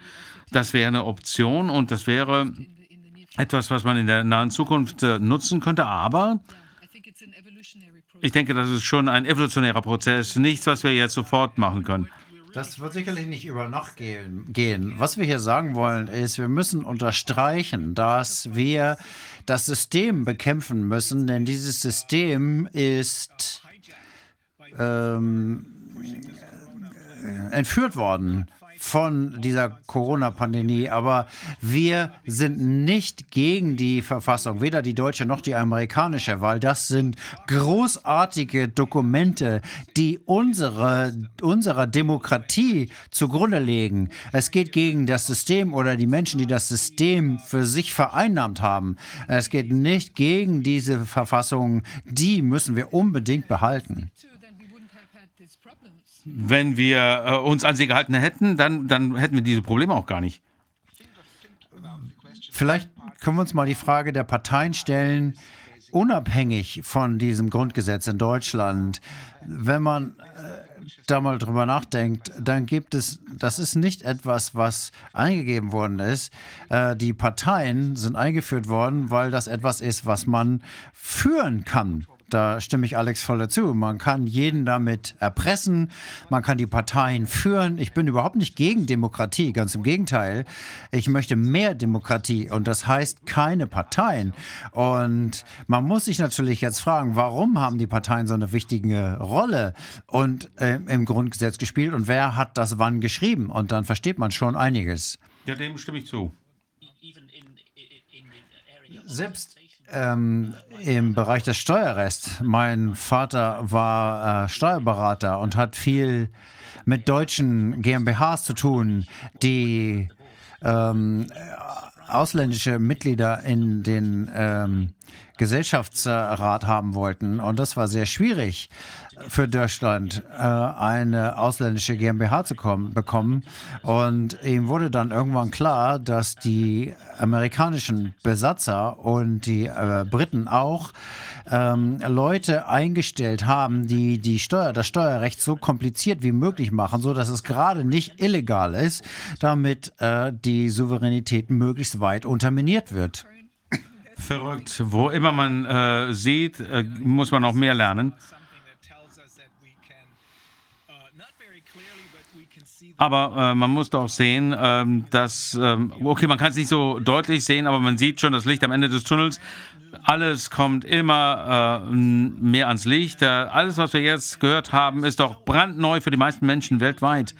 Und es ist so wichtig, äh, das zu verstehen, das ganze Gesamtbild zu sehen, anstatt nur einzelne Puzzleteile. Denn nur wenn man das Gesamtbild sieht, kann man entsprechend handeln. Wenn man sich nur ein äh, Puzzleteil sieht, zum Beispiel die PCR-Tests ähm, sagen nichts über die Infektion aus, das ist nicht genug. Man muss letztendlich die Frage beantworten können, wenn es nicht um die Gesundheit geht, worum geht es denn dann? Und dann muss man wirklich äh, so tief eintauchen in die Materie, wie Sie das gerade mit uns gemacht haben. Also vielen Dank, Alex. Vielleicht kann ich abschließen, indem ich sage, wir haben das natürlich aus historischer Perspektive jetzt betrachtet und die Kräfte in Europa und äh, England gesehen, die die Welt aus dem Geheimen regieren wollen. Das ist das große Thema des 20. Jahrhunderts. Amerika ist jetzt zu einem Punkt gekommen, wo es unsere Elite abschneiden können und sie wirtschaftlich äh, der Verdammnis anheimfallen lassen kann. Sie haben natürlich gute Verbindungen nach ähm, Amerika, aber vielleicht haben Sie übersehen, dass es jetzt darum geht, sollen wir vielleicht diese ganzen anderen ähm, loswerden und ähm, den europäischen Kontinent, Kontinent, einfach abschreiben und äh, frei sein. Und ich kann äh, den Zuhörern nur den Podcast 93 empfehlen. Äh, Gold, Ziegen und Gewehre übersetzt. Gold, Co Co Goats and Guns ähm, von Alex Kreiner, der ein Exposé geschrieben hat, wie Bill Browder, der aus Manhattan, versucht, eine Geschichte zu entwickeln, wo Putin äh, eine Rolle spielt. Und das ist sehr interessant, weil es da äh, um die Finanziere der britischen, des äh, City of London geht und ähm, es da heißt, dass der Kampf in der Ukraine ein britisches Projekt ist, und zwar, weil es Sicherheiten bietet für das britische Geld. Ähm, vielleicht ist es schockierend zu, schockierend zu sehen, mit welcher Selbst, mit welchem Selbstbewusstsein äh, diese Philosophen sagen in Amerika, wir sind fertig mit Europa, lassen wir das fallen. Ähm, das äh, nennt man den Isol Isolationismus. Und äh, wir ähm, könnten in diese Richtung gehen. Das äh, ist ähm, grundsätzlich so angelegt in Amerika. Es ist eine Stadt auf einem Hügel sozusagen und äh, kann sich von allem abtrennen und äh, einfach schneller als jede diese Corona-Maßnahmen So zu beenden. aus, nicht wahr? Das könnte natürlich ein sehr äh, deutliches Zeichen für uns sein, äh, wenn es darum geht, Amerika zu befreien. Dann könnte man natürlich äh, das entsprechend auch in Europa und in anderen äh, Teilen der Welt zu machen. Ähm, vielleicht äh, ist das, ähm, dass Amerika, vielleicht auch äh, anfänglich auch Deutschland als äh, wichtigen ähm, ähm, äh, Vertreter in Europa, vielleicht auch andere äh, Teile Europas, dann konnte das vielleicht zu einem Dominoeffekt für die ganze Welt führen. Aber äh, ich denke mir auch, das könnte ein Trend sein, aber ich sehe dann natürlich auch dieses äh, Humanity Rising, ähm, das man überall sieht. Das sieht man wirklich weltweit. Ähm, müssen wir uns wirklich äh, neue Konstellationen überlegen? Das bedeutet nicht unbedingt innerhalb dieser Institutionen sein, die wir äh, bislang hatten. Wir müssen keiner politischen Machtstruktur angehören oder globalen Machtstrukturen angehören. Ich glaube, es geht um die Regionalität und die Verbindung der Regionen, aber nicht Teil irgendeiner Struktur sein. Genauso wie Sie gesagt haben, wir sollten den Widerstand nicht einen, sondern wenn er das wäre, dann wäre es sehr leid, leicht, das zu infiltrieren und äh, zu zerstören. Aber wenn wir nicht unter einem großen Schirm stehen, sondern unabhängige Einheiten sind, dann wird es sehr, sehr schwierig sein, uns äh, aufzuhalten, weil man jeden Einzelnen von uns bekämpfen muss äh, oder jedes einzelne der Widerstandsnester bekämpfen muss. Und das wird sehr, sehr viel Arbeit sein. Ja, dem würde ich noch was hinzufügen wollen. Das ist ja wirklich die entscheidende Frage.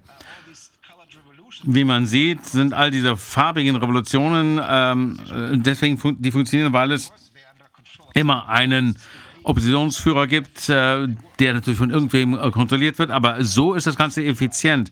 Aber Sie haben recht, das muss dezentralisiert sein. Aber wenn es dezentralisiert ist, dann wird es nicht erfolgreich sein. Ähm, man muss es dann natürlich koordinieren und dann muss man es wieder zentralisieren. Und wenn man das nicht macht, dann, dann äh, klappt es nicht. Nicht Zentralisierung, Verbindung ist das Geheimnis. Naja, aber das muss man irgendwie auch militärisch organisieren. Ansonsten wird das nicht erfolgreich sein. Ich habe sehr viel äh, mich äh, damit beschäftigt. Wenn ich mir diese ganzen ähm, Farbrevolutionen anschaue, ähm, dann äh, sieht man, äh, da ist überhaupt nichts erreicht worden. Äh, also die, die Revolutionen im Westen, die haben nichts erreicht, aber die äh, Farbrevolutionen, die waren äh, zentralisiert, organisiert, die haben was erreicht. Und in äh, Russland gibt es äh, Universitäten, Professoren, die das wirklich äh, analysiert haben. Das ist eine sehr komplexe Frage. Und wenn man sich die Revolutionen mal anguckt, das waren ja eigentlich keine wirklichen Revolutionen, dann äh, da ist es auch nicht überraschend, dass das funktioniert hat. Denn wenn man die Medien hat, die das pushen, Zeigen Sie mir eine, ein Beispiel für eine echte Revolution in der Ge- Weltgeschichte. ja, vielleicht gibt es keine, aber vielleicht bekommen wir jetzt Ja, eine. das ist genau der Punkt, weil das passiert nicht. Das funktioniert nur, wenn es organisiert ist. Die Organisation heißt ja noch nicht, dass man Zentralisierung hat. Also, das ist natürlich kompliziert, klar. Aber wir müssen jetzt äh, zu einem Schluss kommen, weil Matthew Arrett schon eine ganze Weile so auf uns wartet. Ich möchte Sie aber nicht äh, abschneiden, Alec. Das war eine der interessantesten Unterhaltungen und Interviews, die wir überhaupt geführt haben. Gibt es noch etwas, was Sie sagen möchten, was wir noch nicht angesprochen haben? Nur äh, ein Gedanke zum Abschluss. Ähm, und ich möchte Matthew Arrett wirklich nicht abhalten. Äh, den, äh, ich finde den ja auch ganz toll. Wir müssen uns, äh, wir müssen unseren eigenen äh, Schwachpunkte äh, anerkennen als Nationen.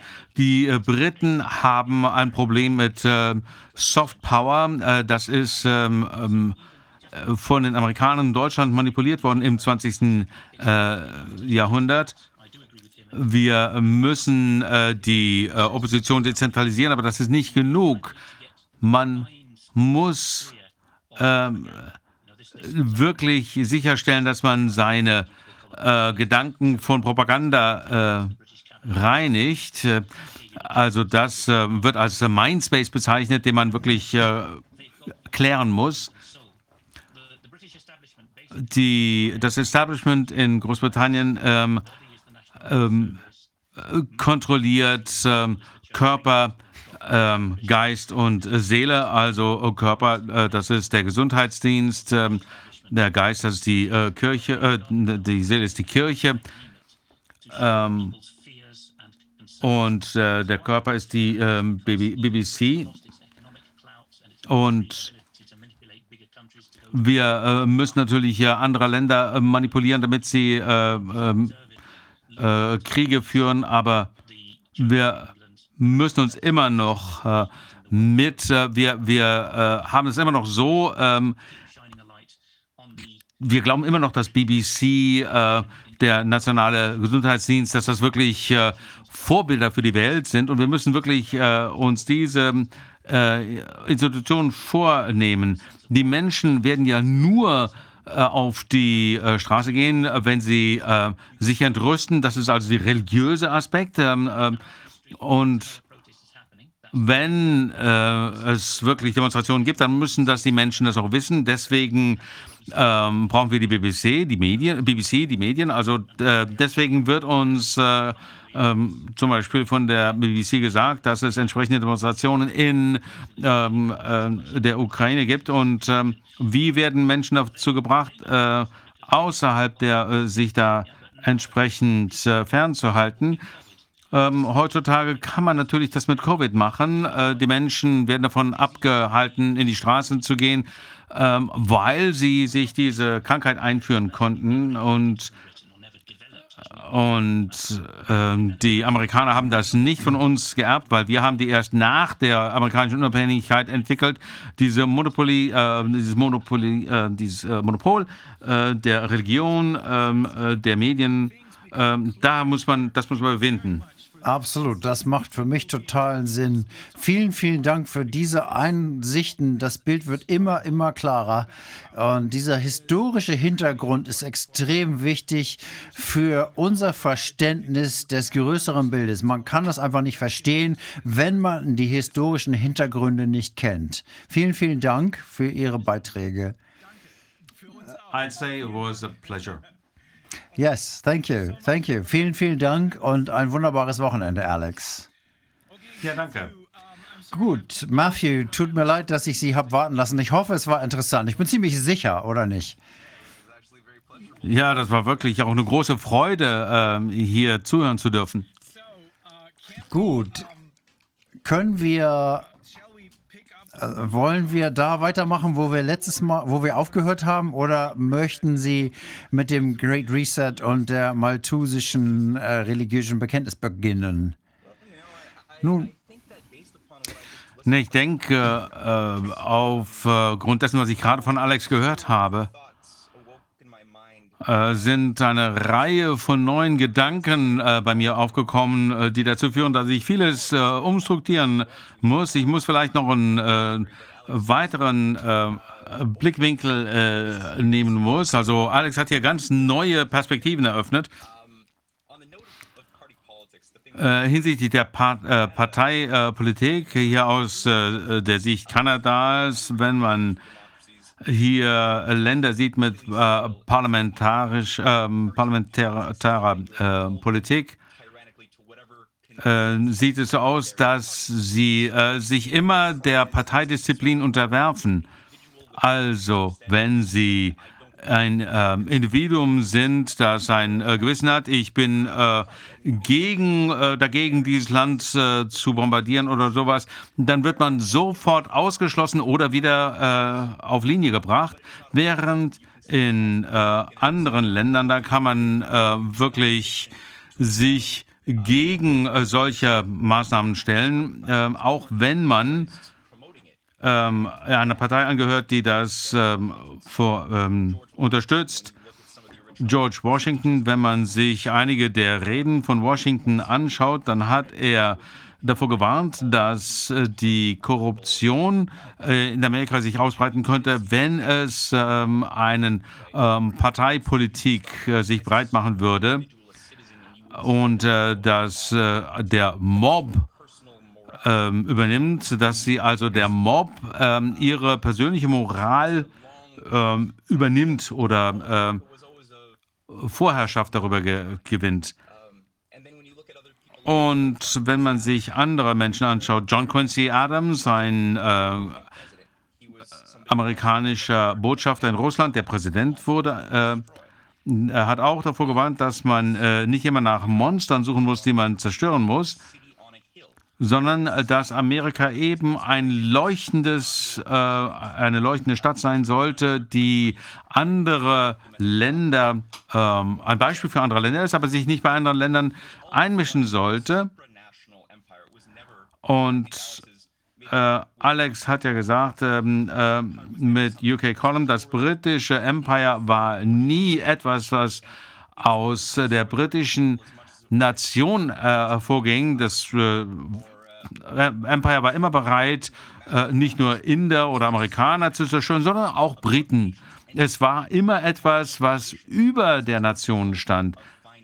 Äh, es ging immer um die Kontrolle äh, der Finanzen, wie ähm, noch heute die City of London war immer ein äh, Nervenzentrum des weltweiten Handels, der, des weltweiten Finanzsystems. Es ging immer darum, unterschiedliche fünfte Kolon Kolonnen zu äh, organisieren in unterschiedlichen Ländern.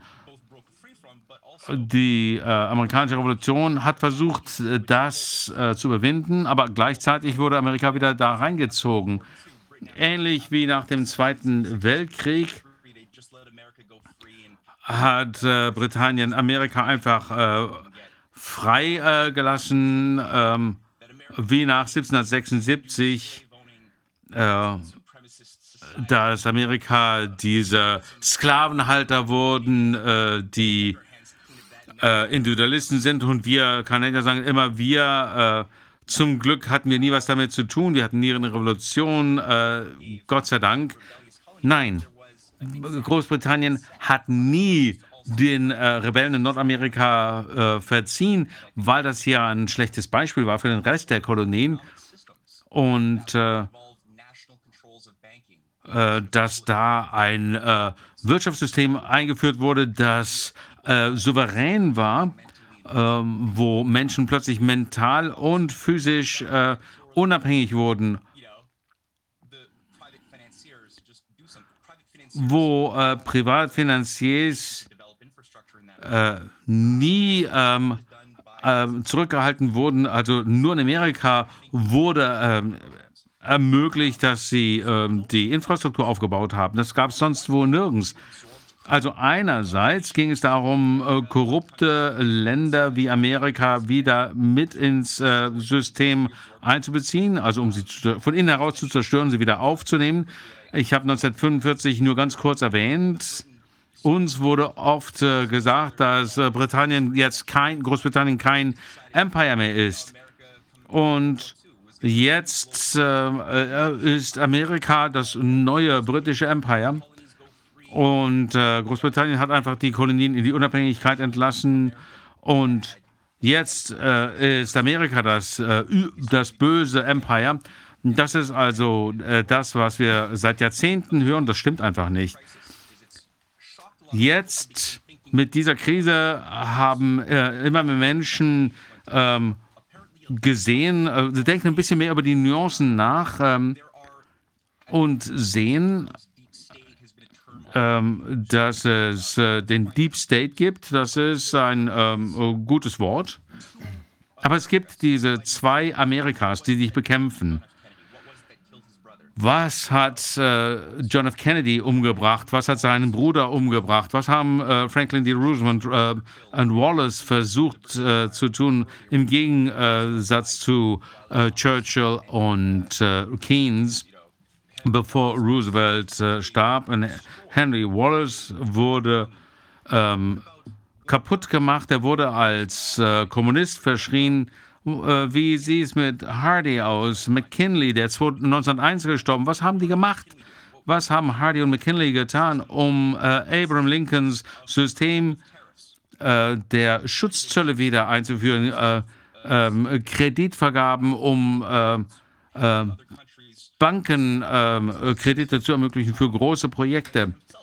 Lincoln selbst, was hat er gemacht? Hatte der einen globalen Prozess im ähm um zu sehen, was Amerika machen kann, um die Welt zu äh, befreien. Nicht nur ähm, den, die Sklaverei, sondern auch die Welt von dem, äh, der Sklaverei des Kolonialismus zu befreien. Das hat er gesehen, das, das kann man äh, in seinen Reden nachlesen. Wir können sogar bis 1840 zu äh, Präsident Harrison äh, zurückgehen, der äh, sich gegen die Nationalbank ähm, gewehrt hat. Äh, er hat das wirklich ähm, äh, er hat ähm, das ähm, bekämpft, also im äh, Senat, im Kongress wurde das äh, abgelehnt und äh, es war wieder auf seinem Schreibtisch als neue äh, Vorlage, als er nach drei Monaten im Amt starb. Äh, acht Präsidenten haben sich damit auseinandergesetzt. und das sind wirklich interessante Informationen, dass uns das, was uns im äh, imperialen ähm, Bildungssystem nicht äh, gesagt wird. Also ich habe hier einige Dinge, die ich euch äh, durchaus mal zeigen wollte. Ganz kurz, ähm, während Alex ja äh, was gesagt hat, habe ich äh, beschlossen, dass es vielleicht angemessen wäre, das zu zeigen. Wir sprechen jetzt über äh, Systeme, äh, also nicht nur einzelne Teile, sondern Systeme, ein Periodensystem quasi, wo ein Element das andere beeinflusst. Also man kann ja mit einem einzelnen Element nichts äh, wirklich anfangen, ohne das Ganze zu sehen, das große Ganze. Und was Alex gerade gesagt hat, 1890 wurde eine Weltkarte geschaffen. Äh, es nannte die Welt, in der wir leben. Ähm, das wurde in einem Buch äh, veröffentlicht, äh, in, äh, das hieß äh, die äh, kosmopolitische Eisenbahn. Und das habe ich äh, vor Jahren gesehen, habe mir das nie genau angeguckt. Und ich habe mir nie angeguckt, wer das veröffentlicht hat. Dieser Gilpin ist das. Und ich, äh, man muss sich überlegen, worum ging es 1890? Das war ja nur ein Jahrzehnt, bevor William McKinley äh, getötet wurde. Äh, äh, wenige Jahre bevor Zar Alexander äh, von einem Anarchisten ermordet wurde. Das war das, äh, das Alter der, äh, der, des politischen Mordes. Ähm, die Zeit vor dem Ersten Weltkrieg, eine äh, Zeit, als es Revolutionen gab in, in Russland 1905 und dann wieder 1917. Auch Lord Milner war Finanzier hinter der bolschewikischen Revolution. Aber das war alles noch davor. Also was, worum geht es hier in dem Buch von Gilpin? Es geht um äh, Eisenbahn und industrielle äh, Korridore, die er genau äh, analysiert, wie das erreicht werden soll. Es geht über die Beringstraße hier. Da sieht man also transkontinentale Eisenbahnen, die Lincoln 1863 äh, begonnen hat, im selben Jahr, in dem äh, der Zar die äh, die russische Marine an die amerikanische Küste schickte während des äh, Bürgerkriegs in den USA. Und gleichzeitig haben die Banken in London und New York versucht haben, äh, Kredite äh, äh zu der Amerika Kredite zu geben, die äh, das Land nie zurückzahlen könnte. Das war also Teil einer Strategie des äh, Teil und Herrsche, das aus äh, Großbritannien, die aus Großbritannien kam. Also es ging hier um eine Eisenbahn, äh, die durch Alaska, Kanada gehen sollte. 1863 im Mai hat äh, Russland Alaska an Amerika verkauft und ähm, das sollte dann die äh, Eisenbahn sollte dann über zwei kleine Inseln durch die Beringstraße nach äh, Sibirien gehen, dann nach China, durch den Nahen Osten, durch Indien bis nach äh, Ägypten, Afrika äh, führen. Und Gilpin verstand äh, die Dinge besser, als wir das heutzutage erkennen. Er hat ja ganz vorne an der Front gelebt. Er war der, ein Bodyguard des Gouverneurs von Kalifornien. Er äh, äh, wusste, ähm, er war der Vater des Manifest Destiny, also dieser, dieses Gedanken, dass Amerika, dass die USA Amerika äh, ähm, erobern muss. Er hat den Bau der transkontinentalen Eisenbahn vorangetrieben, 20 Jahre bevor sie gebaut wurde. Äh, man darf nicht vergessen, die transsibirische Eisenbahn wurde mit amerikanischen Teilen und äh, Rohstoffen äh, gebaut, äh, die aus Baltimore kamen. Das ist äh, Anfang des 20. Jahrhunderts durch Sibirien, Sibirien gerollt. Und die Russen haben ihre Marine geschickt, um den äh, imperialistischen Mächten in, ähm, in ähm, Mexiko und anderswo zu zeigen, äh, dass sie die konföderierten Staaten unterstützen würden. Also, wir sehen Amerika oder die Geschichte nur durch den Filter, bevor äh, diese äh, Landkarte erstellt wurde, hat Katharina die, Groß, Katharina die Große eine ähm, oder äh, eine andere Katharina, die äh, Vorsitzende der Wissenschaftlichen Akademie Russlands war, ähm, äh, schon das vorangetrieben, dass äh, Russland und Amerika äh, zusammenarbeiten müssen. Es gab auch die äh, Freundschaft zwischen Deutschland und Russland. Bismarck war ja ein Unterstützer der Schutzzölle, also des deutschen Zollvereins. Äh, das war ein Herr List, der in den äh, USA studiert hatte. Der äh, versuchte das umzusetzen. Und List, nachdem er nach Deutschland zurückkam, äh, nachdem er fünf Jahre lang in den Vereinigten Staaten in den 1830er Jahren studiert hatte, äh, hatte diese äh, Vorstellung, wie man diese stark zersplitterte Landschaft hier in, in Deutschland, das war ja kein Einheitsstaat, dass man hier einen äh, ähm, Zollfreiheitsraum äh, schaffen sollte äh, mit Unterstützung der äh, City of London. Und äh, die interne äh, Entwicklung würde vorangetrieben durch äh, den Bau von Eisenbahnen und eben diesen Zollverein. Das wurde ähm, auf Grundlage der amerikanischen Vorstellungen entwickelt. Und ähm, der Erfinder des äh, Periodensystems zum Beispiel hat mit äh, Herrn Twitter zusammengearbeitet, äh, um die transsibirische Eisenbahn zu bauen. Witten äh, selbst war äh, Mitglied ähm, des Vereins für den ähm, russischen Schutzzoll. Er kam auch nach Amerika mit tausenden äh, Delegierten aus der ganzen Welt, Japan, Frankreich und so weiter. Und sie hatten äh, die Erfahrung ähm, ähm, Amerikas analysiert, um zu sehen, wie schnell sich, äh, wie sich Amerika so schnell von dem Bürgerkrieg erholen konnte und zum äh, wirtschaftlichen, industriellen äh, führenden Land werden konnte. Was war die Mentalität? Was waren die Strukturen, die das ermöglicht haben? Und das sollte dann weltweit auch umgesetzt werden. Und ähm, äh, Alexander II. und Dritte, beide äh, starben beide. Einer auf jeden Fall äh, aufgrund von Mord, der zweite vermutlich wegen, äh, durch äh, Arsenvergiftung. Äh, Gab es trotzdem noch die, äh, den Plan, die Eisenbahn zu entwickeln. Und selbst im Jahr 1906 wurden amerikanische Ingenieur, Ingenieure ähm, ins Land gebracht, um die Eisenbahn in Russland zu bauen.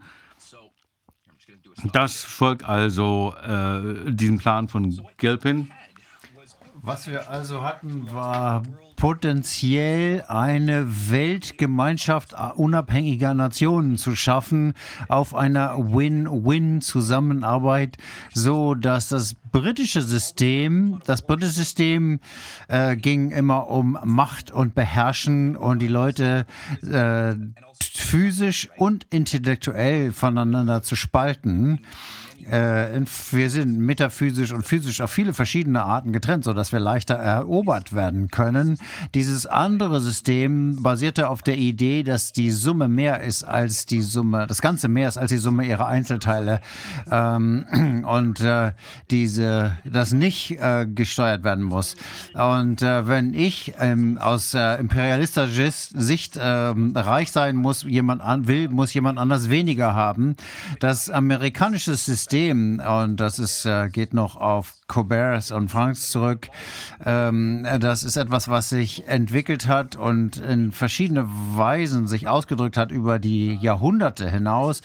Ähm, das ist eine andere Idee. Es gibt eine Gestaltidee äh, der Gemeinschaft, äh, der Gesellschaft, die als per Definition, wo in der Summe mehr ist als die Summe der Teilen. Genauso wie der Mensch mehr ist als die Summe seiner Zellen. Es gibt eine metaphysische Essenz, die äh, das Ganze in ein harmonisch Ganzes, ein harmonisches Ganzes bringt. Und die Wirtschaftswissenschaftler, die das verstanden haben, wollten eben dies umsetzen. Das ist etwas, was, äh, wie Alex uns gerade als Beispiel genannt hat, ähm, die ähm, Berichte von 1922, wenn man sich anguckt, wer diese Berichte geschrieben hat, um die Hyperinflation Inflation in Deutschland zu beenden und natürlich auch die den Versailles-Vertrag ähm, aufgehoben hat, da habe ich ja in meiner letzten Präsentation schon was so gesagt, gibt es Menschen, die wie Walter Rathenau, der Finanzminister und sein Assistent Kurt von Schleicher,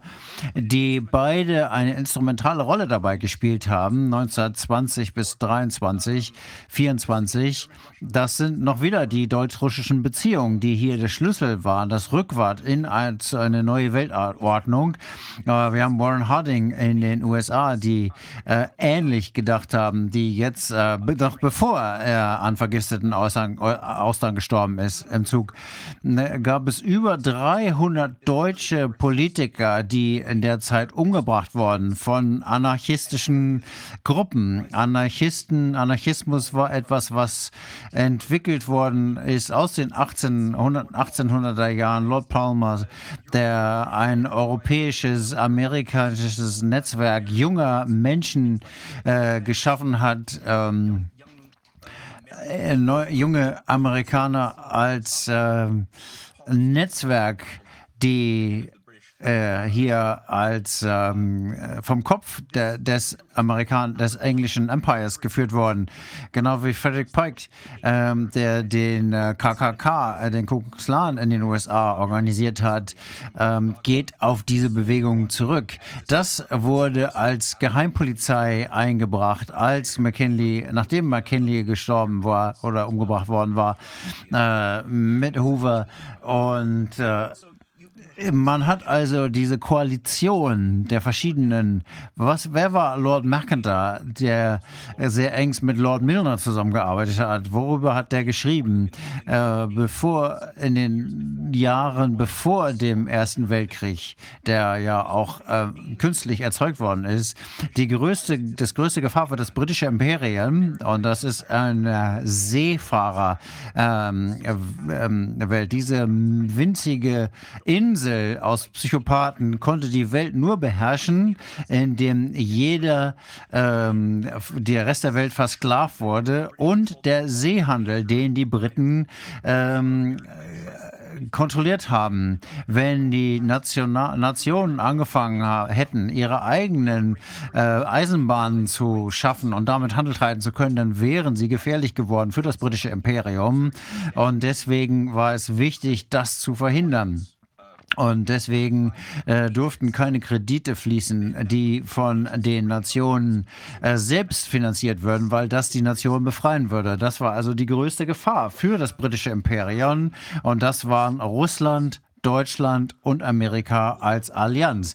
Diejenigen, die den äh, Apollo Report geschrieben haben, das waren Mitglieder der List-Gesellschaft und die waren international sehr eng vernetzt, einschließlich ähm, in Asien. Sun Yat-sen ist ja ähm, die chinesische Revolution 1911 von Sun Yat-sen, die christlich war, der ein Christ, der in den USA studiert hatte, der ein Verständnis der Strategie nach China zurückgebracht hat, um das alte System dort äh, zu überkommen und ein System der, des Prinzips der Menschheit einzubringen, ähm, äh, nach den Ideen von Friedrich List. Und äh, er hat natürlich die Wichtigkeit von Schutzzellen verstanden.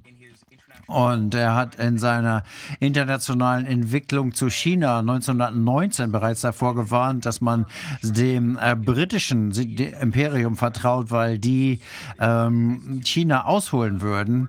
Ähm, und äh, er hat sich über die Chinesen gewundert, die äh, dumm genug waren, mit den Chinesen zusammengearbeitet haben, was dann in die Opiumkriege gemündet hat.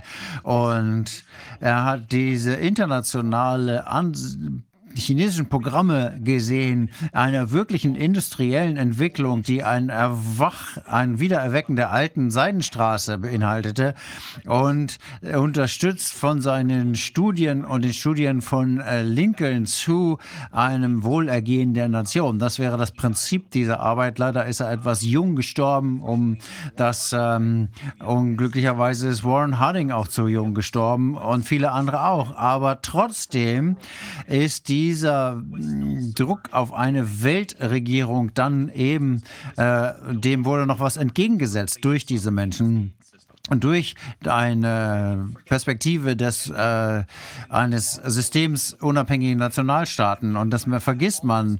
Man denkt immer, dass die äh, Imperien so lange diese ganze Kontrolle hatten. Und äh, die Antwort ist nein, das ist über Mon Generationen über Generationen geplant worden. Und ja, aber ähm, wenn diese ähm, Imperialisten schon die ganze Zeit diese Kontrolle gehabt hätten, warum haben sie ihre Ziele dann immer noch nicht umgesetzt? Umgesetzt. Also, das muss, ist eigentlich klar, dass das nicht so ist. Und es gibt amerikanische Patrioten, die gegen das gekämpft haben. Es gibt europäische Patrioten, chinesische Patrioten, die dagegen kämpfen, die gegen die äh, Vereinten Nationen kennen, äh, kämpfen. Äh, und äh, dafür sorgen, dass äh, die äh, das hat deswegen nicht funktioniert. Sie haben bis 2020, äh, 1920 äh, bis 22 wieder nochmal probiert. Das sind alles natürlich Themen, die ich in meinen Büchern auch beschreibe. Ähm, die ähm, League of Nations ähm, haben es nochmal wieder versucht. Der Völkerbund war äh, so eine Institution, die genau das Ziel hatte, ähm, eine Diktatur der Zentralbanken in einer technokratischen Welt zu etablieren, um damit wirtschaftlich äh, Macht zu gewinnen. Das war die Konferenz 1933. Warum ist das nicht erfolgreich gewesen? Gewesen, weil Franklin Roosevelt der einzige äh, die einzige antifaschistische Option war in dieser Konferenz. Und er hat ähm, dagegen gestimmt. Und die haben ähm, dafür gesorgt, dass Roosevelt gewählt wurde und diese Konferenz torpediert hat äh, durch die, äh, die von den Nationalbankern organisiert worden war. Und äh, die Antwort darauf war ein äh, Attentatsversuch im Februar 1933 durch einen Anarch anarchistischen Freimaurer, der ähm, in einer Versammlung ähm, ähm, Roosevelt erschießen sollte. Aber das Attentat wurde gerade noch vereitelt, weil, weil ihm jemand auf die Hand geschlagen hat. Und ähm Prescott Bush ist ähm, Leute wie Schiff, JP Morgan, die diese große Depression ähm, orchestriert hatten, die Blasen geschaffen hatten, die dann später platzten. Diese Individuen, die versuchten, eine Militärdiktatur mit äh, Swigley Butler als General zu etablieren, um eine Diktatur mit ähm, geleiteten äh, Führern äh, zu etablieren, die Menschen in Amerika 1934, 35 äh, zu, aufzuklären, was passiert war.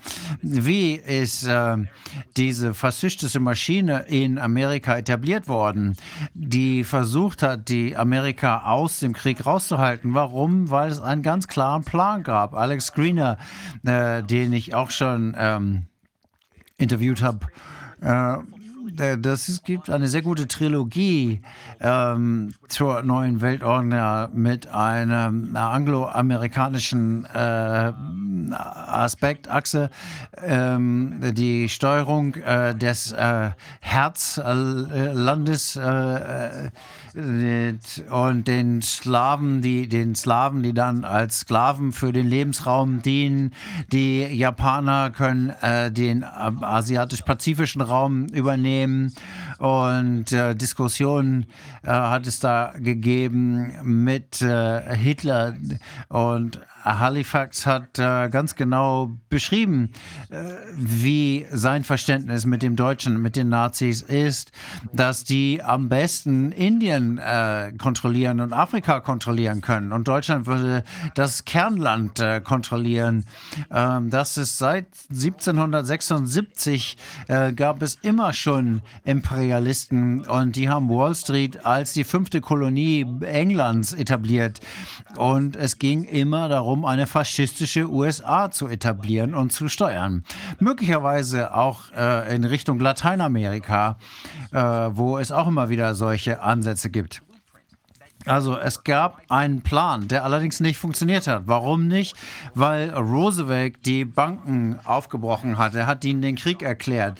Er hat äh, das nicht. Äh, er hat dafür gesorgt, dass das Spekulative von den Geschäftsbanken getrennt wurde, dass diese Banken ähm, ins Gefängnis gesteckt worden sind, weil sie mit dem Privatgeld der Anleger spekuliert haben.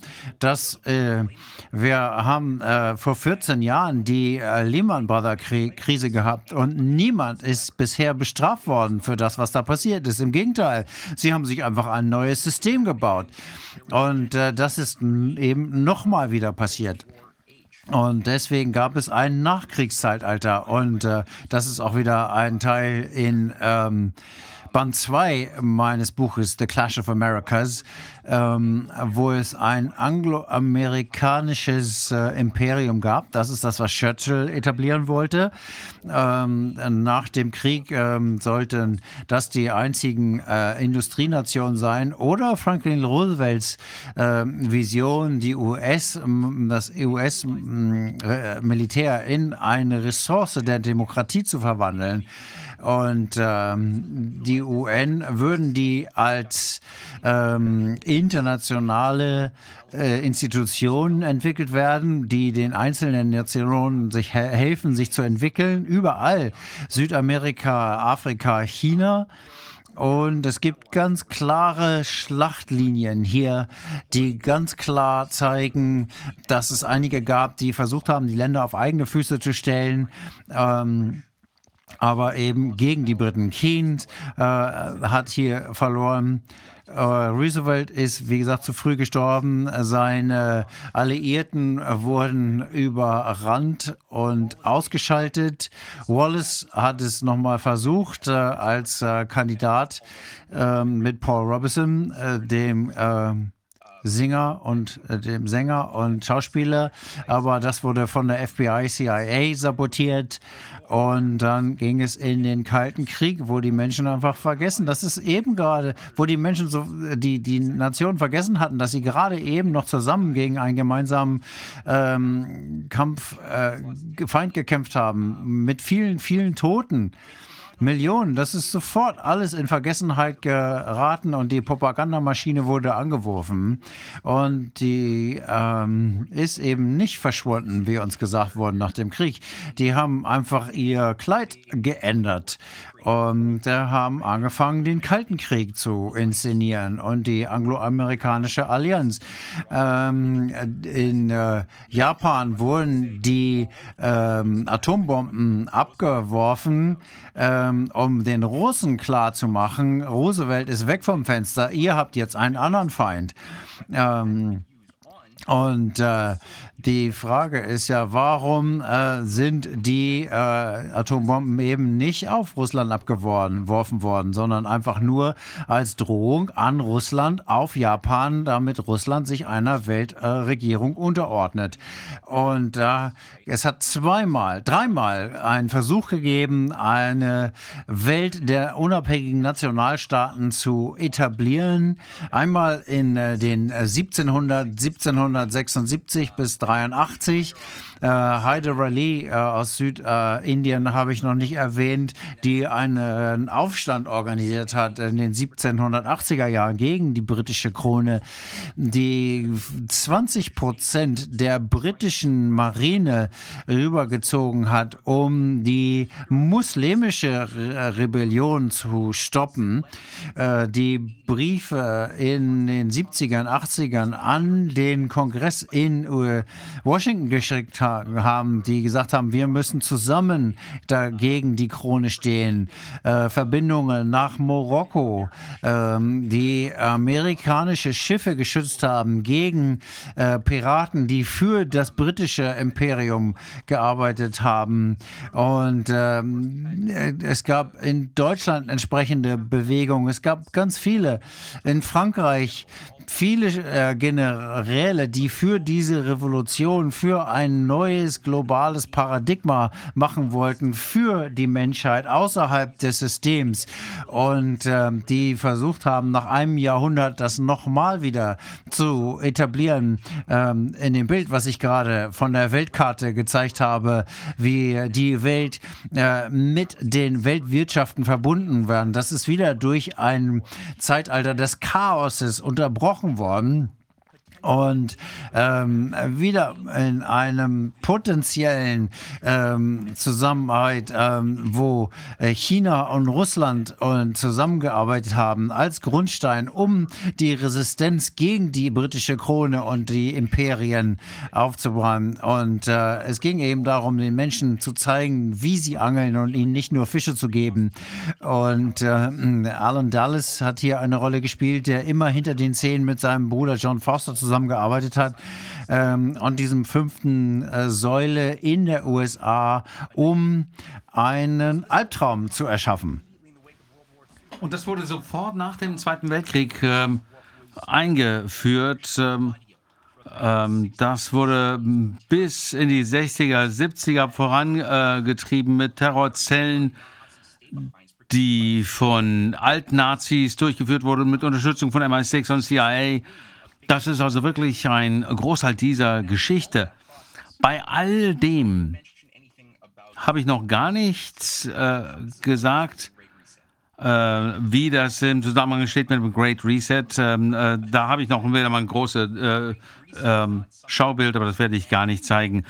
Der Great Reset hat nicht erst im Juni 2020 eingesetzt, sondern das wurde geplant in dem Augenblick, als John F. Kennedy ermordet wurde als äh, Charles de Gaulle äh, aus dem Amt getrieben wurde in einer äh, Konterrevolution in Frankreich, als äh, Martin äh, Luther Jr., Robert Kennedy ermordet wurden, viele afrikanische äh, Führer, Lumumba, Patrick Lumumba zum Beispiel. Ähm, JFK hatte ja darauf hingearbeitet, um den, den Kalten Krieg zu überwinden, in dem ähm, die Sowjetunion und Amerika äh, in einem gemeinsamen äh, Raumfahrtprogramm zusammenarbeiten sollten. Dann wurde äh, äh Kennedy ermordet und als Bob Kennedy äh, ermordet wurde und die äh, Trilaterale Kommission eingeführt wurde mit Brzezinski, Rockefeller, ähm, Kissinger, die hatten ja alle in den Ende der 60er Jahre mit der Rand Corporation und anderen Thinktanks in den äh, Vereinigten Staaten zusammengearbeitet, äh, um künstliche Kriege äh, äh zu gestalten, wie den Vietnamkrieg. Und äh, als der äh, Dollar vom Gold entkoppelt wurde, also Bretton Woods war ja, da war der Dollar ja noch mit dem Gold verknüpft damit wurde dann ein neues Paradigma äh, geschaffen, neue Regeln. Plötzlich gab es Deregulierung. immer mehr Spekulation. Ähm, die, äh, der Wert von ähm, Rohstoffen hatte nichts mehr zu tun mit der äh, Produktivität, mit der Produktion. Der Amerikaner wurde gesagt, dass die ähm, Industriemacht, ähm, die man hatte, jetzt in andere Länder exportiert äh, werden würde, dass sie eben nicht entwickeln, sich entwickeln würden, sondern dass äh, diese Länder billige Arbeitskräfte liefern sollten. Ähm, und das wurde in die Infrastruktur mit aufgenommen. Es wurde keine neue Infrastruktur äh, gebaut. Ähm, die NASA hatte ein winziges Budget, also von 4% des äh, Staatshaushaltes auf äh, weniger als 0,5%. Äh, ähm, und das wurde ähm, jedes Jahr immer weiter zurückgestutzt, immer ohne Mission äh, Fusionsenergie äh, wurde, äh, die ähm, äh, Mittel dafür für die Forschung wurden gestrichen. Der Gedanke war, dass äh, jeder atomisiert wird, das gesamte System atomisiert wird, balkanisiert wird, aber wir werden äh, maximale äh, Kontrolle aufrechterhalten für die äh, Führungselite. Und das ist der Beginn des Weltökonomischen äh, Weltwirtschaftsforums. Leute wie ähm, Kissinger, Maurice Strong war ein Mitbegründer des Weltwirtschaftsforums und Alexander King vom Club of Rome. Das waren die neuen Priester dieser neuen Priesterschaft, die ähm, festgelegt haben, was die Tragfähigkeit des äh, Planeten ist, also wie viele Menschen auf der Erde leben können und äh, wie viele Menschen überhaupt leben dürfen auf dieser äh, Welt. Also in dieser neuen Welt nach 1971 wurde die Wirtschaft selbst äh, in eine spekulative äh, Blase äh, überführt. Äh, also der Kapitalismus wurde überwunden, die Blasen aber platzen immer. Egal wie. Versuchen Sie mal einen äh, Kaugummi aufzublasen. Äh, ähm, wenn Sie das zu weit treiben, irgendwann platzt er. Das ist wirklich eine, äh, ein Gesetz der Physik.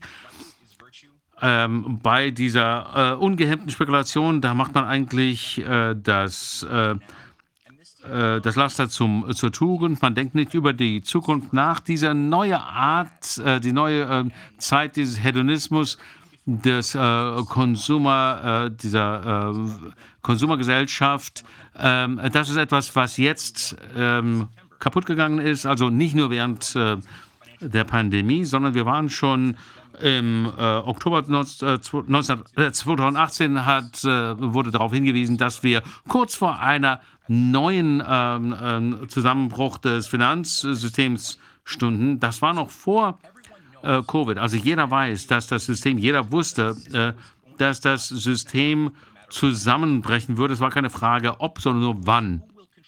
Und es ging darum, wer würde die Regeln des neuen Systems ähm, bestimmen? Wäre es eine äh, Weltregierung, eine technokratische äh, Priesterschaft, die äh, immer äh, versucht hat, wie äh, in den ganzen Gelegenheiten, äh, die wir gerade erwähnt haben, die auch Alex eben erwähnt hat, äh, also alle äh, Dinge, die wir versucht haben, jemals zu schaffen, um die ähm, Imperien zu überwinden, denn Imperien sind immer sehr zentralisierte ähm, Systeme, die über Nationen hinausgreifen. Ähm, die sehr destruktiv sind. Also Nationalstaaten brauchen wirklich ein System, das sehr machtvoll ist, um gegen dieses äh, parasitäre System sich wenden kann. Die äh, Nationalbanken sind da wirklich die äh, wichtigen äh, Dinge.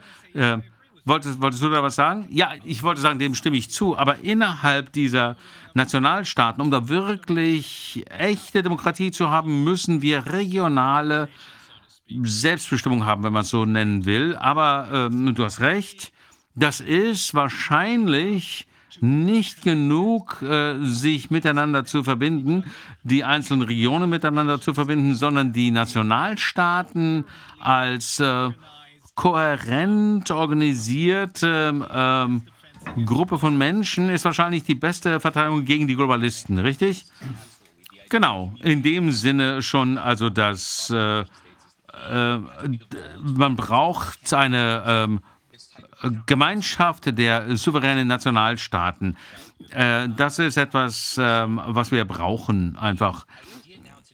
Der Gedanke heute, wenn man sich die Welt heute anschaut, äh, als eine, ähm, äh, wie sie sich heute darstellt, dann haben wir nicht nur eine militärische äh, Eindämmung Russlands, ähm, also Russland äh, wird ja gesagt, dass sie sich kein äh, Zentimeter mehr über ihre Grenzen ausdehnen dürfen. Das hat die NATO wirklich gemacht, ähm, wirklich die äh, Russland eingegrenzt.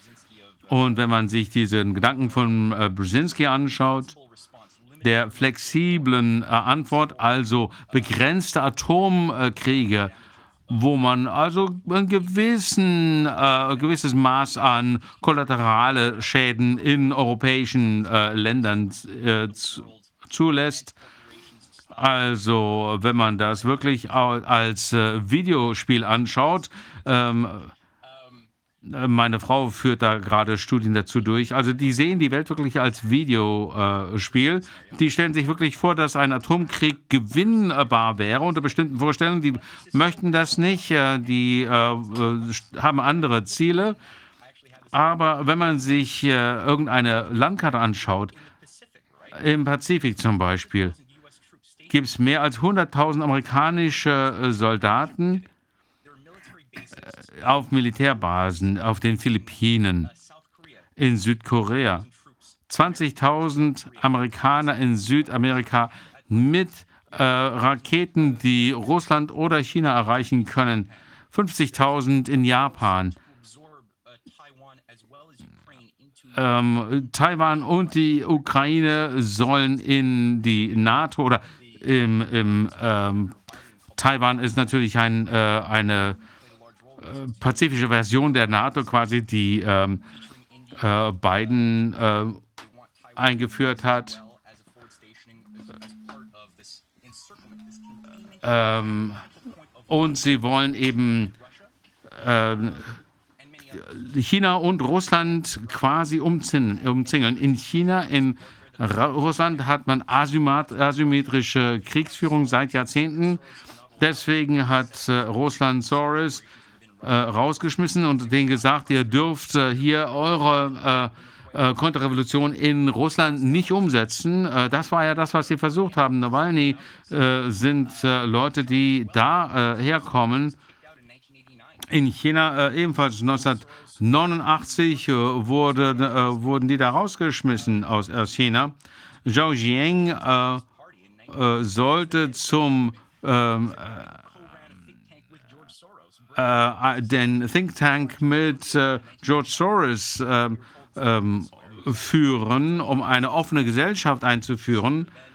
Und äh, George Bush Senior äh, war damals äh, Chef der CIA und war seinerzeit in Peking. Also haben sie die Chinesen wirklich versucht dazu zu bringen, die Konterrevolution umzusetzen. Also da gab es so eine Art ähm, Balkanisierung Chinas, die da geplant war. Äh, und man hat versucht, die Zentralbank ähm, entsprechend zu machen. Dasselbe ist ja unter Gorbatschow und Jelzin in Russland passiert. Also das Ende der Geschichte, wie wir es gehört haben, dass, äh, dass, äh, die, das Ende der Geschichte war erreicht. Aber leider war, äh, waren die 90er Jahre in Russland ein Desaster. Äh, George Soros ähm, wurde ja äh, ähm, war damals wirklich ein Guru und äh, die NATO hat seine Doktrin übernommen ähm, und die äh, und Russland hat äh, unter Putin äh, daran gearbeitet, sich wieder zu heilen und äh, äh, ähm, die Soros-Leute loszuwerden. Die sind immer noch da, wie Zombies. Und auch China bekämpft die eigenen fünften Kolonnen, aber Russland und China wie auch Iran die haben äh, mit ähm, China einen 500 Millionen Dollar äh, Deal abgeschlossen. Ähm, die versuchen hier äh, ein multipolares System zu schaffen, äh, um Infrastruktur zu bauen, statt äh, ähm, fiktives Kapital äh, anzuziehen. Also China zum Beispiel hat äh, äh, Hochgeschwindigkeitszüge gebaut und die zum Beispiel in äh, Deutschland entwickelt wurden. Äh, wahrscheinlich äh, sabot sabotiert. Die sind ähm, in, da sind viele Menschen gestorben. die haben also versucht, in exzellente Technologien zu investieren, um ähm, ähm, Dinge zu äh, sabotieren. Es gab äh, Atomunfälle.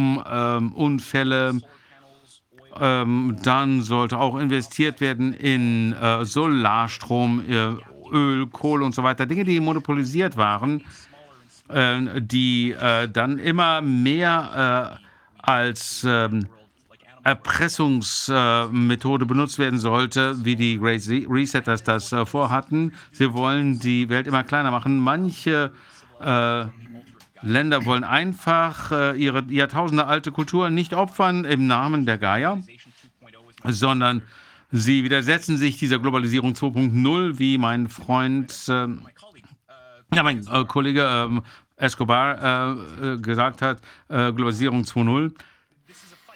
Das ist ein Kampf. Es gibt einen Kampf, dieses neue System einzuführen und wie das aussehen soll, ist noch nicht klar, aber die äh, Kriegsgefahr ist echt, aber diese Geschichte ist äh, sehr aktuell. Das ist nichts etwas, was in der Vergangenheit passiert ist, dass wir einfach nur aus äh, akademischem Interesse in, äh, studieren. Als Sie eben gesagt haben, äh, die beiden Amerika Amerikas, die gegeneinander kämpfen und diese ganzen Präsidenten, einschließlich Bobby Kennedy, der im Amt umgebracht wurde, viele, die möglicherweise auch umgebracht worden sind. Ist das der Kampf dessen, was man jetzt Deep State gegen die Menschen äh, nennt, die eine neue Welt äh, Ordnung im Sinne der Menschen wollen, nicht geldbasiert, nicht getrieben, äh, so, so, wie die Idee von Roosevelt. Äh, ist das das, worum es in diesem Kampf geht? Wenn das der Fall ist, dann äh, haben wir es tatsächlich mit einigen verrückten Psychopathen zu tun, die versuchen, die Welt zu beherrschen gegen eine viel, viel größere Gruppe, die leider aber nicht oder scheinbar, die scheinbar naiv sind und nicht verstehen, was diese kleine Gruppe von Menschen will? Das ist eigentlich eine gute Idee. So kann man das tatsächlich sehen. Ich glaube, es gibt einen Unterschied zwischen den äh, internationalen Regeln und Gesetzen und äh, der Uni, äh, der Unipolaristen, diesen technokratischen Zombies. Das ist heißt eigentlich nur die neue Weltordnung in neuen Wolken. Ähm, jeder wird gleich ähm, geschaltet und äh, England oder Amerika unter äh, stellt sozusagen, nehmen wir das mal so hin, als Begriff dafür.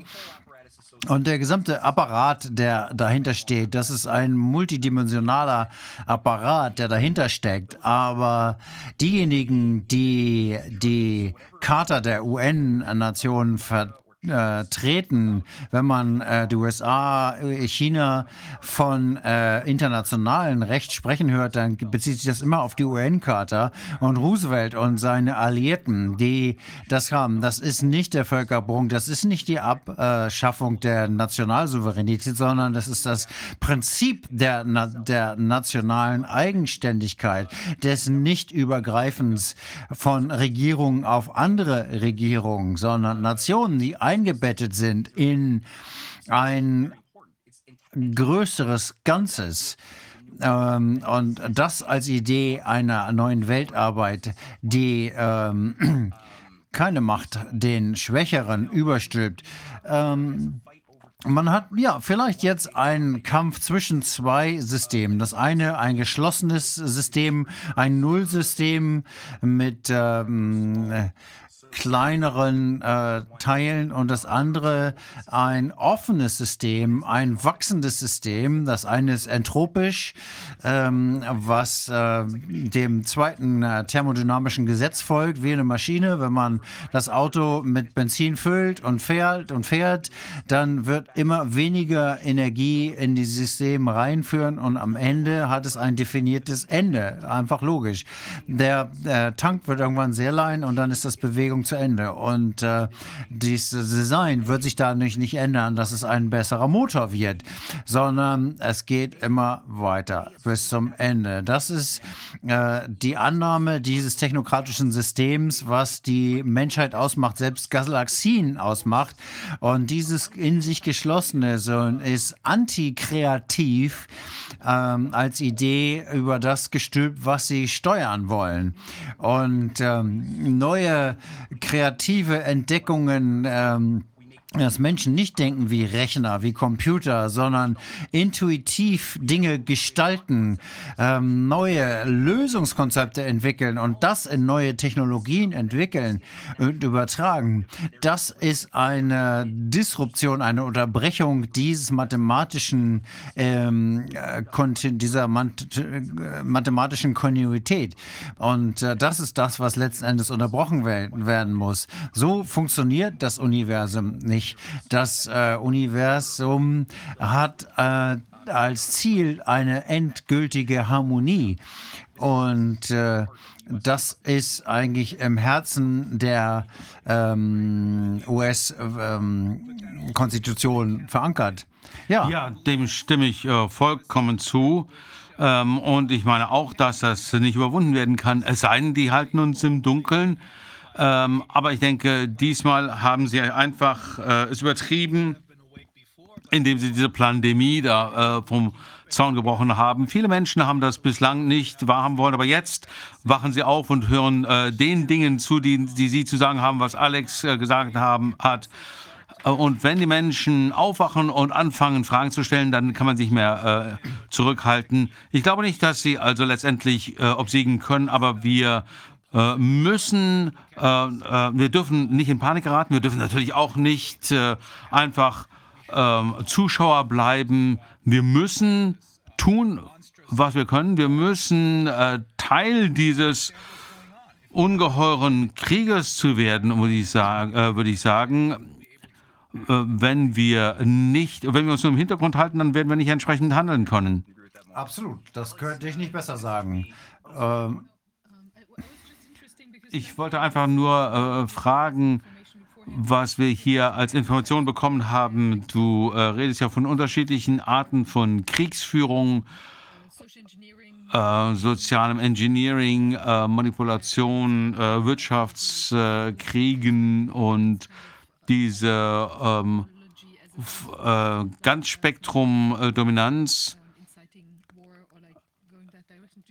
ähm, wo es dabei darum geht, äh, Kriege vom Zaun zu brechen. Denkst du, dass das im Moment, ähm, dass es jetzt mit anderen ähm, Akteuren äh, passiert, als wie wir das, äh, die in diese unterschiedlichen Richtungen gehen?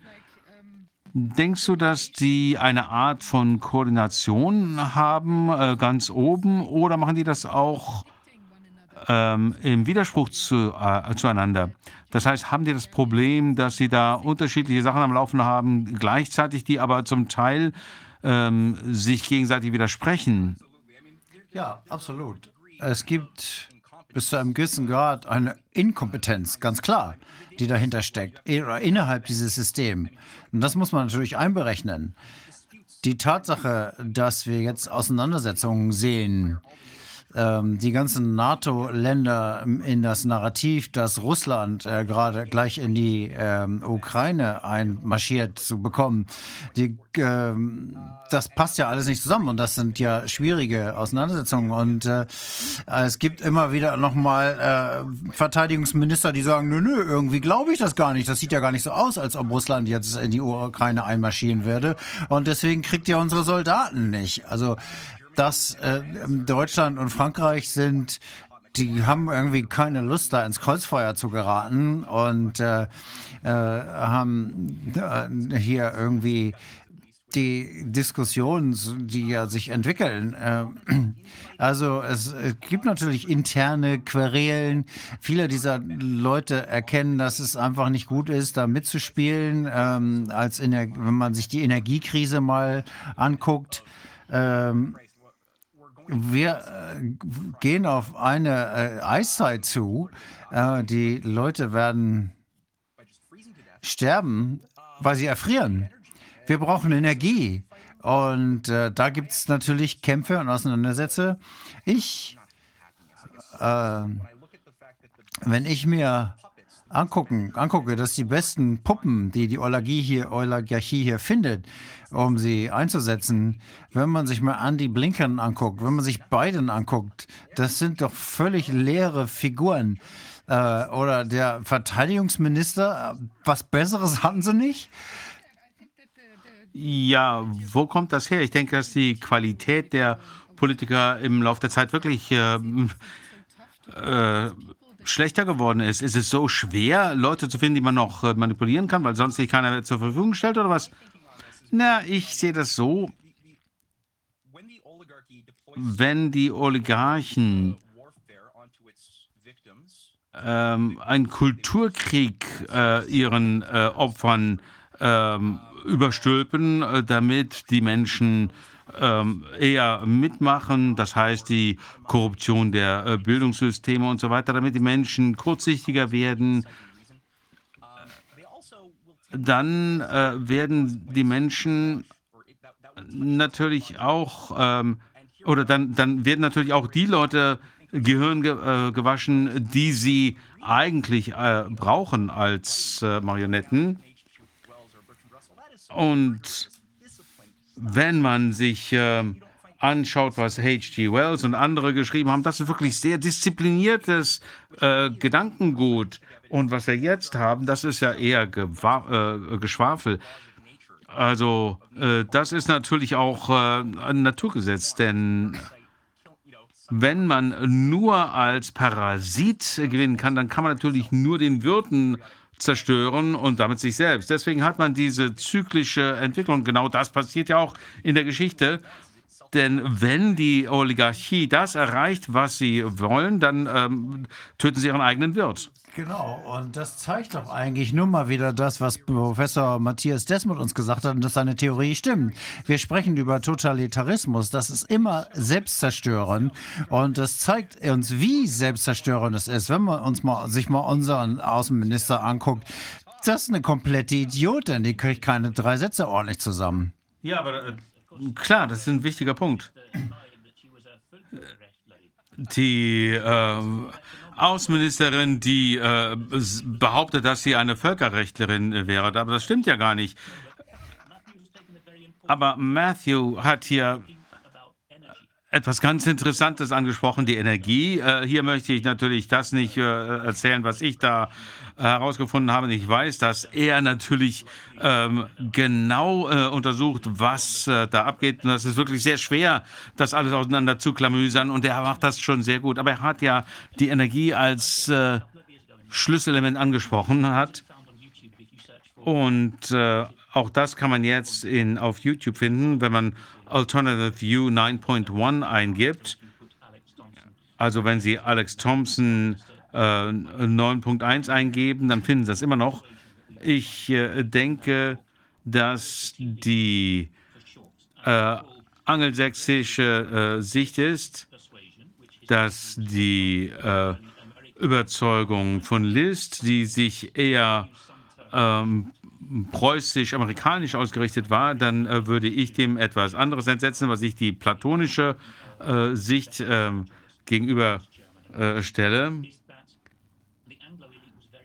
Die angelsächsische ähm, Elite wollte die Energieprojekte äh, von IG Farben und der Nazis äh, voranzutreiben und das dann nach dem Krieg äh, zu nutzen. Äh, wir haben gute Hinweise darauf hin, dass sie äh, kurz vor dem äh, davor standen, freie Energie zu bekommen, also Energie quasi einfach nur noch zu ernten. Äh, die Nazis hatten ja auch äh, diese ähm, Waffe, die als kriegsentscheidend galt. Also äh, die Arbeiter, die daran gearbeitet haben, bezeichneten das als die Glocke. Wohin kam das? Ähm, nach äh, die USA natürlich. Und äh, sie geben auch zu, dass sie inzwischen die äh, Wirkung äh, replizieren können. Äh, aber die deutsche Seite hatte auch etwas, haben Sie von Ortrag gehört, die Orbitale Raketen- und Transportgesellschaft ein Unternehmen, das äh, in den äh, Ende des 20. 20. Jahrhunderts in Deutschland auftauchte, aus dem Nichts, äh, bekam äh, 5% äh, von äh, Zaire, ähm, der, der, äh, des, ähm, ähm, der Mittel von Zaire, um auch 5% von Mobutu. Und er hat denen die Möglichkeit gegeben, äh, alternative äh, Starttechnologie zu entwickeln. Das wusste niemand, bis äh, Gorbatschow das äh, bekannt gemacht hat. Er ist ja letztendlich auch ein Globalist. Und er sagte, dass die Deutschen äh, ihr eigenes äh, Raketenprojekt haben, Ortrag in Zaire. Und das wollte einfach niemand äh, genau untersuchen. Wenn man das irgendwie zusammenbringen kann, dann sehen Sie, wer dahinter äh, äh stand. Die äh, Genies, die nicht entweder äh, ins Ausland verschleppt wurden oder hingerichtet wurden, die hatten möglicherweise die Technologie, die in Westdeutschland genutzt werden konnte. Daher Ortrag. Das ist ja interessant. Ganz von Anfang an dieser Pandemie hat mich jemand angesprochen und mir genau von diesem geheimen Energieprojekt gesprochen. Er hat keinen Namen genannt, glaube ich jedenfalls nicht. Wenn er das getan hätte, dann hätte ich mich das jetzt, hätte ich mich daran erinnert an Ortschak. Aber ich glaube, darüber hat er gesprochen. Das Ergebnis muss vorliegen. Zumindest hat er das gesagt. Ähm, nicht gesagt, kommt von Ortschak, aber es kann keine andere Quelle geben wenn ich mir anhöre, was Sie sagen. Das werde ich auf jeden Fall nochmal nachrecherchieren. Oder wir vielmehr. Ich kann nur sagen, wenn Sie sich äh, Menschen, äh, Mitarbeitern von äh, den äh, großen Geheimdiensten sprechen, also aus den USA, äh, Frankreich, Großbritannien, Israel, Russland, auch Deutschland, dann werden Sie sagen, dass es ähm, Projekte gibt, die dieser Technologie nachgehen das Interessanteste, was hier äh, bisher veröffentlicht wurde, ist von Jacques Barré, ist, dass die militärische Nutzung der Energie äh, an, äh, zu Beginn des 20. Jahrhunderts äh, entwickelt wurde, von den Nazis weiterentwickelt wurde und dann äh, den Alliierten nach dem Krieg zur Verfügung gestellt wurde. und wir müssen nicht davon ausgehen, dass all das von Aliens kommt, sondern das kann einfach äh, schlicht und ergreifend äh, Hightech ist, um die Menschen zu äh, genutzt, um die Menschen dann äh, zu erschrecken. Und der äh, angelsächsische Teil hier äh, versucht das so zu machen, darzustellen, dass wir zu wenige Ressourcen haben, dass die Weltbevölkerung reduziert werden muss. Und ähm, dazu ist es natürlich auch wichtig, dass wir nicht äh, genügend Energie haben. Aber es ist die Zeit gekommen, dass wir uns das wirklich mal genau anschauen. Wie nennen Sie die andere Seite? Aristotelia? Äh, Aristotel äh, ähm, sagt, dass die Natur begrenzt ist und ähm, endlich, und deswegen brauchen wir kleine äh, Regierungen. Ähm, und da gibt es gute Gründe dafür. Und der ähm, Protestantismus in der angelsächsischen äh, Welt ist das ja ähm, die äh, dominante Position. Auch in Deutschland wird ja immer wieder äh, immer wichtiger. Während äh, Bismarck war es aber, ähm, ähm, hatte das mehr zu tun mit der Dominanz der eurasischen Landmasse, äh, indem wir unsere Infrastruktur verbessern und auch Hamilton und Lincoln haben das so gesehen, dass wenn wir die Infrastruktur verbessern, dann können wir auch unser, äh, unsere Lebensbedingungen verbessern. Aber die künstliche äh, Reduzierung der Lebensqualität äh, ist eine äh, künstliche Sache, äh, die von den Angelsachsen vorangetrieben wird, die ich als Aristotelia bezeichne. Und ähm, Plato ist in Deutschland und Russland viel äh, populärer. Und der Gedanke ist, dass wir mit den Menschen die Früchte unserer äh, Forschung teilen. Und das ist das, was äh, die vorantreiben. Ja, ich weiß, wir haben schon überzogen, aber ich möchte noch einen Gedanken dazu äußern.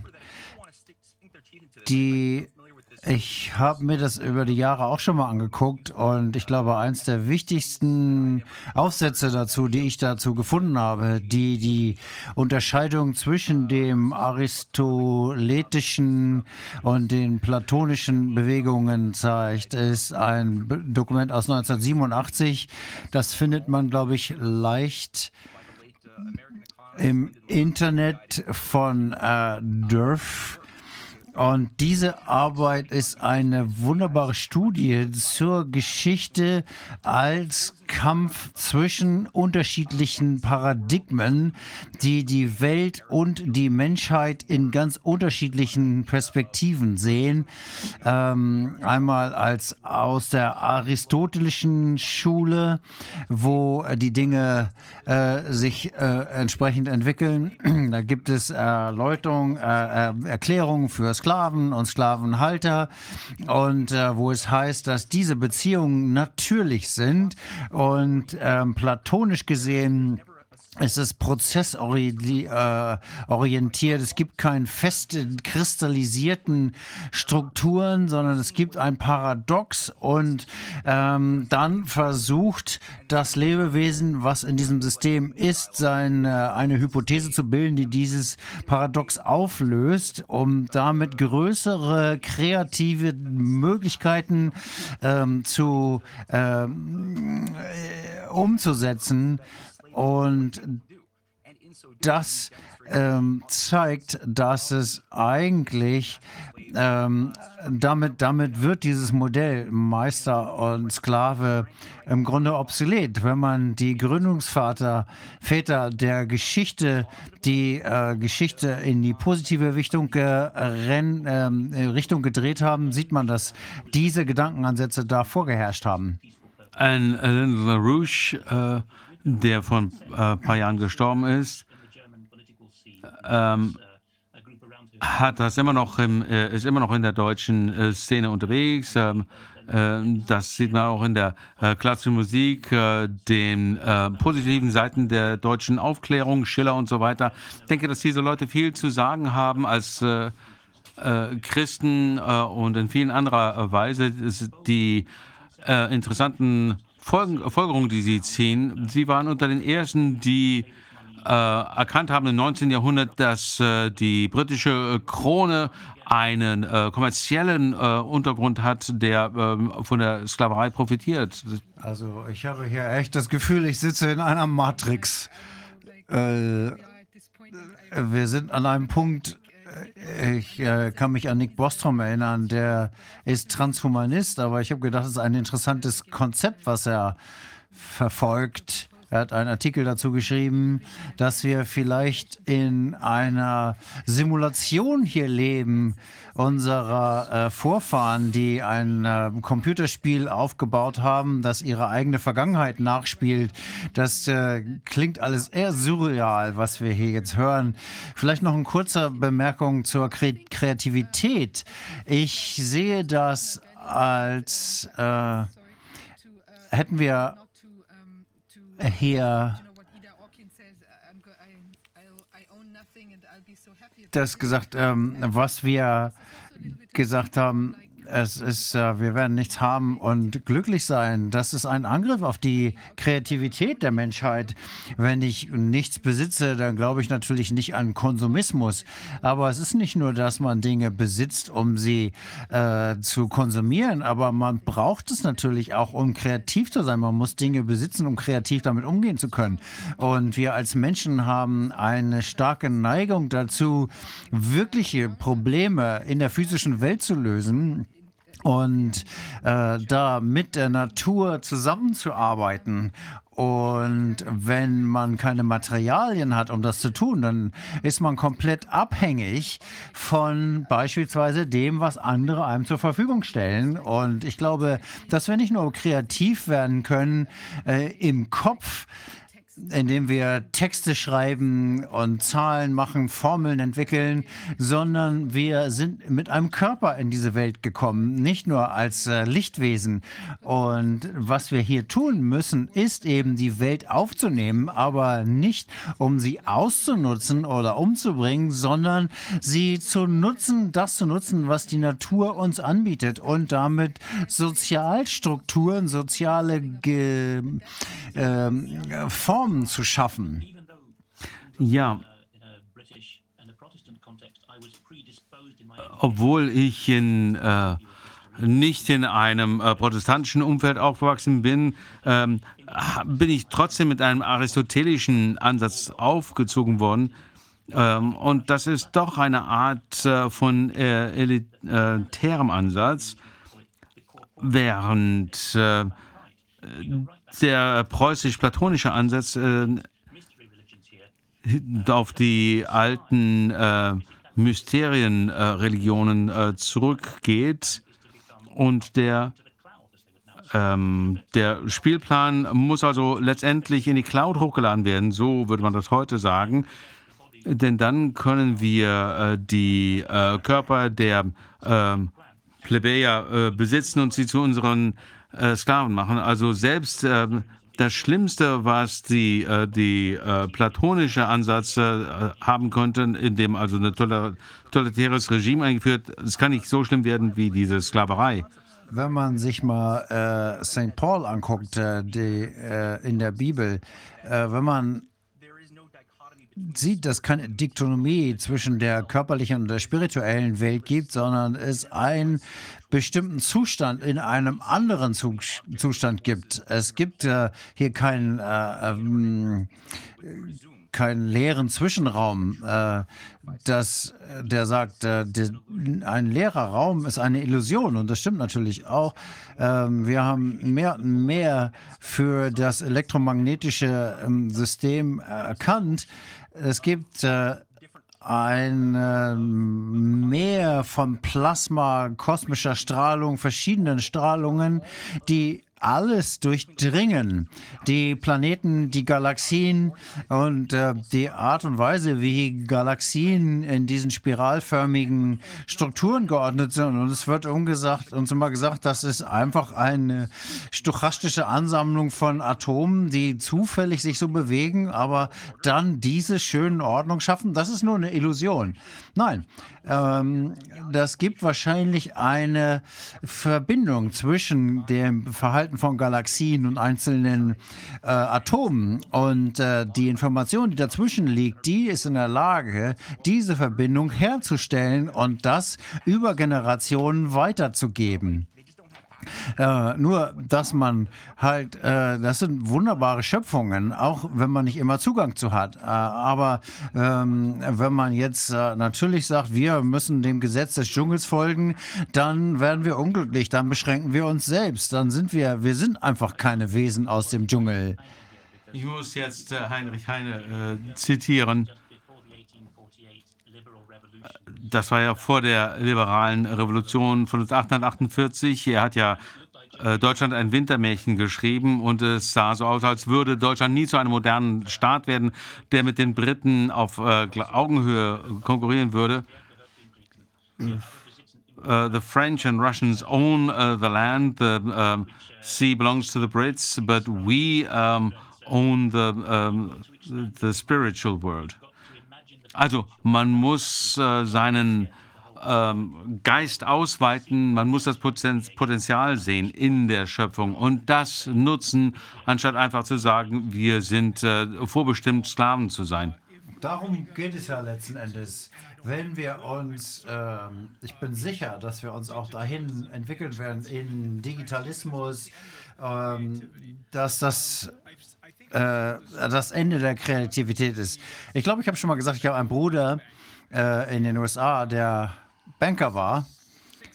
Und vor 16 Jahren hatte er die Nase voll davon, diese Finanzinstrumente zu verkaufen, die niemand versteht. Caps und Swaps und diese ganzen anderen komplizierten Sachen an CFOs größer, größerer Unternehmen, die auch nicht verstanden haben, was sie kaufen, aber die sich nicht getraut haben zu fragen, weil sie gedacht haben, wenn ich hier frage, dann weiß er, dass ich keine Ahnung habe. Er hat gesagt, selbst ich habe das nicht verstanden. Er hat einfach nur Scheiße verkauft und Geld daraus gezogen. Und er hat meinem Vater damals gesagt, mein Vater hat ihm geholfen im, im Garten, äh, irgendwie Steine zu bewegen oder so.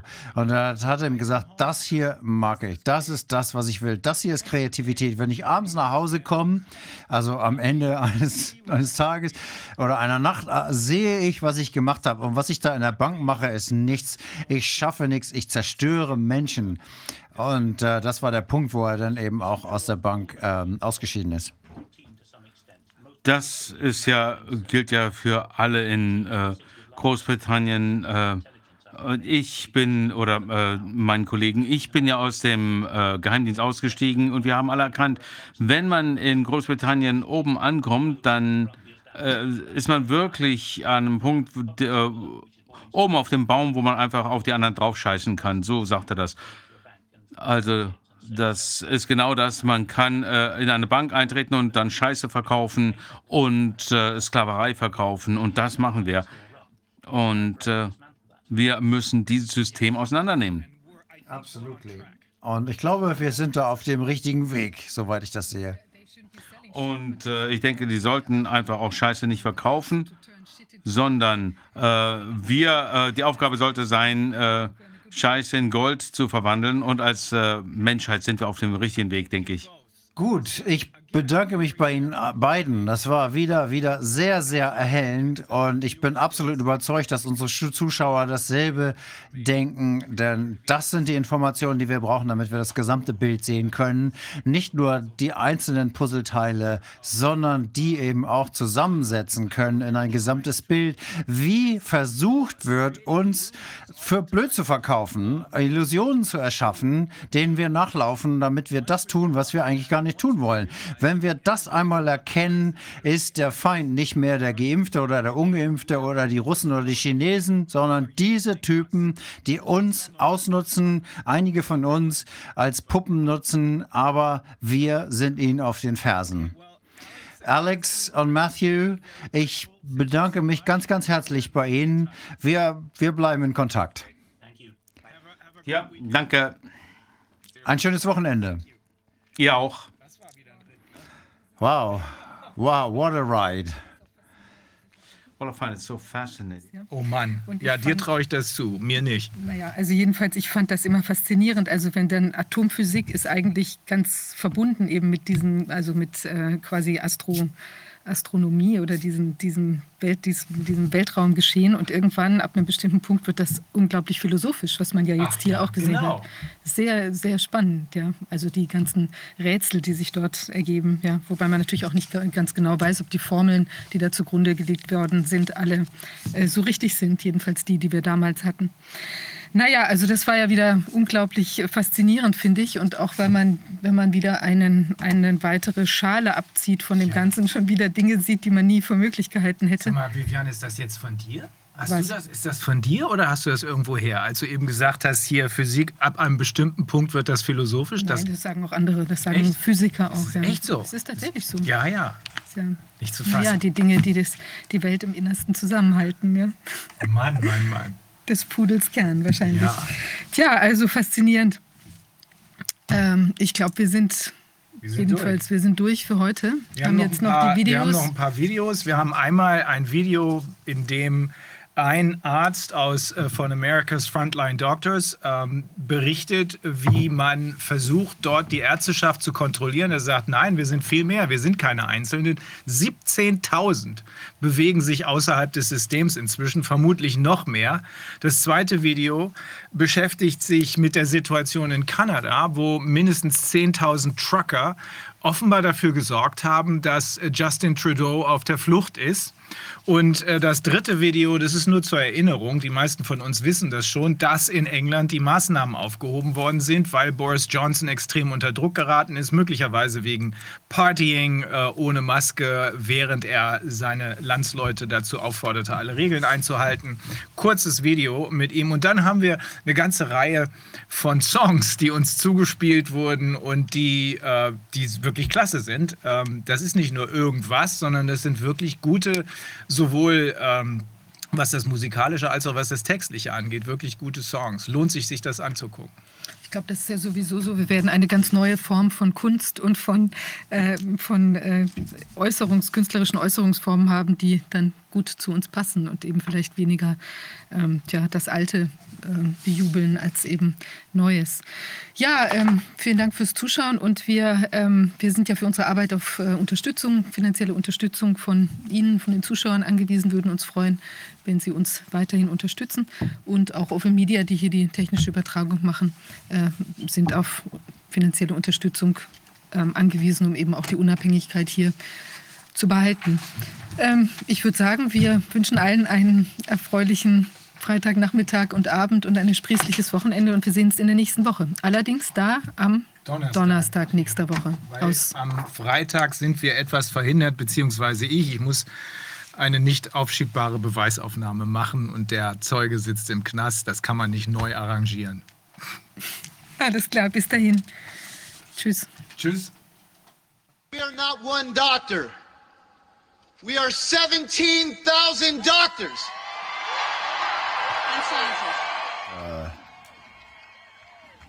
Das ist mehr als die NIH, mehr als die CDC und mehr als die FDA.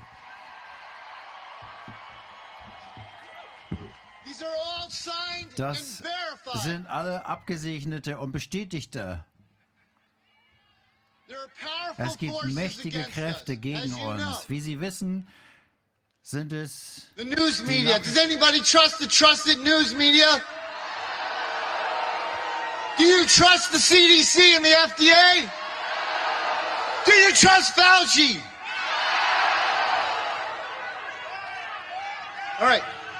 We've been fired, censored, erased from Wikipedia, but we're standing strong because we are with you. So today, again, we represent 17,000 doctors and scientists and humanity. We have three virtually indisputable recommendations backed by high quality data. And I have one ask for you today. Today, you are going to hear the truth. And I ask you to have courage and join us to help our future, future generations resist this tyranny.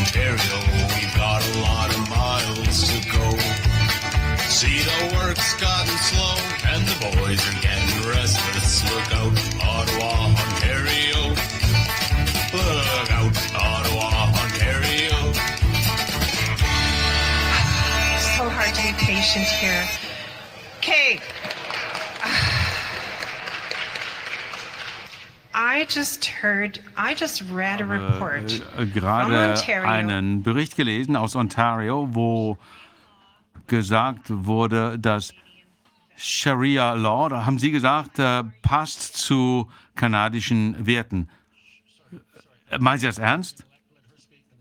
Also gut, können Sie vielleicht erst was sagen? Äh, nein, Herr Trudeau. Äh, meine drei, äh, nächste Frage wäre, Sie arbeiten für die Globalisten. Sie arbeiten nicht für Kanada, sondern für ihre globalisierten, äh, globalistischen Partner. Ich möchte wissen, wie viel Sie ihnen bezahlen, äh, um Kanada zu be betrügen. Wissen Sie, was wir in der Vergangenheit mit be äh, Verrätern gemacht haben? Wir haben sie gehängt. Sie machen dasselbe mit uns jetzt. Wir wissen, was Sie machen. We can return to Plan A in England and allow Plan B regulations. Zum Plan A zurück in England und damit läuft Plan B aus. Deshalb wird ab Donnerstag nächster Woche keine äh, Zertifizierung mehr erforderlich sein. Natürlich können Sie das immer noch äh, sich ähm, kostenlos äh, freiwillig testen lassen, aber das wird nicht mehr erforderlich sein. Jetzt dürfen äh, die Menschen nicht mehr unbedingt von zu Hause aus arbeiten, sondern sie müssen mit ihren äh, Arbeitgebern sprechen, ob sie auch wieder ins Büro gehen können. Die Regierung wird keine äh, Gesichtsmasken mehr erfordern.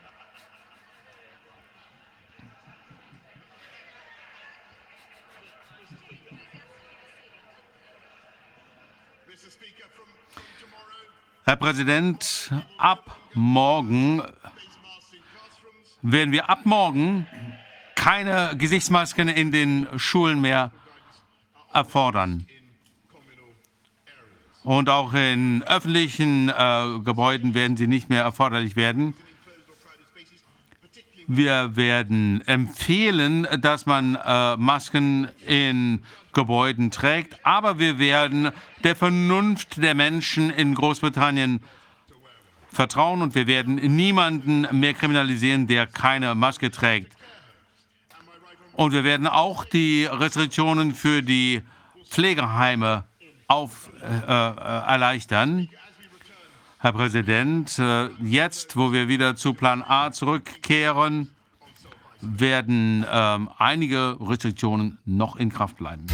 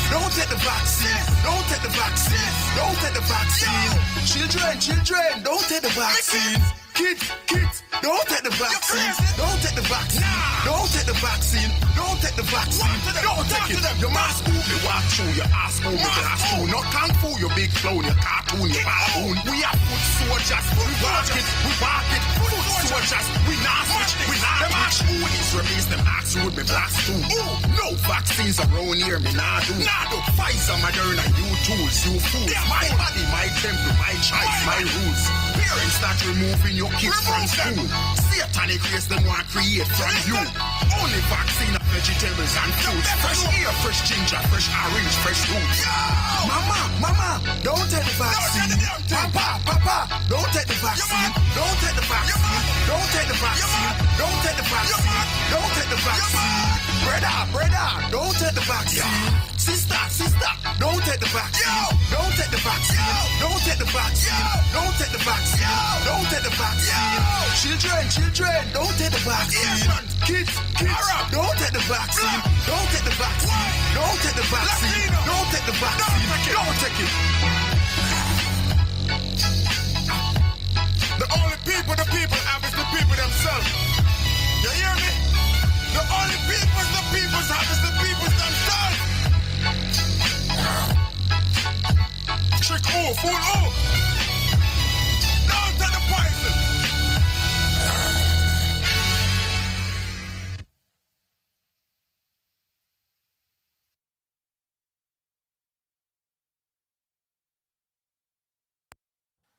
This is a war on religion.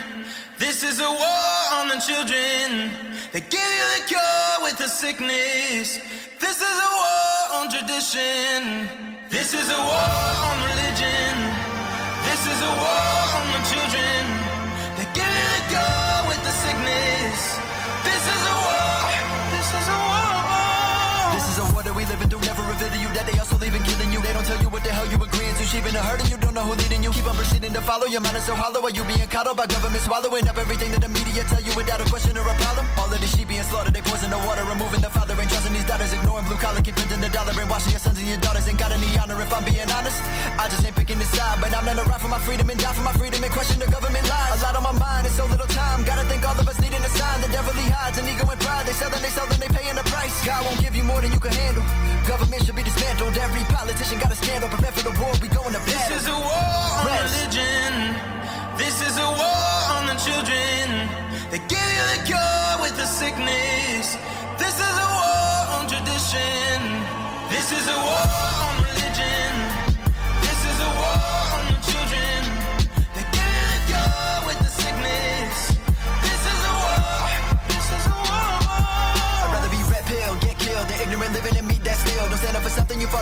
no way to the world that we know fall ill. This is the revelation of our generation, losing civilization. I'm the Terminator, just to liberate us with our dedication. From the Terminator, fucking medication. The administration can alienate us or exterminate us. I'll just keep on praying for your salvation. You are outdated. Society becoming outrageous. Keep your house painted for the firstborn. The angel of death in its worst form. We being scorned. Look out for their horns. Remember, this isn't their first war. They coming prepared, so just be aware. They do not want to hear none of your prayers. This is a war that ain't playing fair. They feed off your fear. They wanting you scared. Death and despair. It's all in the air. Just be aware. You think I care? The more that you know, the more that it's clear. This is a war is already is. This is a war on religion.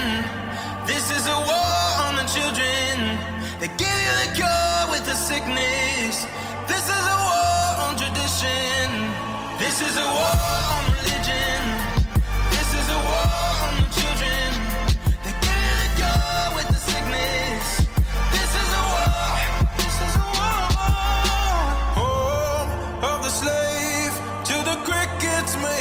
sound? Where's the bold and the brave? We all have to stand our ground. Home of the slave till the crickets make a sound. Where's the bold and the brave?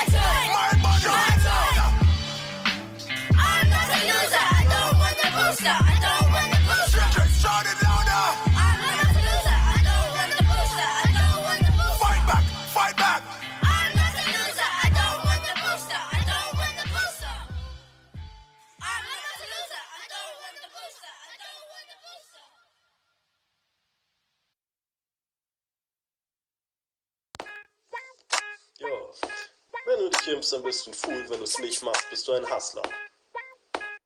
Ach du am Kotti, ich gehe in den Rewe, ohne Maske wie immer und dann spricht mich so ein Typ an. Ey yo, hast du einen Attest? Nein, dann ruf ich die Cops an. Er ist 10% Gesicht und 90% Stoff, Mann. Er sagt, gib mir deinen Attest und ich sag ihm, ich hab's nicht. Dann droht er mir mit Rauswurf, doch ist dein Hemd ohne Kragen und hat mir echt nicht zu sagen. Opa, was willst du machen? Überall trägst du Maske. Jahr für Jahr wird es schlimmer, rasier dir gleich noch ne Glatze. Ne Pandemie gab es nie. Alles fake, du Genie. Geplant von BEF, Johns Hopkins und Pharmaindustrie. Test, Test, Test, Test, Test, Test, Test. Test, Test, Test, Test, Test. Pfizer, BioNTech, Beste. Astra und Moderna, Killer. CureVac und dann noch der von Johnson Johnson. Beste Marke. Sie kommen und sie ficken und sie sind Steuergelder, Erpresser. Sie nötigen uns zur Impfung und liefern uns gern ans Messer. Also der WHO-Chef, bekannt ist sein Land für Folter. Er hat vor Strafenregister in seinem Amt als Minister, da war er wirklich sinister. Opa, was willst du machen? Überall trägst du Maske. Jahr für Jahr wird es schlimmer, rasier dir gleich noch ne Glatze. Ne Pandemie gab es nie. Alles fake, du Genie. Geplant von BEF, Johns Hopkins und Pharmaindustrie. Steig in die U-Bahn ohne Maulkorb und Leine. Die Leute schauen mich an, als hätte ich keine Beine. Sucht Rossens Hochschulabschluss und obwohl sichtlich verwirrt, benimmt er sich wie Gott, wenn er durch die Charité marschiert. Sein Vorbild ist Mengele, seine kleinen Stiche bringen jeden Impfling in die Notaufnahme. Wir kennen ihn schon länger, denn seit der Schweinegrippe gibt's jedes Jahr Pandemie und eine wirkliche Todeszahle.